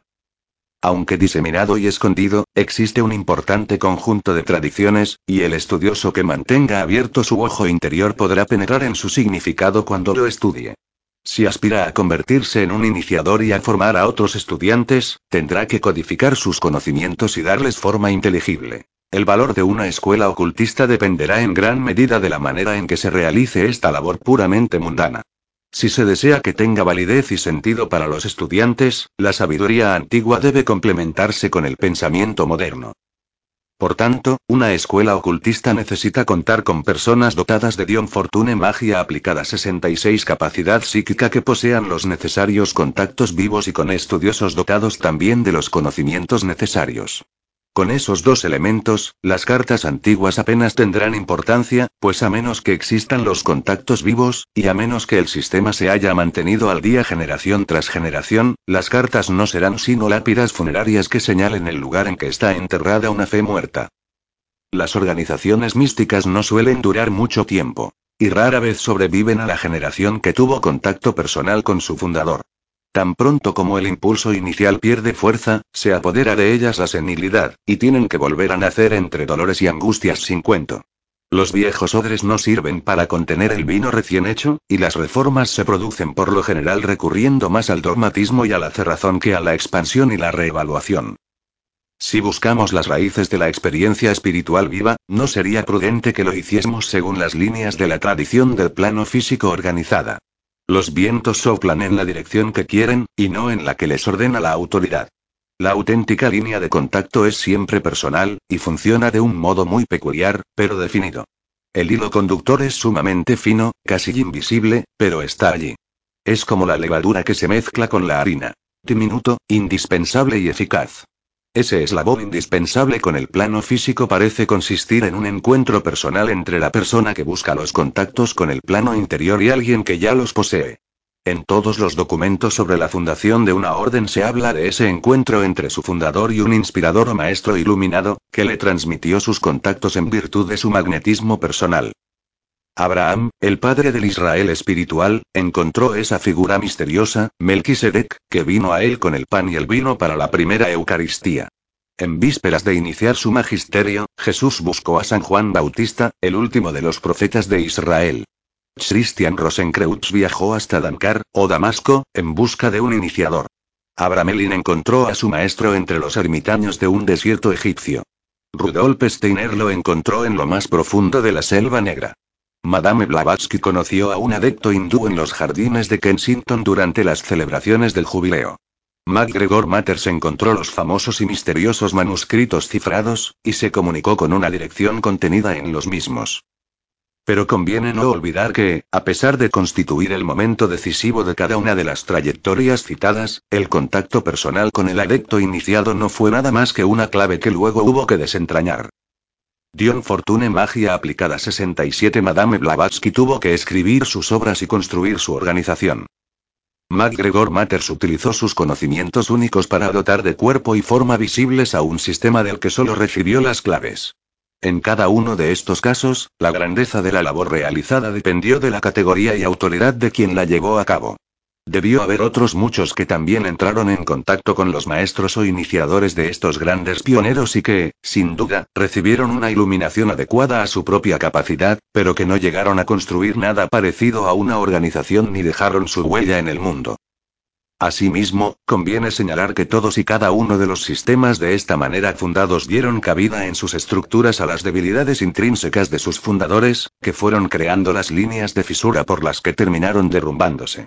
Madame Blavatsky poseía muy poco discernimiento en lo relativo al carácter humano. Y aunque su devoción y entrega a sus propios ideales era innegable, se mostró bastante imprudente en la línea seguida y muy poco escrupulosa en los métodos. El movimiento de vuelta a Blavatsky, con su condena de la teosofía moderna, debería recordar que las hierbas malas que pretende segar nacieron de las semillas por Madame Blavatsky sembradas debido a su imprudencia y falta de principios.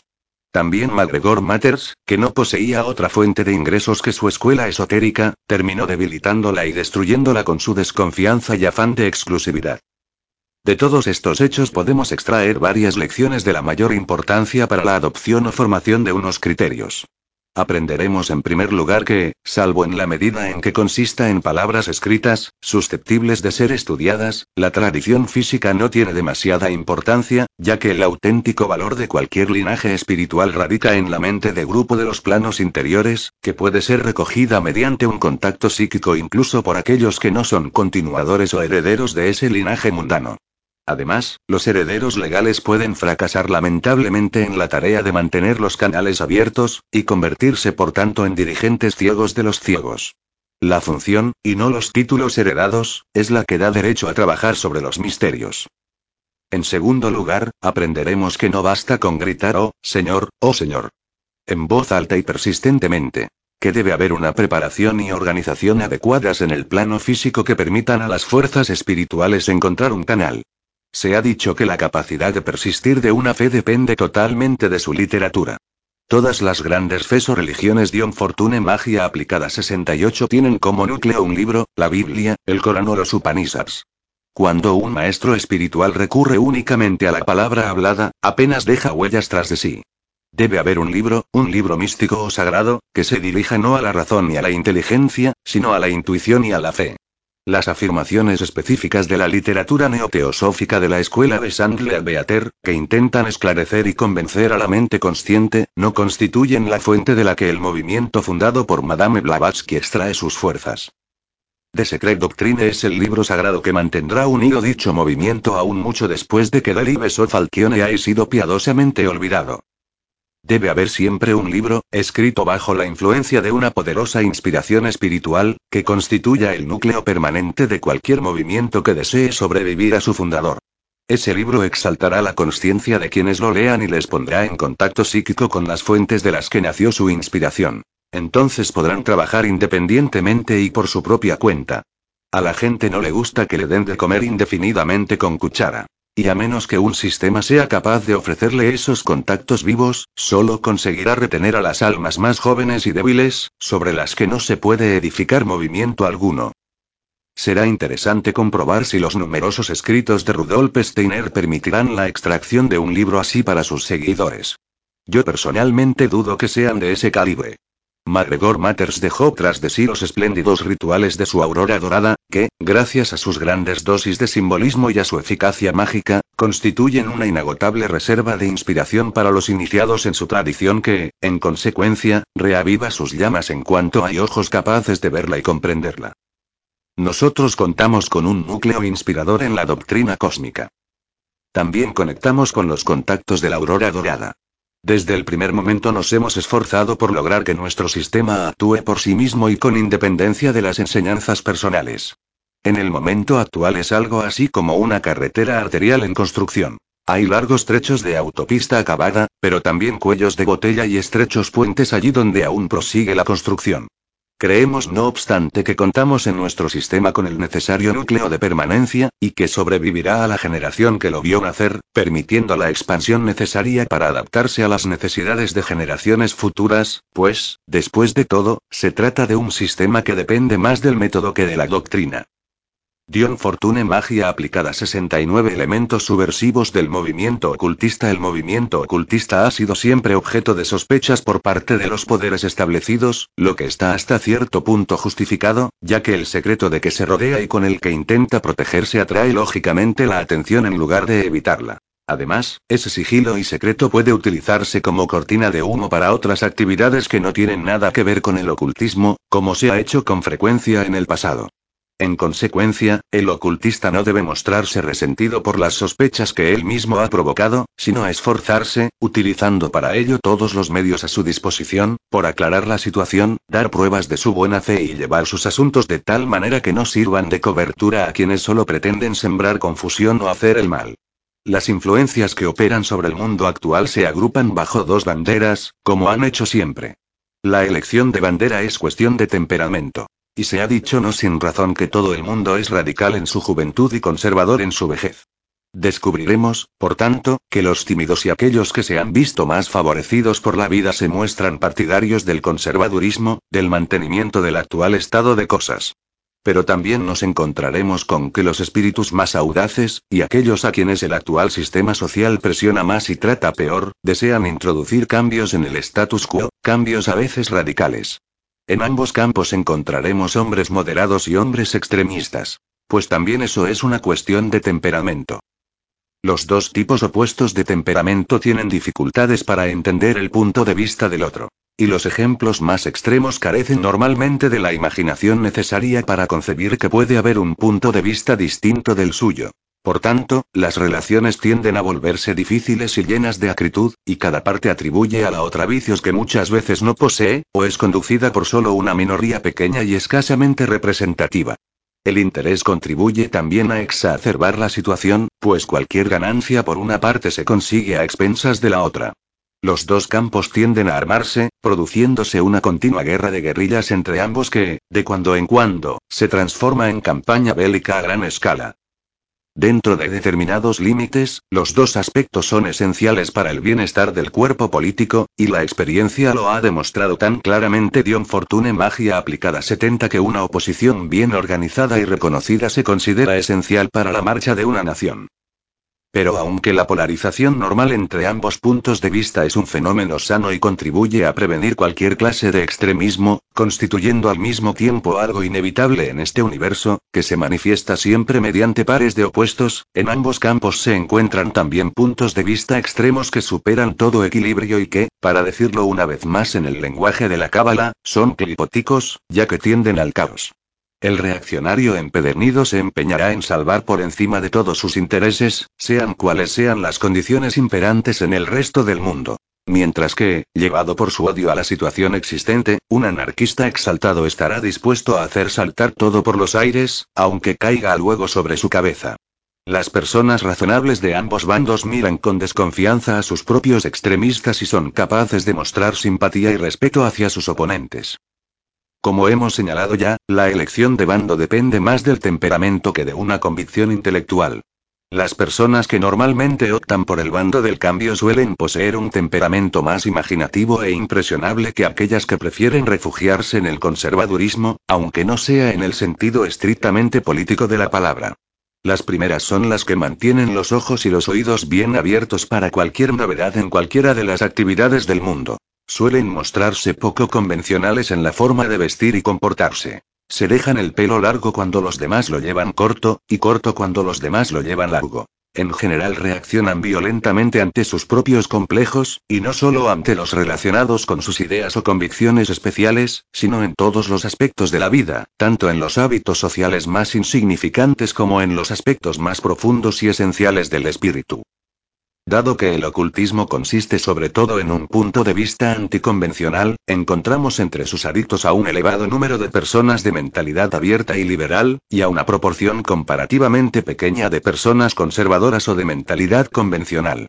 No obstante, no deberíamos incurrir en la trampa de confundir el posto con el propteroc.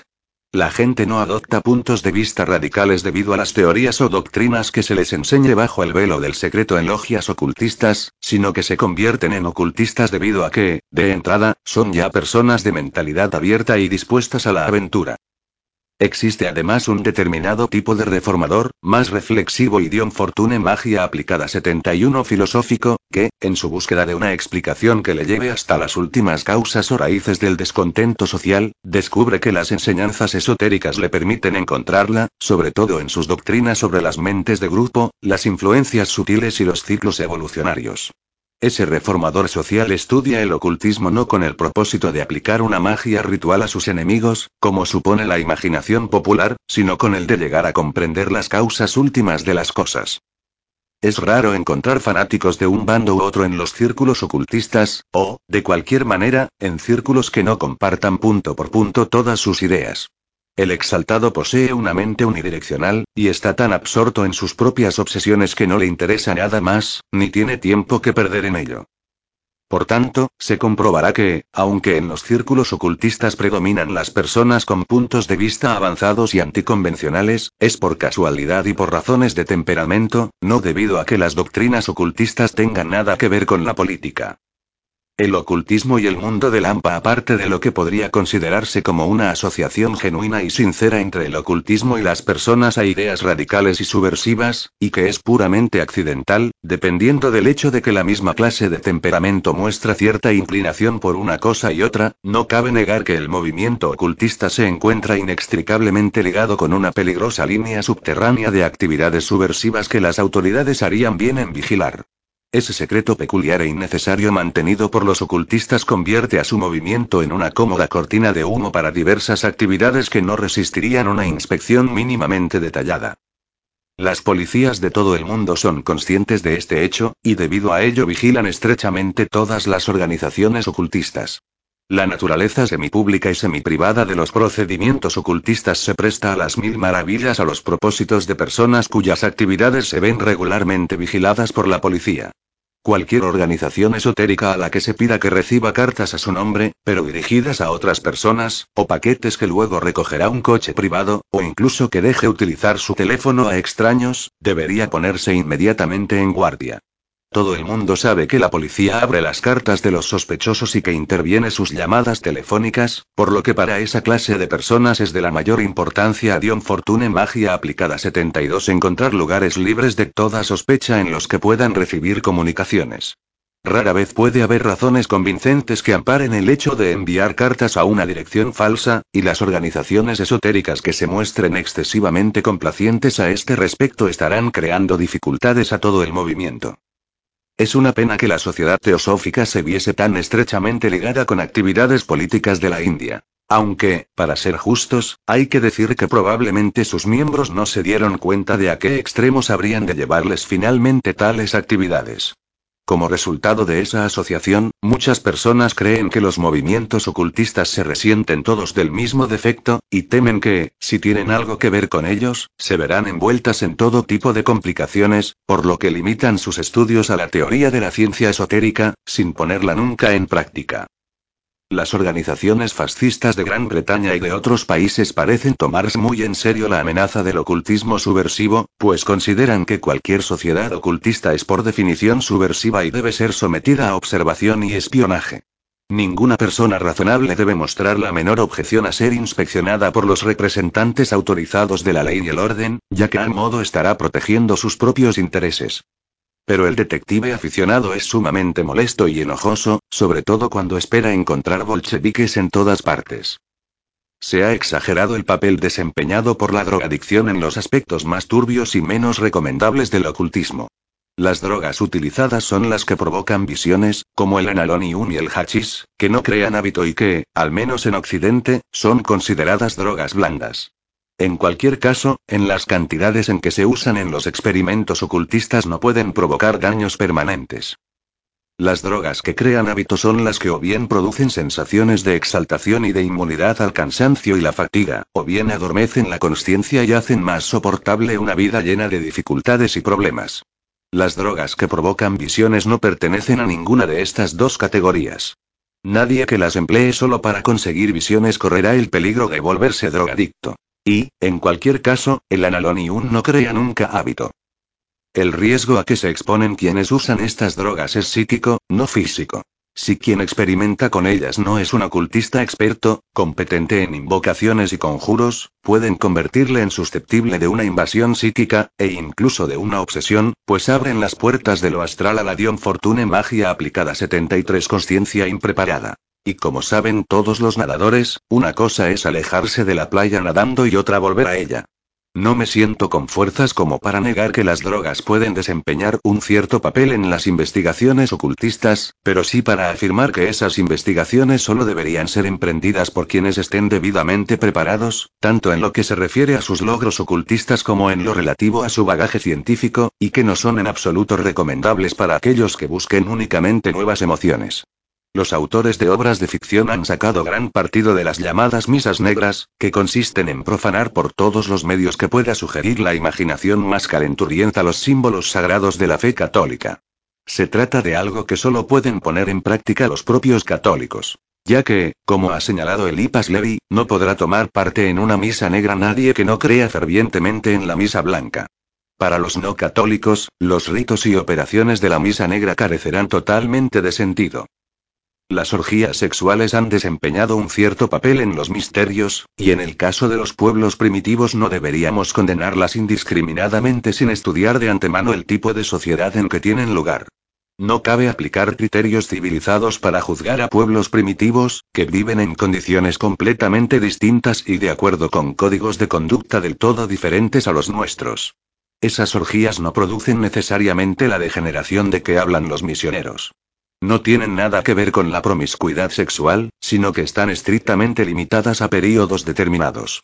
Una gente que vive en condiciones naturales, en estrecho contacto con la naturaleza, y compitiendo con las plantas y los animales por la posesión del suelo, tiene otras necesidades sociales y, por tanto, otros códigos morales que los de una población sumamente densa y altamente organizada, cuyo problema es alimentarse de un terreno o área limitada.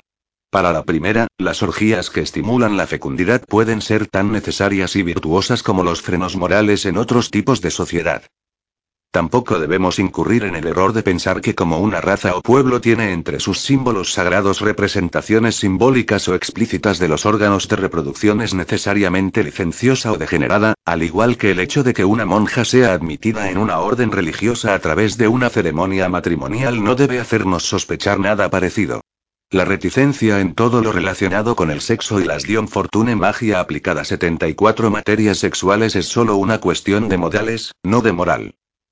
En todas estas cosas hay verdades que no podemos ignorar, y una civilización es más pobre, y en absoluto más limpia o más sana, por hacer caso omiso de ellas.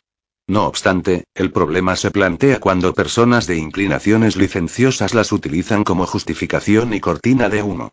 Es innegable que, sobre todo en Europa, se ha actuado muchas veces así en nombre del ocultismo. No obstante, en su mayor parte, el relajamiento moral en los círculos ocultistas ha consistido únicamente en emparejamientos esporádicos entre almas gemelas, y no posee mayor significado ocultista que la existencia de condiciones parecidas en los círculos artísticos.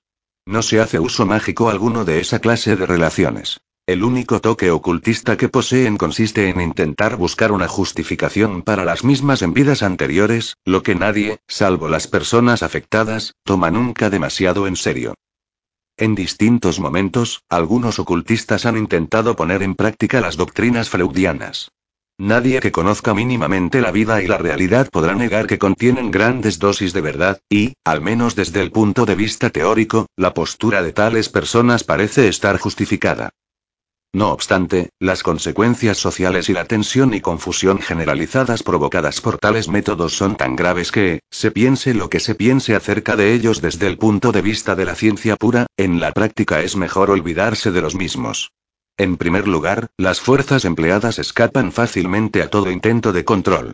Y en segundo lugar, cuando esas prácticas se realizan coincidiendo con la formación de un grupo, la mente del mismo adquiere una atmósfera excesivamente elemental como para poder ser tolerada por personas civilizadas.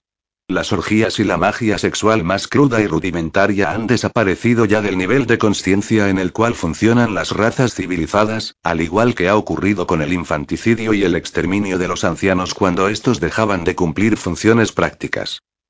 Sin embargo, existen mejores métodos de aproximación a los niveles elementales de la conciencia que estos, que no pertenecen al camino de la mano derecha.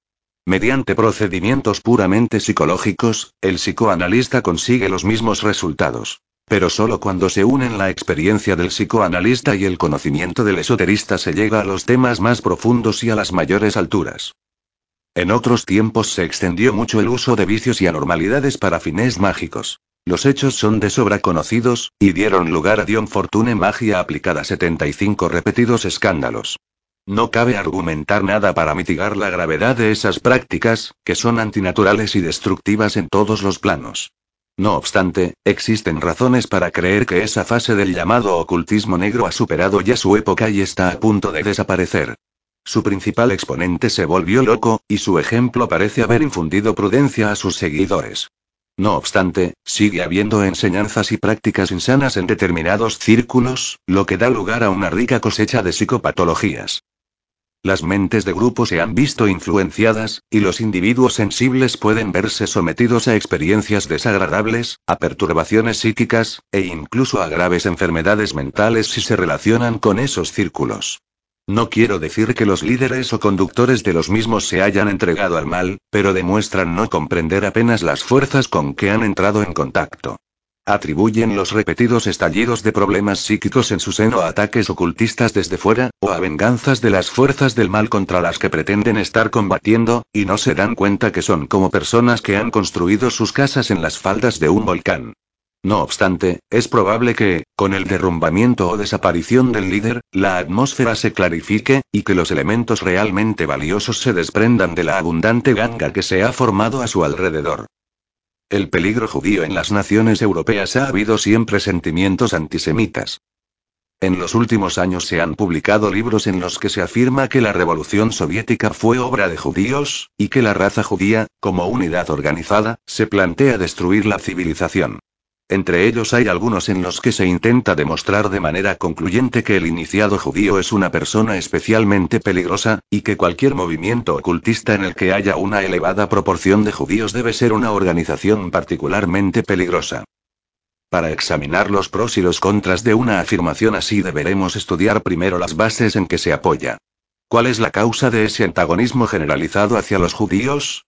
La mayoría de la gente diría que radica en que fueron ellos quienes mataron a nuestro Señor, pero la respuesta real debe buscarse en el hecho de que hay una mayor proporción de inteligencia y habilidad, y un menor porcentaje de virtudes marciales entre los judíos que entre cualquier otra raza. Eso, unido a su orgullo racial y a su exclusividad, irrita a los genitales. Y como el judío no es por lo general una Dion Fortune magia aplicada a 76 persona belicosa, estos pueden dar rienda suelta a su irritación. Además, debido a su peculiar don para las finanzas, los judíos son los prestamistas universales. Y una forma cómoda de no pagar deudas molestas consiste en desencadenar de cuando en cuando un podrón. Ambas partes, judíos y gentiles, poseen fuerzas fuertes y débiles que les convierten en enemigos y presas unos de otros, y ese estado de cosas no favorece la mutua confianza ni las buenas relaciones. Es innegable que entre los bolcheviques, al igual que entre los anarquistas, el porcentaje de judíos es bastante elevado. Y no resulta difícil encontrar la razón.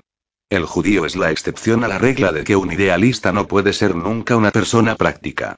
Cuando un movimiento idealista desea un organizador eficaz, normalmente no lo encuentra entre los gentiles que lo integran.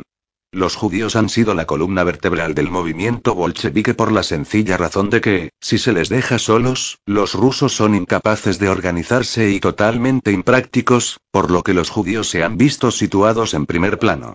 Pero esto no es un fenómeno específico del movimiento bolchevique.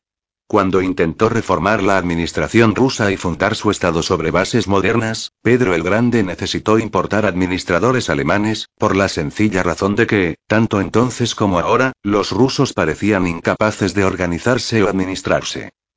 El judío destaca en los círculos revolucionarios, como en los literarios o científicos, debido a la gran capacidad y habilidad que se encuentra entre los de su raza. Pero, una vez más, no debe confundirse el posto con el propterok. El judío se siente atraído por la tradición esotérica occidental debido a que está basada en la Cábala, la sabiduría mística de Israel, y porque su intelecto es de los que se adaptan con facilidad a la filosofía esotérica. Sin embargo, en el judaísmo actual parece haber una total ausencia de elementos místicos, salvo en lo que se refiere al sionismo, o nacionalismo judío. En el caso de las mujeres esto resulta especialmente marcado, pues en la religión judía no tienen ningún papel, como no sea el de aplicar al hogar las tradiciones levíticas. Esta carencia es intuida de forma especial por los judíos más reflexivos, que sienten la necesidad de ese tipo de misticismo que enseña el cristianismo, pero que no pueden aceptar la figura de Cristo. El judío y, sobre todo, la judía encuentran ese misticismo en el ocultismo, que es imparcial desde el punto de vista religioso y que, además, encaja en la tradición de Israel. Existen, por tanto, numerosos judíos en el movimiento ocultista occidental, en el que destacan, como en otros campos, debido sobre todo a su Dion Fortune magia aplicada 77 capacidad intelectual y fuerza. Cualquiera que estudie el tema desde el punto de vista de la historia y de la psicología racial se dará cuenta de que, como raza, la judía tiene más que perder que ninguna otra en cualquier situación de descontento y desorden social, ya que los judíos son los prestamistas del mundo, y lo primero que hace cualquier nación después de una revolución es suprimir las deudas, tanto las privadas como las nacionales. Por si fuera poco, los judíos no tienen nada de belicistas, lo que no quiere decir que no haya entre ellos individuos dotados para la lucha, como demuestra la historia del pugilismo, sino que sus principios religiosos aplicados a las costumbres sociales hacen muy difícil el mantenimiento de un ejército, si es que es posible organizarlo.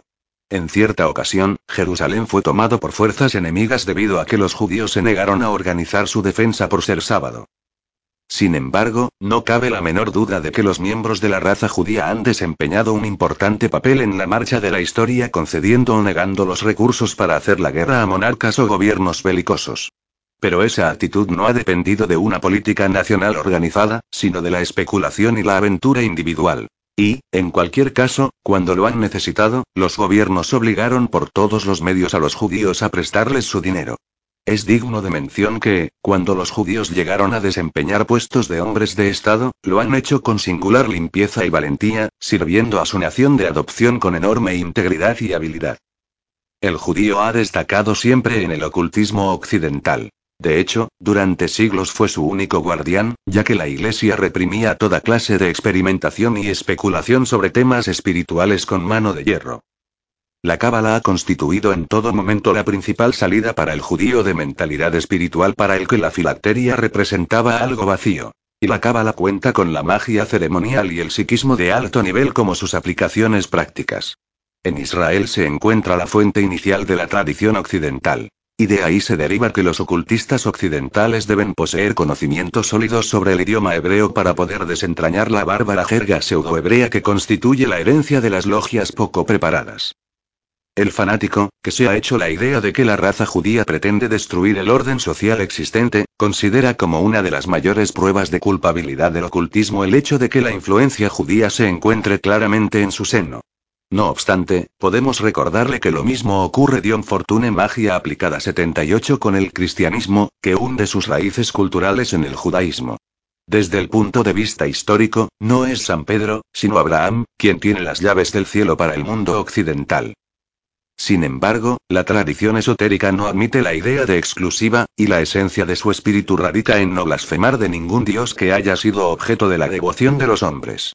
Ve todas las religiones como expresiones del espíritu del ser humano en lugar de como una revelación de un dios celoso a su pueblo elegido.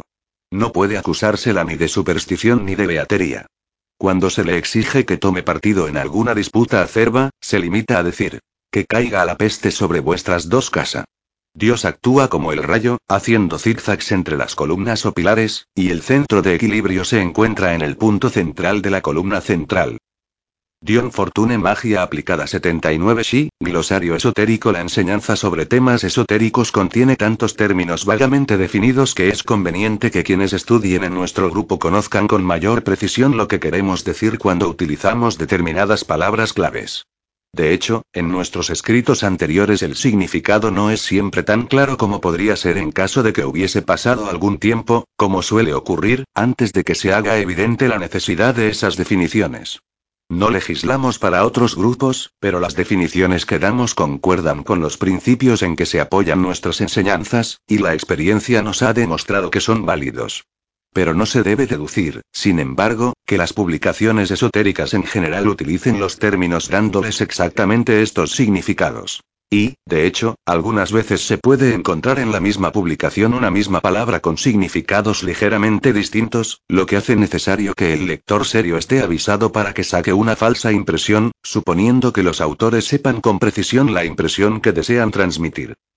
Exponemos a continuación los términos o palabras que tenemos en mente y, en algunos casos, añadimos información sobre los temas. El logos se utiliza para referirse al logo solar, al dios de nuestro sistema solar. Al dios del cosmos lo describimos como el primer manifiesto. Los manus son fundamentalmente los líderes etnológicos en los planos interiores de las grandes razas raíz. Representan alguna gran idea o principio que hay detrás de la misión esotérica de su raza raíz. Hay más de un tipo de manu. El manu de la raza es también el prototipo de hombre ideal de una raza, y en este sentido, la sílaba man de determinados idiomas puede poseer una gran antigüedad y sentido. Los manus pertenecen a los tres primeros enjambres. Los señores de la llama, la forma y la mente. Pero no todos esos señores son manus, pues estos pertenecen de hecho al tipo arcangélico, con un ego múltiple. Esta es la mayor aproximación en palabras a esos grandes seres. No obstante, sus formas personalizadas aparecieron en guisa humana. Dion Fortune Magia aplicada 80 Los maestros son los seres perfectos de la evolución humana, que guían a la humanidad y realizan otras varias tareas importantes. No se convierten en señores de la humanidad, véase la doctrina cósmica, hasta haber superado todo lo que actualmente se conoce como humanidad, y no pertenecen a ningún grado o categoría antes de haber entrado en la superior. La chispa divina puede considerarse como el aspecto externo del átomo cósmico, impreso con el sello logoidal. Hasta alcanzar un grado o categoría debe considerarse para todos los fines prácticos como el átomo cósmico, como la parte inmortal de cada uno de nosotros, enraizada en el gran no manifiesto, y de la misma esencia que los logoi, aunque mucho más retrasado en cuanto a su evolución, etc. La individualidad o ser superior, la sociedad de la luz interna utiliza actualmente los términos personalidad evolutiva y personalidad encarnatoria, respectivamente, es la unidad de una evolución, y consiste en cuerpos de los tres planos superiores, utilizando un sistema de siete planos, organizados alrededor de la chispa divina. La personalidad, proyección o ser inferior es la unidad de una evolución y consiste en los cuerpos de los cuatro planos inferiores, en un sistema de siete planos. Sus experiencias se ven absorbidas en esencia tras la muerte física por el ser superior. Pero esto solo no determina la siguiente proyección, ya que el ser superior cuenta con fases de desarrollo entre encarnaciones, basadas en gran medida en experiencias preencarnatorias, o involucionarias, que también influyen en la siguiente proyección. El alma es una de las palabras más frecuentemente utilizadas con significados distintos. Nosotros la empleamos para referirnos a los aspectos internos de la personalidad y a los externos del ser superior. Se trata de hecho de la unidad de la evolución hasta cierto punto, más allá de Chesed. En el árbol de la vida de la Cábala. Sus aspectos de personalidad son, o deberían ser, absorbidos en esencia por el ser superior en el momento de la muerte, y el alma se verá así condicionada para su siguiente encarnación. Este tema es mucho más complejo y profundo, y requeriría una exposición más amplia de la que es posible hacer aquí. Puede considerarse como el vehículo del hombre en evolución, y su estado o condición en el momento de la muerte, y después, tiene mucho que ver con la siguiente personalidad proyectada por el ser Dion Fortune Magia aplicada 81 superior. Determinadas patologías de naturaleza esotérica que afectan a las futuras encarnaciones pueden deberse a acciones y actitudes equivocadas adoptadas por el alma durante la encarnación y después de la muerte. Razas raíz es un término aplicable a la raza original de la cual surgieron las diversas subrazas. Se refiere con frecuencia a las siete grandes divisiones de la raza de los atlantes, prototipos raciales que siguieron evolucionando después del diluvio hasta constituir las principales familias raciales, como se las conoce exotéricamente. Como término, raza raíz puede referirse también a las cuatro divisiones de color de la humanidad, y a las cinco etapas o fases de evolución del ser humano en este planeta. Es decir, la hiperbórea, la lemuria, la atlantea, etc. Las divisiones de color y las etapas de evolución humana contaban también con mandus, pues existen numerosos tipos de ellos.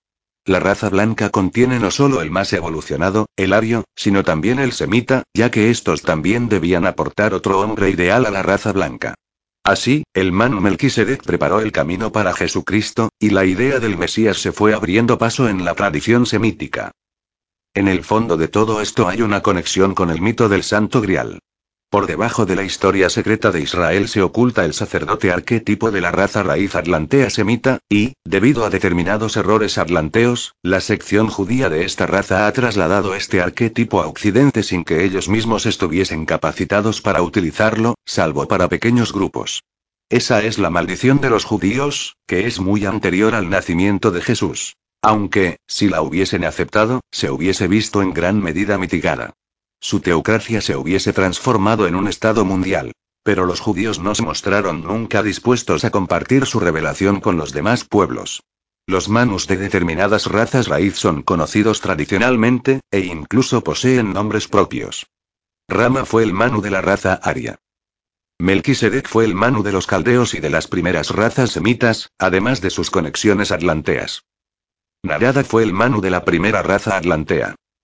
Asuramaya fue un manu de una primitiva raza lemuria, que se mezcló con los primeros atlanteos, y vivió en la Atlántida en esos tiempos remotos. Fue el maestro de la sabiduría de las estrellas en el mundo anterior al diluvio, como Melquisedec lo fue en el mundo posterior al diluvio, y también dio en Fortune Magia Aplicada 82 el primer astrónomo. En la Atlántida trabajó en colaboración y bajo las órdenes de Narada.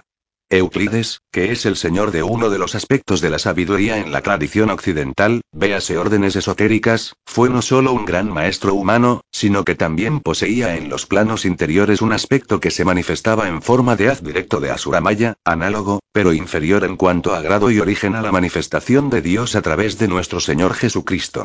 No obstante, este tema es demasiado complejo como para poder explicarlo en profundidad en estas breves líneas. Los semitas estaban destinados a convertirse en sumos sacerdotes, pero solo una pequeña parte de los mismos lo consiguió en una evolución posterior, y solo una pequeña medida.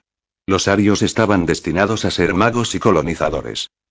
Los arquetipos son pautas o modelos originales de una idea divina.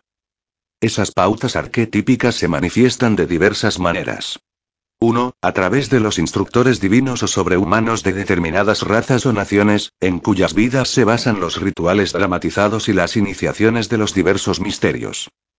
2. A través de formas no humanas, pertenecientes a tipos preterrestres y prehumanos de desarrollo, tales como A. Los signos del zodíaco, en su forma actual, no antropomorfa. B. Símbolos macrocósmicos relacionados con el microcosmo y basados en las fuerzas esenciales del universo, tales como ideogramas geométricos y fálicos de importancia relevante. Estos han pasado a la mente humana y surgen a través de los símbolos oníricos, pero son mucho más antiguos que la mente humana. Los nombres tradicionales de las grandes figuras arquetípicas son con frecuencia memorias raciales de uno es decir, de los instructores, y pertenecen a las diferentes fases de la evolución por las que han pasado sus grupos. Nacieron con algún maestro o instructor que, en tiempos antiguos, sirvió de guía a algún grupo. No deberían confundirse con la fuerza arquetípica de un Manu, que trabajó sobre la principal familia colectiva de la raza entera de la que el grupo formaba parte. Por ejemplo, Rama fue el gran líder de la raza aria, mientras que Orfeo, Osiris, Isis, Odín, Merlín, etc., fueron instructores de determinados grupos arios, y los recuerdos ancestrales acerca de ellos se dio en Fortune Magia aplicada 83 vieron traspasados a alguno de los dioses y héroes de esos grupos. Pues aunque algunos dioses son fuerzas naturales, otros no son sino recuerdos de maestros o instructores prehistóricos. Los ángeles raciales son seres superiores, pertenecientes a la jerarquía arcangélica o angélica, nombrados desde el principio del mundo guardianes de determinados grupos, se les puede describir también como principios personalizados del fuego arquetípico, que trabajaron primero con el Manus, y luego, al retirarse este, continuaron en contacto con el mundo como guardianes de esos principios y de las fuerzas que rodean su terreno o fundación, en Malkut. Esta clase de ser aparece descrito en la frase bíblica el príncipe de los poderes de Persia, o gran ángel racial de un período anterior. Los ángeles raciales guían a las razas hasta el territorio en que echarán raíces. Y, en la medida en que una nación se mantiene suficientemente fuerte, en las numerosas acepciones de dicha palabra, el ángel es, por así decirlo, su ser superior. Cuando la nación decae hasta el extremo de que ya no es posible un contacto real con el ángel, éste se retira a otra nación más capacitada para expresar el principio interior que representa. Esos ángeles incorporarán en su reino seres tribales inferiores de otras naciones que se verán profundamente integrados en el territorio original, mediante conquista u otros medios.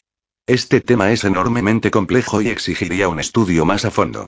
Por ejemplo, la conquista en el plano físico no siempre triunfa sobre una nación. Anima y animus. Estos términos psicológicos aparecen perfectamente definidos en los libros de texto, por lo que debe uno remitirse siempre a esos libros, sobre todo para expresiones psicológicas, muchas de las cuales se utilizan de forma generalizada e inexacta. Todo lo que hace falta decir es que se debería leer a Jun con gran atención, ya que es probable que supiese más cosas de las que se molestó en expresar claramente. Cuando se aproxima la integración con el ser superior, es posible que el anima o animus dé paso a figuras ideales del mismo sexo que la personalidad, y en personas dotadas de gran sensibilidad, y que se encuentren en estado emocionales superiores, es incluso posible que la personalidad y tales figuras se vean ya anunciadas en etapas anteriores.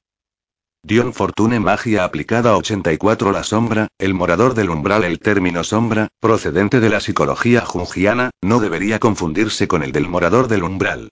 La sombra representa el material subconsciente de la actual encarnación. Es decir, de solo una vida. Aunque, naturalmente, se ve afectado también por las anteriores.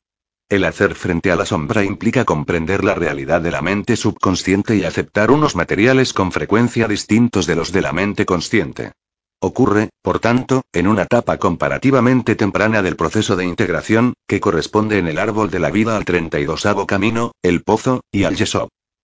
En nuestra terminología, utilizamos la expresión morador del umbral para representar todo el pasado del individuo, todo lo que ha contribuido a convertirle en lo que es. Es por tanto el conjunto o suma de todas sus sombras. El hacer frente al morador del umbral es la confrontación con todo el pasado y exige una plena aceptación de este y de todo lo que ha contribuido a convertir al individuo en lo que ahora es. Se produce en una etapa posterior del proceso de integración.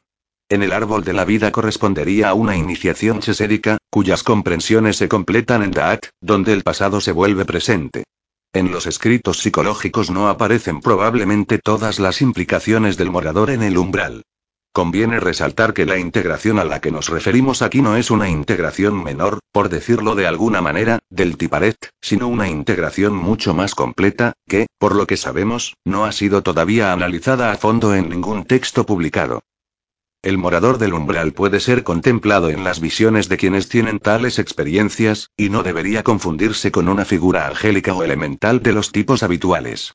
Se trata de una manifestación de la deuda agregada de una forma personalizada, o puede surgir de la conciencia de dicha deuda, variando sus formas de acuerdo con la naturaleza de la misma.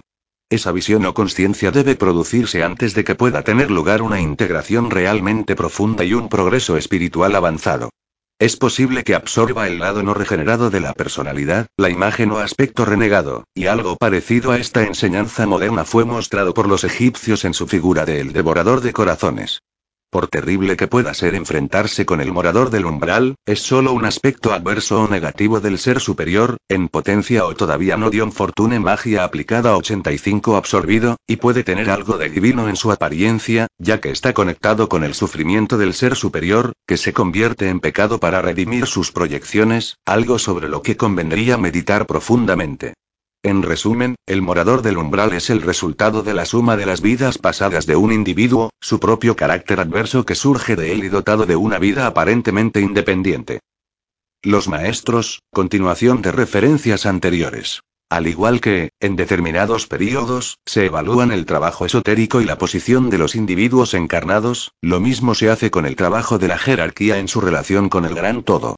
Debe comprenderse claramente que un maestro es aquel cuya función está relacionada con la evolución logoidal solar, por lo que los maestros deben ser tomados como lo que son, comprendiendo lo mejor posible su tipo de poder funcional. Para poder funcionar plenamente en la evolución logoidal solar se debe avanzar mucho en el crecimiento cósmico, debiendo completarse las iniciaciones estelares en todas sus graduaciones. Símbolos raciales. Animales. El alma de una raza exuda una influencia basada en un aspecto de su carácter, y esa influencia puede asumir una forma etérica. Se trata de una especie de tótem. Según la raza va evolucionando, se va convirtiendo en uno de sus símbolos especiales. El símbolo de Gran Bretaña, o animal totémico, es el caballo blanco, que lo fue originalmente tanto de los celtas como de los sajones. El león es un símbolo de origen no tan antiguo, ni tan importante, pues se trata de una derivación heráldica de los normandos. El caballo blanco es, sin embargo, un símbolo muy antiguo, y si se considera como un producto de la evolución de los Eohipos, tiene relación con la Atlántida. No se prescribe para él ninguna postura especial, como rampante, etc. Formas arquetípicas y psicología, véase párrafos anteriores. Para mayor conveniencia, se puede dividir los distintos tipos de formas arquetípicas en 1. Los arquetipos macrocósmicos, como los dioses, que son personalizaciones de grandes fuerzas cósmicas. 2. Los arquetipos microcósmicos, de los que se ocupa la psicología moderna, y que son las personalizaciones del macrocosmos en el alma de un hombre. Los arquetipos microcósmicos, tales como el padre, la madre, el mago, la mujer sabia, etc., representan el eslabón entre el alma en evolución y determinadas líneas de Dion Fortune magia aplicada a 86 fuerza del macrocosmos, o, para decirlo en otras palabras, la aproximación del ser humano a Dios o a los dioses. En este sentido, detrás de los maestros se encuentra la fuerza supernal, que se puede describir como el gran sacrificio, y que está relacionada con el Dios sacrificado del árbol de la vida. Además de los arquetipos aquí mencionados, existen lo que podríamos denominar formas complementarias de distintos aspectos del microcosmos, tales como el ángel, el demonio, etc., y el penoso tipo de cuerpo mágico animado por una esencia elemental, y al que se llama morador del umbral o genio maligno, según los casos. Es posible que representen grupos o familias enteros. Pero, en un texto como este, el análisis detallado de todos ellos resultaría excesivamente largo y farragoso. El término psicológico del aspecto renegado de la psiquis es aplicable a los mismos. La imagen contrasexual. Se trata de un fenómeno psicológico bastante conocido. Cuando se le reconoce como lo que realmente es, puede servir como eslabón especial entre la personalidad y el ser superior, pues se trata de un aspecto del ángel del pilar opuesto al sexo físico. Es decir, femenino para el pilar de plata, masculino para el pilar negro. Estos pilares se refieren al glifo compuesto del árbol de la vida y a los pilares, un símbolo cabalístico. Notas sobre el Santo Grial y otros símbolos afines. Los contactos y el poder procedentes de los planos internos se reciben en el plano físico, bien a través de un grupo, bien a través de un individuo que transmite a ese grupo los contactos que ha hecho él mismo, pero en su nombre. El primer método constituyó la base del Antiguo Testamento, con el Arca de la Alianza, y el segundo la base del Nuevo Testamento, con el Santo Grial, o Cáliz de la Santa Cena. Ambos receptáculos se han convertido en símbolos, al igual que otras variedades o modelos de receptáculos, el plato, el cuenco, la piedra, pero antes de transformarse en símbolos fueron cosas de verdad. El arca de la alianza contenía de hecho una substancia de los planos internos que había establecido un contacto directo entre Dios y el grupo. En la Atlántida, ese receptáculo lo constituía el cuenco de la luna, de la antigua luna y de fases o etapas primitivas de la humanidad, en el que había una substancia en contacto real con lo supernal. Esas substancias son misterios. De hecho, una versión posterior de los mismos se conoció con el nombre de la presencia real, y de los recuerdos más o menos vagos que la humanidad Dion Fortune Magia aplicada a 87 tiene de ellos han surgido los ritos sacramentales de los diversos credos o religiones. El descubrimiento del receptáculo que se le había retirado a los hombres a causa de sus pecados constituye la base de la leyenda del Santo Grial, en la que lo que se le aparece a determinadas personas es el receptáculo del contacto real con lo más interno, en lugar del receptáculo como símbolo de dicho contacto. Existen inagotables posibilidades de meditación sobre este tema. Pero baste de momento con lo ya dicho. Acordémonos de Melquisedec devolviéndole el símbolo sacramental a Abraham, de que su hogar estaba en Venus Lucifer, y de que, según una antigua leyenda, el santo grial se hizo con una esmeralda caída de la corona de Lucifer. No obstante, la copa fue el antiguo contacto atlanteo con Dios, conservado dentro del cuenco de la luna, que no contenía vino, en el sentido literal de la palabra. Nuestro Señor Jesucristo, un sumo sacerdote de la orden de Melquisedec, reconstituyó el símbolo, como, a sus propios niveles habían hecho otros salvadores, como Orfeo, Mitra, etc. En el fondo de todo ello se encuentra la historia secreta de Israel, detrás de la cual se mueve el sacerdote arquetípico de la raza raíz atlantea semítica. Notas diversas sobre astrología 1. El zodíaco se encuentra bajo la influencia de los 12 rayos cósmicos, y la verdadera influencia zodiacal sobre los seres humanos se remonta no a la que opera en el momento del nacimiento de su actual encarnación, sino a la de los agrupamientos cósmicos que estaban en afición en el momento en que la chispa divina que descendía hasta los planos, véase doctrina cósmica, se vio impresa con alguna fuerza zodiacal especial. Si se sabe discernir, esa fuerza estará también visible en las posiciones astrológicas de cada una de las encarnaciones, y sería posible calcular las influencias individuales que operan sobre el espíritu de manera análoga a cómo se calcula la precesión de los equinoccios que influyen sobre el Sol. No obstante, el tema es complejo y difícil, y requiere conocimientos especializados. Cada chispa divina se ve respectivamente influenciada por uno de los doce grandes conceptos de verdad que se ocultan tras los doce rayos cósmicos. Esta es la auténtica astrología fundamental que cubre un proceso de evolución. En comparación con ella, la influencia del zodíaco menor durante una encarnación resulta trivial, aunque la comprensión de la misma puede servir de ayuda. 2. El zodíaco no consiste tanto en un cinturón imaginario como en Dion Fortune magia aplicada a 88 zonas o rayos de influencia que inciden sobre la Tierra en determinadas estaciones. Lo mejor es considerarlo como conjuntos o juegos de cuatro constelaciones. Las tres modalidades de fuerza, cardinal, fija, mutable, se refieren a los tres rayos de la vida, de los que hay tres conjuntos o juegos equilibrados con los tres rayos de la destrucción. Cada modalidad zodiacal se alinea con uno de estos tres rayos de la vida. Los rayos de la vida y los signos zodiacales correspondientes a los mismos varían con cada evolución. Las cuatro criaturas sagradas de la actual evolución no tenían esa categoría antes de la misma a pesar de las influencias que ejercían. En la siguiente evolución, los cuatro signos mutables serán sagrados. Los signos del zodíaco constituyen la base mística del cosmos. 3. El paso del Sol por el zodíaco se parece a la reunión de los miembros de Osiris. Es decir, a la incorporación en la individualidad de las experiencias extraídas de las diversas encarnaciones. Pueden considerarse en cierto sentido como tipos de evolución en el camino o sendero. Los caballeros del rey Arturo, los doce apóstoles y otros grupos parecidos pueden considerarse como figuras alegóricas, al margen de como hechos históricos en algunos casos. Si consideramos el poder del Sol en el horóscopo como dotado de los cuatro aspectos, horizonte, cenit, crepúsculo y nadir, y como actuante no solo a través del propio signo solar y su ascendente, sino también a través del signo o planeta que se encuentre en la cúspide en las casas décima, séptima y cuarta, respectivamente, encontraremos que todo ello se encontraba ya reflejado en el horóscopo de los iniciados realizado a través de los cuatro grandes aspectos egipcios. Ra, Osiris, Tum y Kepra. El Sol es en sí mismo un reflejo de Sirius. Y Venus se ve eventualmente trascendido en Sotis, Sirius, la morada de Isis. 4.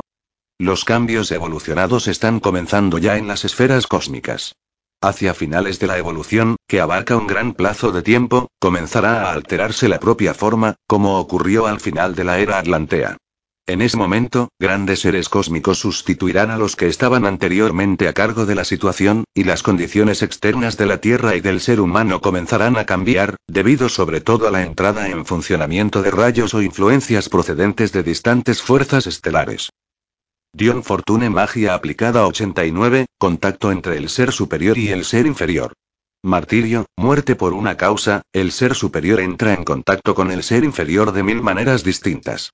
Al principio, los contactos son escasos, y para los que han nacido solo una vez, pueden ocurrir únicamente una o dos veces a lo largo de toda su vida, mostrándose en forma de conciencia intuitiva ante algún acontecimiento importante. Un mártir es siempre en alguna medida un iniciado, aunque carezca de experiencia o formación esotérica. En los mártires, el ser superior envía una convicción arraigada y profunda que debe ser puesta en práctica a toda costa por el ser inferior, aunque eso represente sufrimientos e incluso la muerte. Por supuesto, al ser superior no le interesa qué es lo que entiende el ser inferior como sus derechos políticos o religiosos, sino acabar con el karma mediante la muerte del ser inferior o mediante algún motivo surgido de la ley cósmica y desconocido por el ser inferior, al estar velado por una determinada doctrina o concepción de la vida. Es muy posible que el mártir selle con su sangre una causa de la que el ser inferior no es ni tan siquiera consciente. El glifo de la crucifixión, considerado desde dos puntos de vista, 1. Un símbolo de la mayor importancia es el del alma del mundo y su crucifixión. Nuestro Señor concretó o materializó este glifo en su tipo de muerte. No obstante, el alma del mundo se ve crucificada en la cruz de los elementos, una cruz que amplía cada vez más sus brazos a través de un desarrollo evolutivo y, en los temas materiales, a través de la investigación científica. La cruz elemental tiene que alcanzar sus máximos límites de expansión en el mundo actual y, al mismo tiempo, mantener cada uno de sus brazos en perfecto equilibrio con los otros. La madre de los dolores macrocósmica y el gran maestro a cada uno de los lados del alma del mundo en la cruz elemental completan este gran glifo. Microcósmicamente, están representados por la Virgen y San Juan a ambos lados de la cruz del Calvario. De ese modo, el aspecto oscuro de vida, Ama, es una figura de pie, mientras que el aspecto blanco, Aima, es una figura sentada. El himno Stabat Mater Dolorosa resulta de lo más significativo, pues tanto en su forma como en su contenido es un rito vida, véase el árbol de la vida, incluso en Dion Fortune Magia aplicada 90 su estructura rítmica en tres tiempos. El dolor en el macrocosmos implica una comprensión de la gran ley. Pero en el microcosmos implica una no comprensión. No obstante, cuanto mayor sea la capacidad de sentir dolor, mayor será la comprensión eventualmente alcanzada. 2. El universo es una forma de pensamiento logoidal, y su desarrollo es el despliegue, por así decirlo, de un sueño de Dios. Como en los sueños de los hombres, el sueño supernal se interpreta a través de un número de condiciones análogas a lo que los hombres denominamos símbolos. El número o cifra de este mundo se describe como una figura en la cruz. El Logos es consciente de su creación en forma resumida, que, poco a poco, va desplegando su significado. A las imágenes de esta clase se las puede denominar arquearquetipos. No importa demasiado qué nombre se le da al símbolo del mundo. Puede denominársele el espíritu crucificado en la materia o el hombre en la cruz de los elementos, y puede alinearse con el acontecimiento histórico ocurrido en Jerusalén hace unos dos mil años. Ese símbolo está destinado a verse esotéricamente conectado con todos y cada uno de los que alcanzan un logro en esta evolución. El logro se consigue inicialmente a través de un redentor, que aporta la imagen a Malkut. Mientras que, al final, es conseguido por el individuo en un sentido individual. A cada lado del alma del mundo se encuentra una figura, la primera de la Madre Virgen, que avanza a través del dolor desde la generación hasta la regeneración, y la segunda es la mente del alma del mundo, que se mantiene a su lado para infundirle valor y ayudarla, siendo el símbolo de los guías y maestros. La historia cristiana ha tomado a la Virgen María y San Juan como representantes del vasto glifo cósmico que existía ya antes del tiempo. No obstante, al estar alineados con el glifo en el tiempo, estos representantes se convirtieron en glifos del glifo. El advenimiento del Cristo cósmico en la era de Acuario, el retorno de los redimidos Merlín, Arturo y otras figuras arturianas en las esferas raciales se refieren al tiempo en que el propio ser humano se hará cargo de los aspectos de su karma que no hayan sido resueltos por el último gran redentor. Ese karma individual, que debe considerarse como la parte menor del karma, ha de ser plenamente comprendido para poder ser abreaccionado. Nuestro Señor tomó sobre sus hombros lo que cabría definir como el desequilibrio masivo de toda la evolución, así como los aspectos del pecado individual que obstruían la maquinaria del universo. El peso de millones de años de pecado recayó lógicamente sobre el chivo expiatorio divino, que el Odion Fortune Magia aplicada 91 contrarrestó con su sacrificio. Este logro demuestra la enorme importancia de la comprensión en comparación con el valor relativamente reducido del propio tiempo. Es vitalmente importante comprender en qué consiste la comprensión, así como que apenas tiene conexión con los plazos de tiempo en el plano físico. La auténtica comprensión en sus muy diversos grados de intensidad implica una cierta medida de abreacción del karma y la ruptura de los velos que hay entre el ser humano y su origen cósmico. Velo que fue interpuesto en la era lemuriana por el pecado lemúrico. Antes de este pecado y de la diferenciación de los sexos en el proceso de evolución, el ser humano consistía en un ser superior en contacto con la chispa divina, y no había personalidad tal como la conocemos ahora. Las primeras proyecciones del ser superior tal como las entendemos en el momento actual surgieron alrededor del ego y fueron creadas como consecuencia de la sombra lemuriana. Nota sobre la locura, el pecado lemúrico, etc. La actitud de la era de Acuario hacia la locura es muy diferente de la adoptada durante la era de Piscis, que se ha visto acompañada por sentimientos tales como la vergüenza y el embarazo. Tradicionalmente se ha considerado como algo terrible que un miembro de la familia estuviese en un manicomio. Pero, en la era de Acuario, un número cada vez mayor de personas recibirán abiertamente tratamiento en los hospitales psiquiátricos, y muchas irán a ellos por libre voluntad. En la era de Acuario, los intentos de curación se centrarán mucho más en los conflictos o problemas mentales que en las enfermedades puramente físicas. Esto está conectado con el comienzo de la disolución final de la separación del ego y con la comprensión correcta del anillo del caos, véase la doctrina secreta. La locura implica una negativa a aceptar la realidad del anillo del caos como bloque impulsor, así como ignorar la necesidad de aceptar y buscar el cambio. Se trata de una muy severa visitación de las fuerzas del tercer Sepirá, Binah, pues las fuerzas de la Madre Oscura, Ama, y del Anillo del Caos son las mismas. La disolución del ego es el tercer nacimiento, e implica una salida de la propia mente de uno esotérica, deliberada y plenamente controlada. Cualquier negativa a aceptar la disolución del ego implicará un desorden o trastorno mental. Pues, en dicha fase, si el ego no se muestra obediente hacia la ley de la evolución, podría hincharse tanto que llegaría a hacer reventar sus límites, involuntariamente y fuera de todo tipo de control consciente. Cabe Dion Fortune Magia aplicada 92 decir que la diferencia entre la locura y el tercer nacimiento radica en que, en la primera, el ego revienta involuntariamente sus límites, mientras que en el tercer nacimiento se disuelve de manera consciente, con conocimiento y dedicación. Existe un desgarramiento deliberado del velo y el adepto emprende esta tarea como parte evolucionada del gran todo, individual pero no separadamente. La sombra lemúrica fue fundamentalmente el pecado de la separación. En un principio, la evolución debería avanzar mediante la experiencia de la diferenciación, como consecuencia de los factores epigenéticos de los átomos, utilizando la terminología de la doctrina cósmica. Pero el resultado del pecador lemúrico fue la separación del ser superior de los vehículos inferiores y de la forma física, dando lugar, entre otras consecuencias desastrosas, a la pérdida de la memoria relacionada con los estados superiores de conciencia. La chispa divina, o conciencia logoidal, no pudo impedirlo, ya que, en su propio plano, es incapaz de proporcionar el aspecto formativo necesario para la manifestación. Por tanto, la manifestación en el plano físico dio lugar a la conciencia del ego, a la conciencia de un ser separado y aparte. De haberse producido una diferenciación en lugar de una separación, la conciencia resultante habría sido la de la individualización. A pesar de la aparente complejidad del tema, todo consiste en la comprensión y asunción de la diferencia entre lo que habría sido la conciencia individualización y lo que es la conciencia ego o conciencia separación. El ser humano debe lograr en último extremo esa conciencia individualización en la que la chispa divina, el ser superior y el ser inferior serán todo uno al funcionar armónicamente, y la conciencia del cuerpo de Malkuth será reconocida como lo que realmente es. Una célula del cuerpo de la Madre Tierra. Un problema básico de la evolución humana como resultado de la caída o pecado original es el conflicto en el individuo entre los aspectos elementales y espirituales de una vida. En sus modalidades más graves, este conflicto conduce a una especie de esquizofrenia, en la que la vida elemental de la persona adquiere una existencia separada de su vida espiritual. Nota. Este tema es de lo más profundo y difícil que quepa imaginar. El lenguaje empleado y las ideas transmitidas mediante el mismo son meras aproximaciones. Es decir, que pretenden más conducir a una comprensión del tema que ofrecer definiciones exactas y precisas.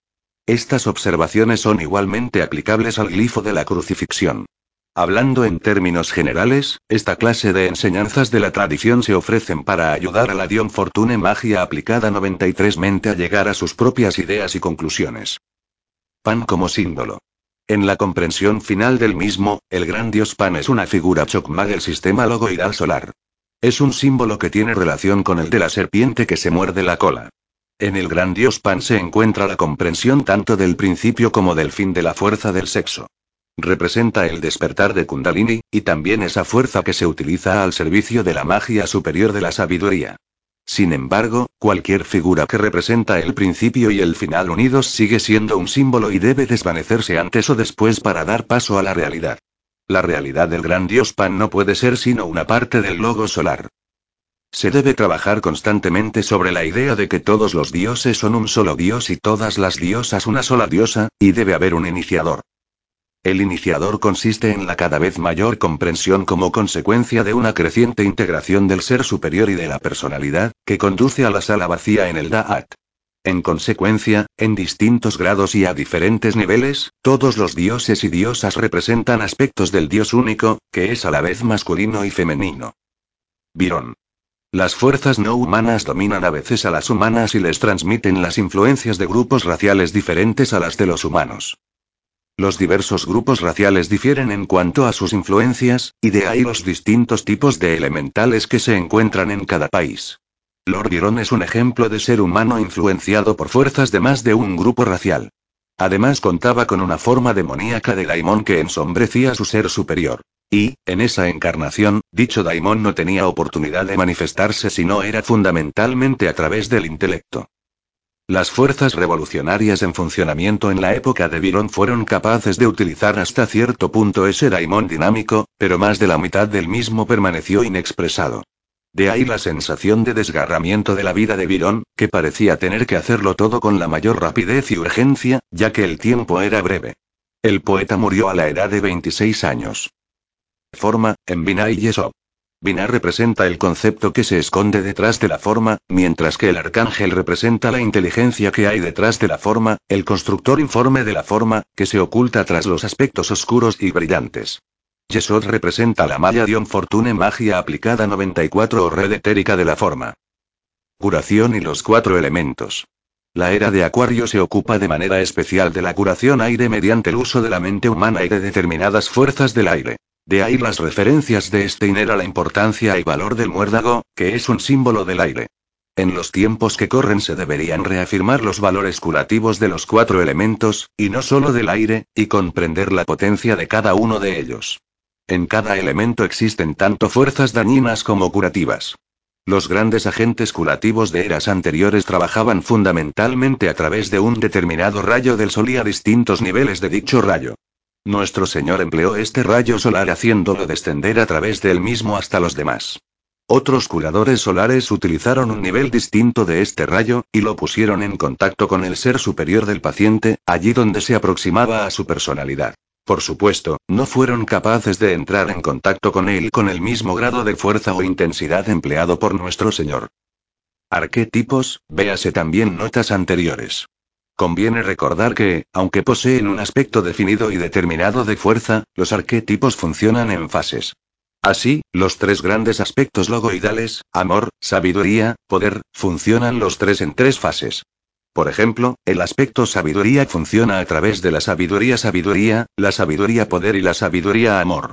En el desarrollo de un iniciado pueden aparecer a veces ejemplos de retroceso a un tipo de manifestación que se creía haber dejado atrás. Pero lo que realmente ocurre es que, durante el desarrollo iniciatorio, cada camino se resitúa en un arco superior. Así, una fuerza arquetípica puede reemprender el trabajo de años anteriores, pero a un nivel superior. La curva inferior de la nueva espiral de evolución corresponde a la curva ascendente de la espiral anterior. El vigilante, o vigilante de la torre, es una figura arquetípica utilizada algunas veces desde los planos internos para ayudar al alma a comprender su verdadero destino. Representa la parte eterna e indestructible de cada uno, la que liga al ser superior con la chispa divina.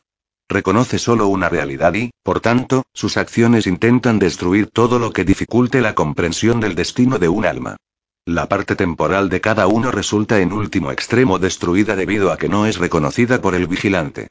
Se trata de Dion Fortune Magia aplicada 95, una figura de la eternidad, inamovible, imposibilitada para cambiar, que pertenece al pasado, el presente y el futuro, a los que transforma en una única cosa. Es una figura Daat, relacionada con la mente abstracta y los planos causativos. Horus es llamado algunas veces el señor de la era de Acuario. Se trata de un ser alado completo, que contiene dentro de sí a su padre, Osiris, y a su madre, Isis. Isis y Osiris eran el mismo ser en los primeros tiempos, y luego se dividieron en dos.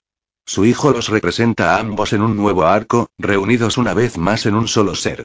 Así, Isis y Osiris representan la primitiva era lemúrica, mientras que Horus representa la versión acuario ya acabada de dicha era, elevada hasta un nivel espiritual, de ahí las alas.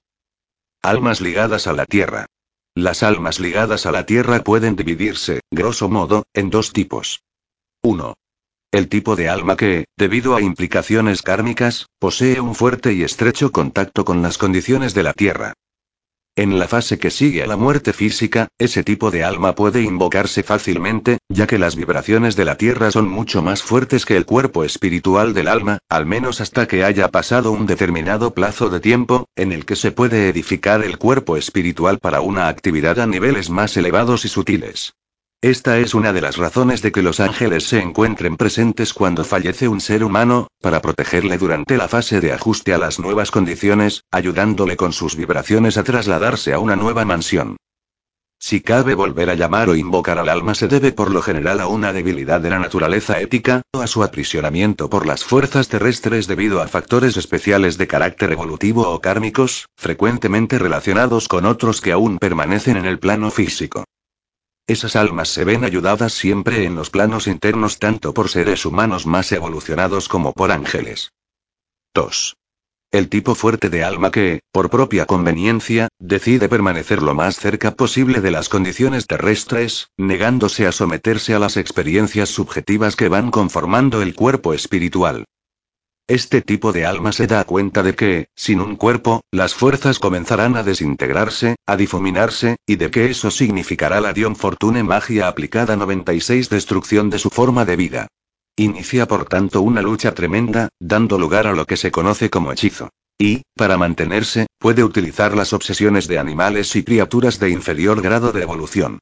Los adeptos tendrán que ocuparse a esos casos, ya que está implicada la voluntad de un ser humano.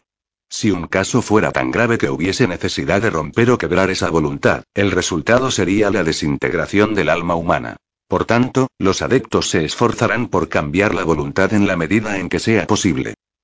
Los síntomas desagradables, terroríficos y algunas veces peligrosos de la obsesión o hechizo se deben al hecho de que, en virtud de su mayor grado de evolución, ese ser humano fallecido puede manipular y controlar durante algún tiempo las vibraciones de la Tierra o de un tipo inferior de ser, hasta que las fuerzas cósmicas superiores construyan una muralla de presión para impedírselo. En su trabajo sobre este tipo de condición, un adepto del plano interno se encontrará con el hándicap de carecer de una forma física sobre la que trabajar, ya que las fuerzas superiores, que se harán descender para construir la muralla de presión que impedirá al alma mantener contactos terrestres, necesitan materializarse en alguna forma física.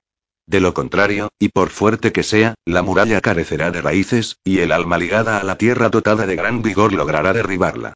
Conviene no olvidar tampoco que los hechizos se ven alimentados por el miedo. Por todas estas razones, los adeptos necesitarán para dicha tarea al adepto fuerte en el plano físico de la comprensión compasiva. Los adeptos en el plano interno hacen frente a las fuerzas cósmicas y a la individualidad del hombre. La cooperación del adepto en el plano físico es necesaria a los niveles inferiores de las fuerzas de la Tierra y de la personalidad del hombre en cuestión. Si se entiende como es debido, dicha tarea tiene un efecto regenerador sobre todos los que participan en ella de una manera u otra. La Tierra y Venus. La Tierra se encarnó en la esfera de Venus en una fase muy primitiva. En consecuencia, existe un contacto entre Venus y la Tierra. Netsach tiene la rosa y la lámpara, dos grandes símbolos de la Orden de la Rosa Cruz, como símbolos propios, y aparte el cíngulo o zona. Sin embargo, Netsach posee mucho más significado como la esfera de lo romántico. Aquí se encuentran tres símbolos empleados por los miembros de la Orden de la Rosa Cruz, y se trata de la esfera de la que el Gran Manu extrajo sus tres grandes dones o regalos para el ser humano. Dion Fortune Magia aplicada 97 El cíngulo o zona posee un significado interno de los contactos de la Tierra con Venus. La leyenda del cíngulo de Istar, el último objeto que la diosa se vio obligada a entregar en el Hades durante su búsqueda de Tamuz, debió poseer un profundo significado espiritual. La Tierra estableció contacto con una profunda conciencia espiritual durante su fase venusiana. Y, durante la misma, la Tierra recibió enseñanzas espirituales de Venus, a través del Manu Melquisedec. Entre los tres símbolos Netzach de la cábala mística y los tres dones o regalos del Manu se encuentra una alineación interior de significado, aunque no decir. La lámpara se alinea así con asbestos o amianto. Pues solo cuando un hombre es capaz de soportar el fuego y el agua espirituales podrá sostener la lámpara en su mano. Esta es la esfera que contiene la lámpara, que retiene y muestra la llama. La llama procede de Chokmai es reavivada por Geburah, pero quien la muestra a la tierra es Netzach. Según una tradición, Netzach es la fuente del Santo Grial, la esmeralda que cayó de la corona de Lucifer cuando éste descendió a la tierra. Astrología.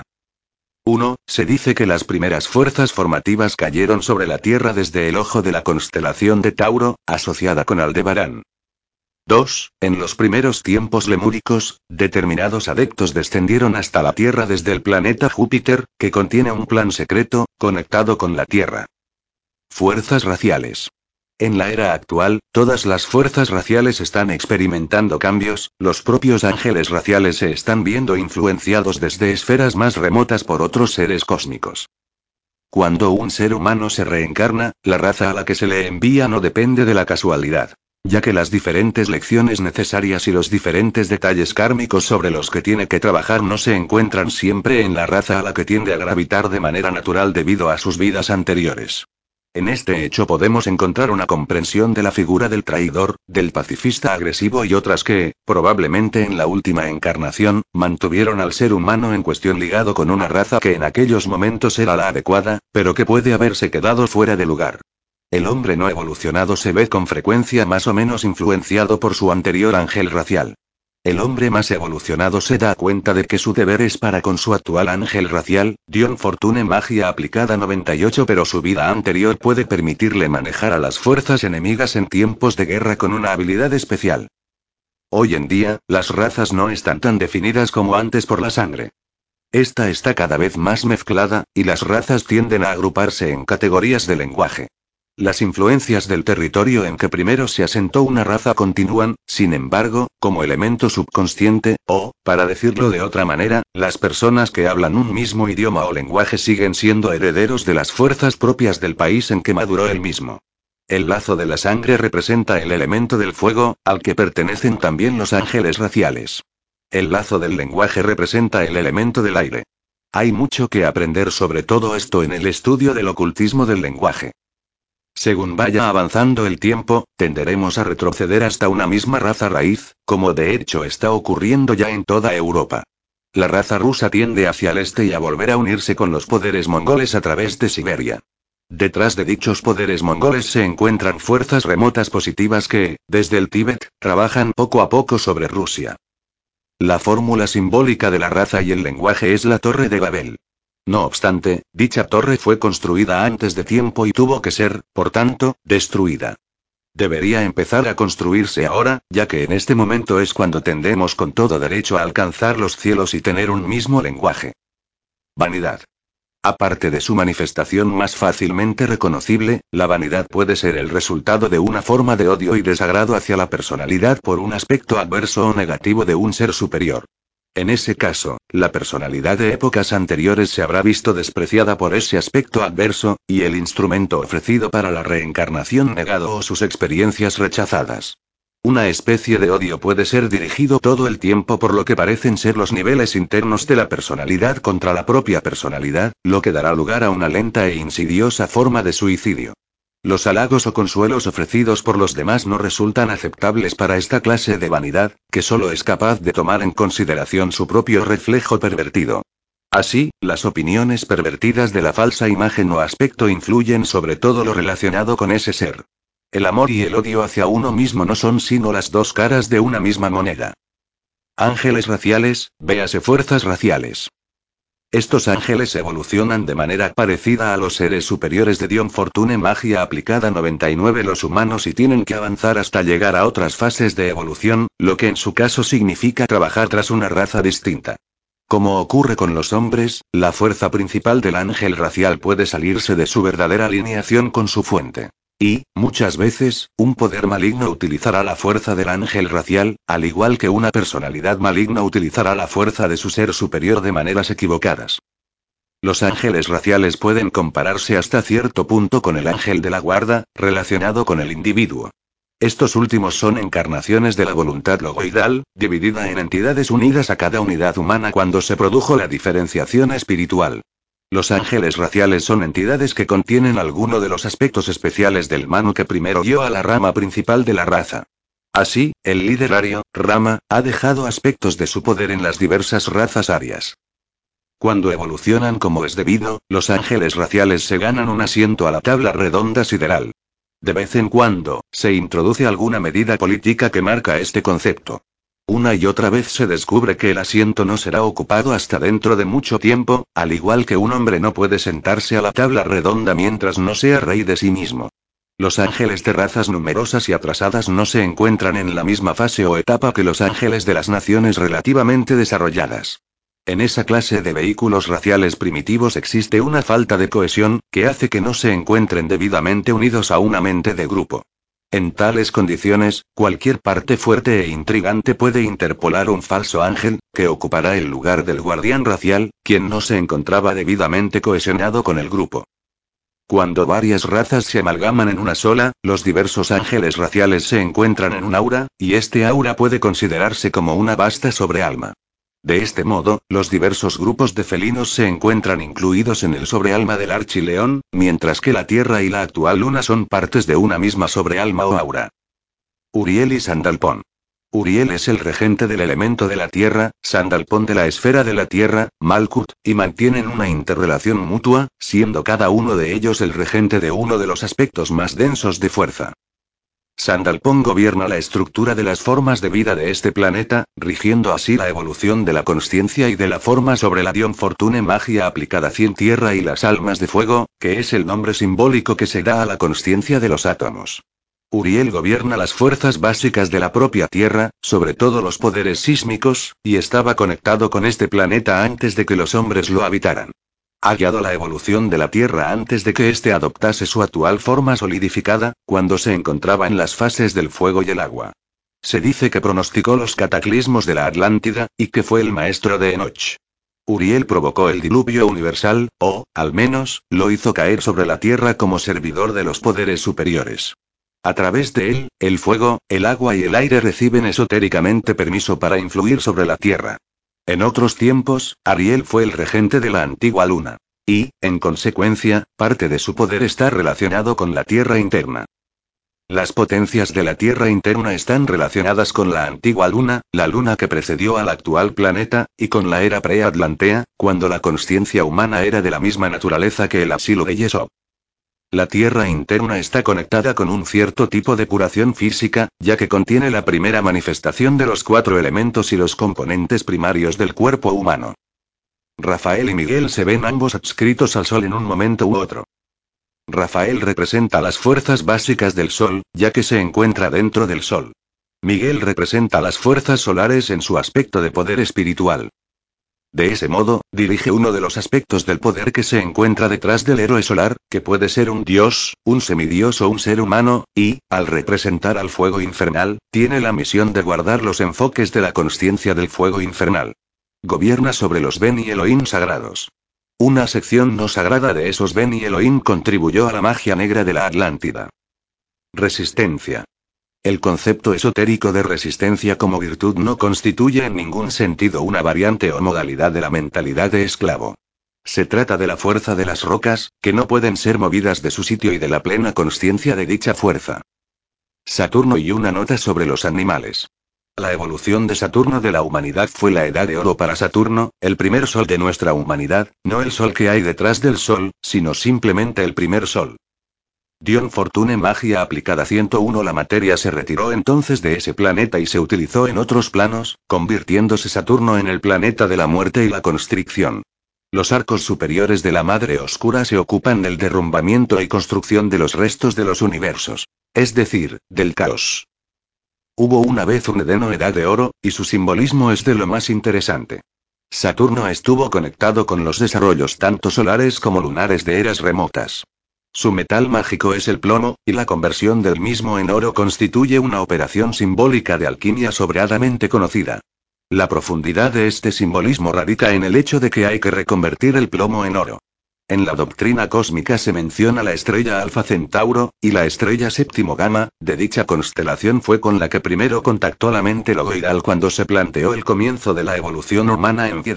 Los animales superiores son desarrollos de experimentos logoidales, y podrían haber llegado a convertirse en humanos de no haber fallado sus sobrealmas en determinados puntos. No obstante, los cuatro tipos superiores desempeñan un importante papel en el diseño del ser humano, y son las cuatro criaturas vivientes sagradas. No obstante, solo se alcanzó algo parecido al mismo en la esfera del centauro. De ahí que Centauro sea una constelación de la mayor importancia, y el equivalente astrológico de un horóscopo, sobre todo si es fuerte, puede indicar una actitud especial para la comprensión de la humanidad. Resulta también fácil comprobar cómo el uso profundamente degradado del conocimiento sobre estos temas constituyó una especie de inspiración maligna para los pecadores lemúricos. Arquetipos, véase apartados anteriores. La fusión o coalescencia con un arquetipo cósmico es también un acto significativo. Significa que un concepto espiritual recibido desde la mente logoidal se convierte en una realidad en Malkut. Este concepto se le ofrece primero a la humanidad en forma de mito, y un mito puede compararse con un sueño del inconsciente logoidal, que se convierte luego en una proyección de la conciencia humana. El trabajo sobre un arquetipo ayuda a un alma, un grupo o nación a redimirse y asimilar un aspecto de sí mismo que anteriormente había rechazado o proyectado. Por tanto, existen numerosos tipos de arquetipos, algunos de los cuales se ocupan específicamente de la personalidad, y otros de la individualidad, aparte de los arquetipos universales y logoidales, que pueden aplicarse a grupos o naciones. Todo ello forma parte del proceso de integración. Dion Fortune Magia aplicada 102 Pendragon. El símbolo arturiano del dragón se refiere a Lemuria, cuando la constelación Draco contenía la estrella polar. Se transforma también en, o bien la serpiente alada de la sabiduría superior, o bien en la serpiente maligna. Muerte, cambio, reencarnación, etc. El sistema de cambio, que se convirtió posteriormente en muerte, consistió en un primer momento en distintas fases de retirada o apartamiento del plano terrestre, pues la corrupción del vehículo físico no se había convertido aún en algo estereotipado.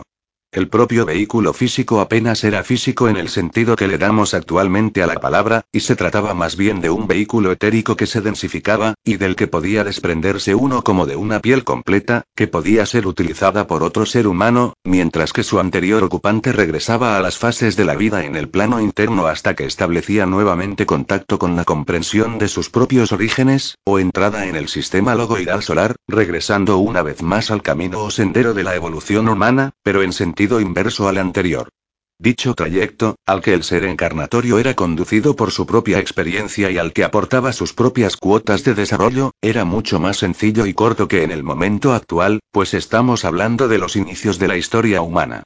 Ahora el proceso es mucho más largo y complicado, ya que, una vez finalizado un periodo de desarrollo con la muerte física, el espíritu de un ser humano debe seguir un largo proceso de reencarnaciones en el cual las fases evolutivas del ser superior experimentan una vez más una recapitulación a través de las anteriores cadenas de su desarrollo o evolución, antes de que la humanidad viviese en la actual Tierra. Esa recapitulación se produce coincidiendo con la que realizan la personalidad y los vehículos superiores, absorbiendo mediante la meditación las experiencias de la encarnación que acaba de terminar. Todo avance o progreso se ajusta a la ley de la recapitulación, que implica las grandes leyes del cambio, la transmutación y el sacrificio. La recapitulación física puede observarse en las primeras fases o etapas del embrión humano. En la era de Acuario, Yesod se ocupa sobre todo de la redención y el equilibrio. Nota sobre los vehículos internos del ser humano. En la era heroica e incluso después, entre los filósofos griegos, la mente no funciona exactamente igual que hoy. En la era heroica, la mente concreta era Dion Fortune Magia aplicada 103 evidentemente utilizada y se hallaba en proceso de desarrollo, pero aún no tan desarrollada como habría de estar luego. Se deduce que los grandes arquetipos y los principios en que se basan trabajan a través del cuerpo etérico de una manera ya no posible actualmente. De ahí que, en los relatos e historias de aquellos tiempos, sea discernible una grandeza macrocósmica en el microcosmos. La mente concreta desempeñaba un papel relativamente menor en la composición del ser humano, pero la mente abstracta estaba normalmente en contacto con el pensador de la época.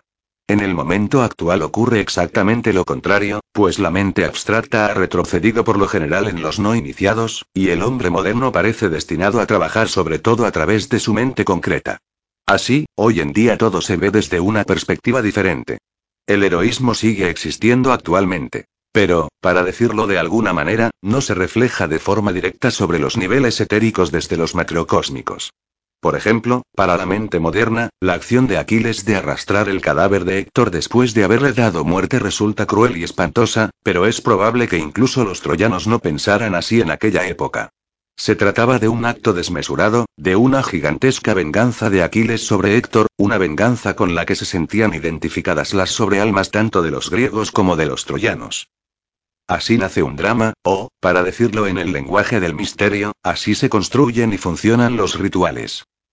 Los maestros véase apartados anteriores. En Oriente, y sobre todo en la India, las condiciones y el ambiente resultan mucho más fáciles de manipular desde los planos internos para fines de manifestación. Tales manifestaciones lo son de los aspectos etéricos o sutiles de la materia. Y, al pertenecer a la materia, pueden calificarse de físicos, aunque dando a dicha palabra un significado ligeramente distinto del que actualmente se le atribuye. Cuando la sociedad teosófica se inauguró hicieron falta las manifestaciones más vigorosas posibles de los adeptos del plano interno para transmitir y dejar grabadas sus enseñanzas. Pero una vez lograda esa meta no fue necesaria la misma fuerza de manifestación. En lo que se refiere a las encarnaciones de los adeptos del plano interno, la cuestión es mucho más compleja de lo que generalmente se cree, y existen diferencias entre los grados de encarnación. Un discípulo como es debido de determinado maestro puede ser utilizado por ese maestro, con el consentimiento y cooperación del ser superior de dicho discípulo, para un determinado tipo de reencarnación, y el resultado apenas diferiría del de una Dion Fortune Magia aplicada 104 auténtica reencarnación, en lo que se refiere a los fines o propósitos del maestro. No obstante, la fuerza de encarnación se encarnaría solo temporal e intermitentemente, y la personalidad de esa manera manifestada no sería su propia proyección verdadera. Un ejemplo de lo anteriormente expuesto al nivel más elevado posible lo encontramos en la manifestación durante tres años de un aspecto del Cristo en nuestro Señor para realizar su gran tarea en la tierra, mientras que ese elevado iniciado que manifestaba la fuerza vivía otras vidas sobre la tierra dirigidas por su propio espíritu. El arcángel Sandalpón Este arcángel es el guía del planeta Tierra, el regente de Malkut, véase doctrina cósmica. Ha guiado a la Tierra desde los tiempos lemúricos, y muchas de sus relaciones con ella aparecen en las mitologías y en los mitos acerca de determinados dioses. Su desarrollo afecta a la humanidad, al igual que la evolución de esta afecta al desarrollo de la Tierra, el espíritu planetario, tal como aparece descrito en la doctrina cósmica. Los ángeles raciales pertenecen a su jurisdicción especial, y determinados países y sus influencias son en un sentido profundo resultado de sus propias fases de crecimiento o desarrollo. Palas Atenea. La sabiduría es virgen y sin adulterar. Hasta cierto punto se oculta del mundo, ya que no podría sobrevivir al hecho de ser contemplada desnuda. Cuanto más profundamente penetre en la materia, más deberá ser protegida, y, en consecuencia, está armada para su propia protección. Lleva un casco para que su propio fuego no destruya el cerebro. Ha sido engendrada, no hecha. Ha nacido del Padre. Es decir, de la chispa divina a través del contacto logoidal. Sostiene una lanza y es dueña de todos los conocimientos. En resumen, es Palas Atenea, y sobre su escudo aparece la cabeza de la gorgona, descubierta o cubierta de velos.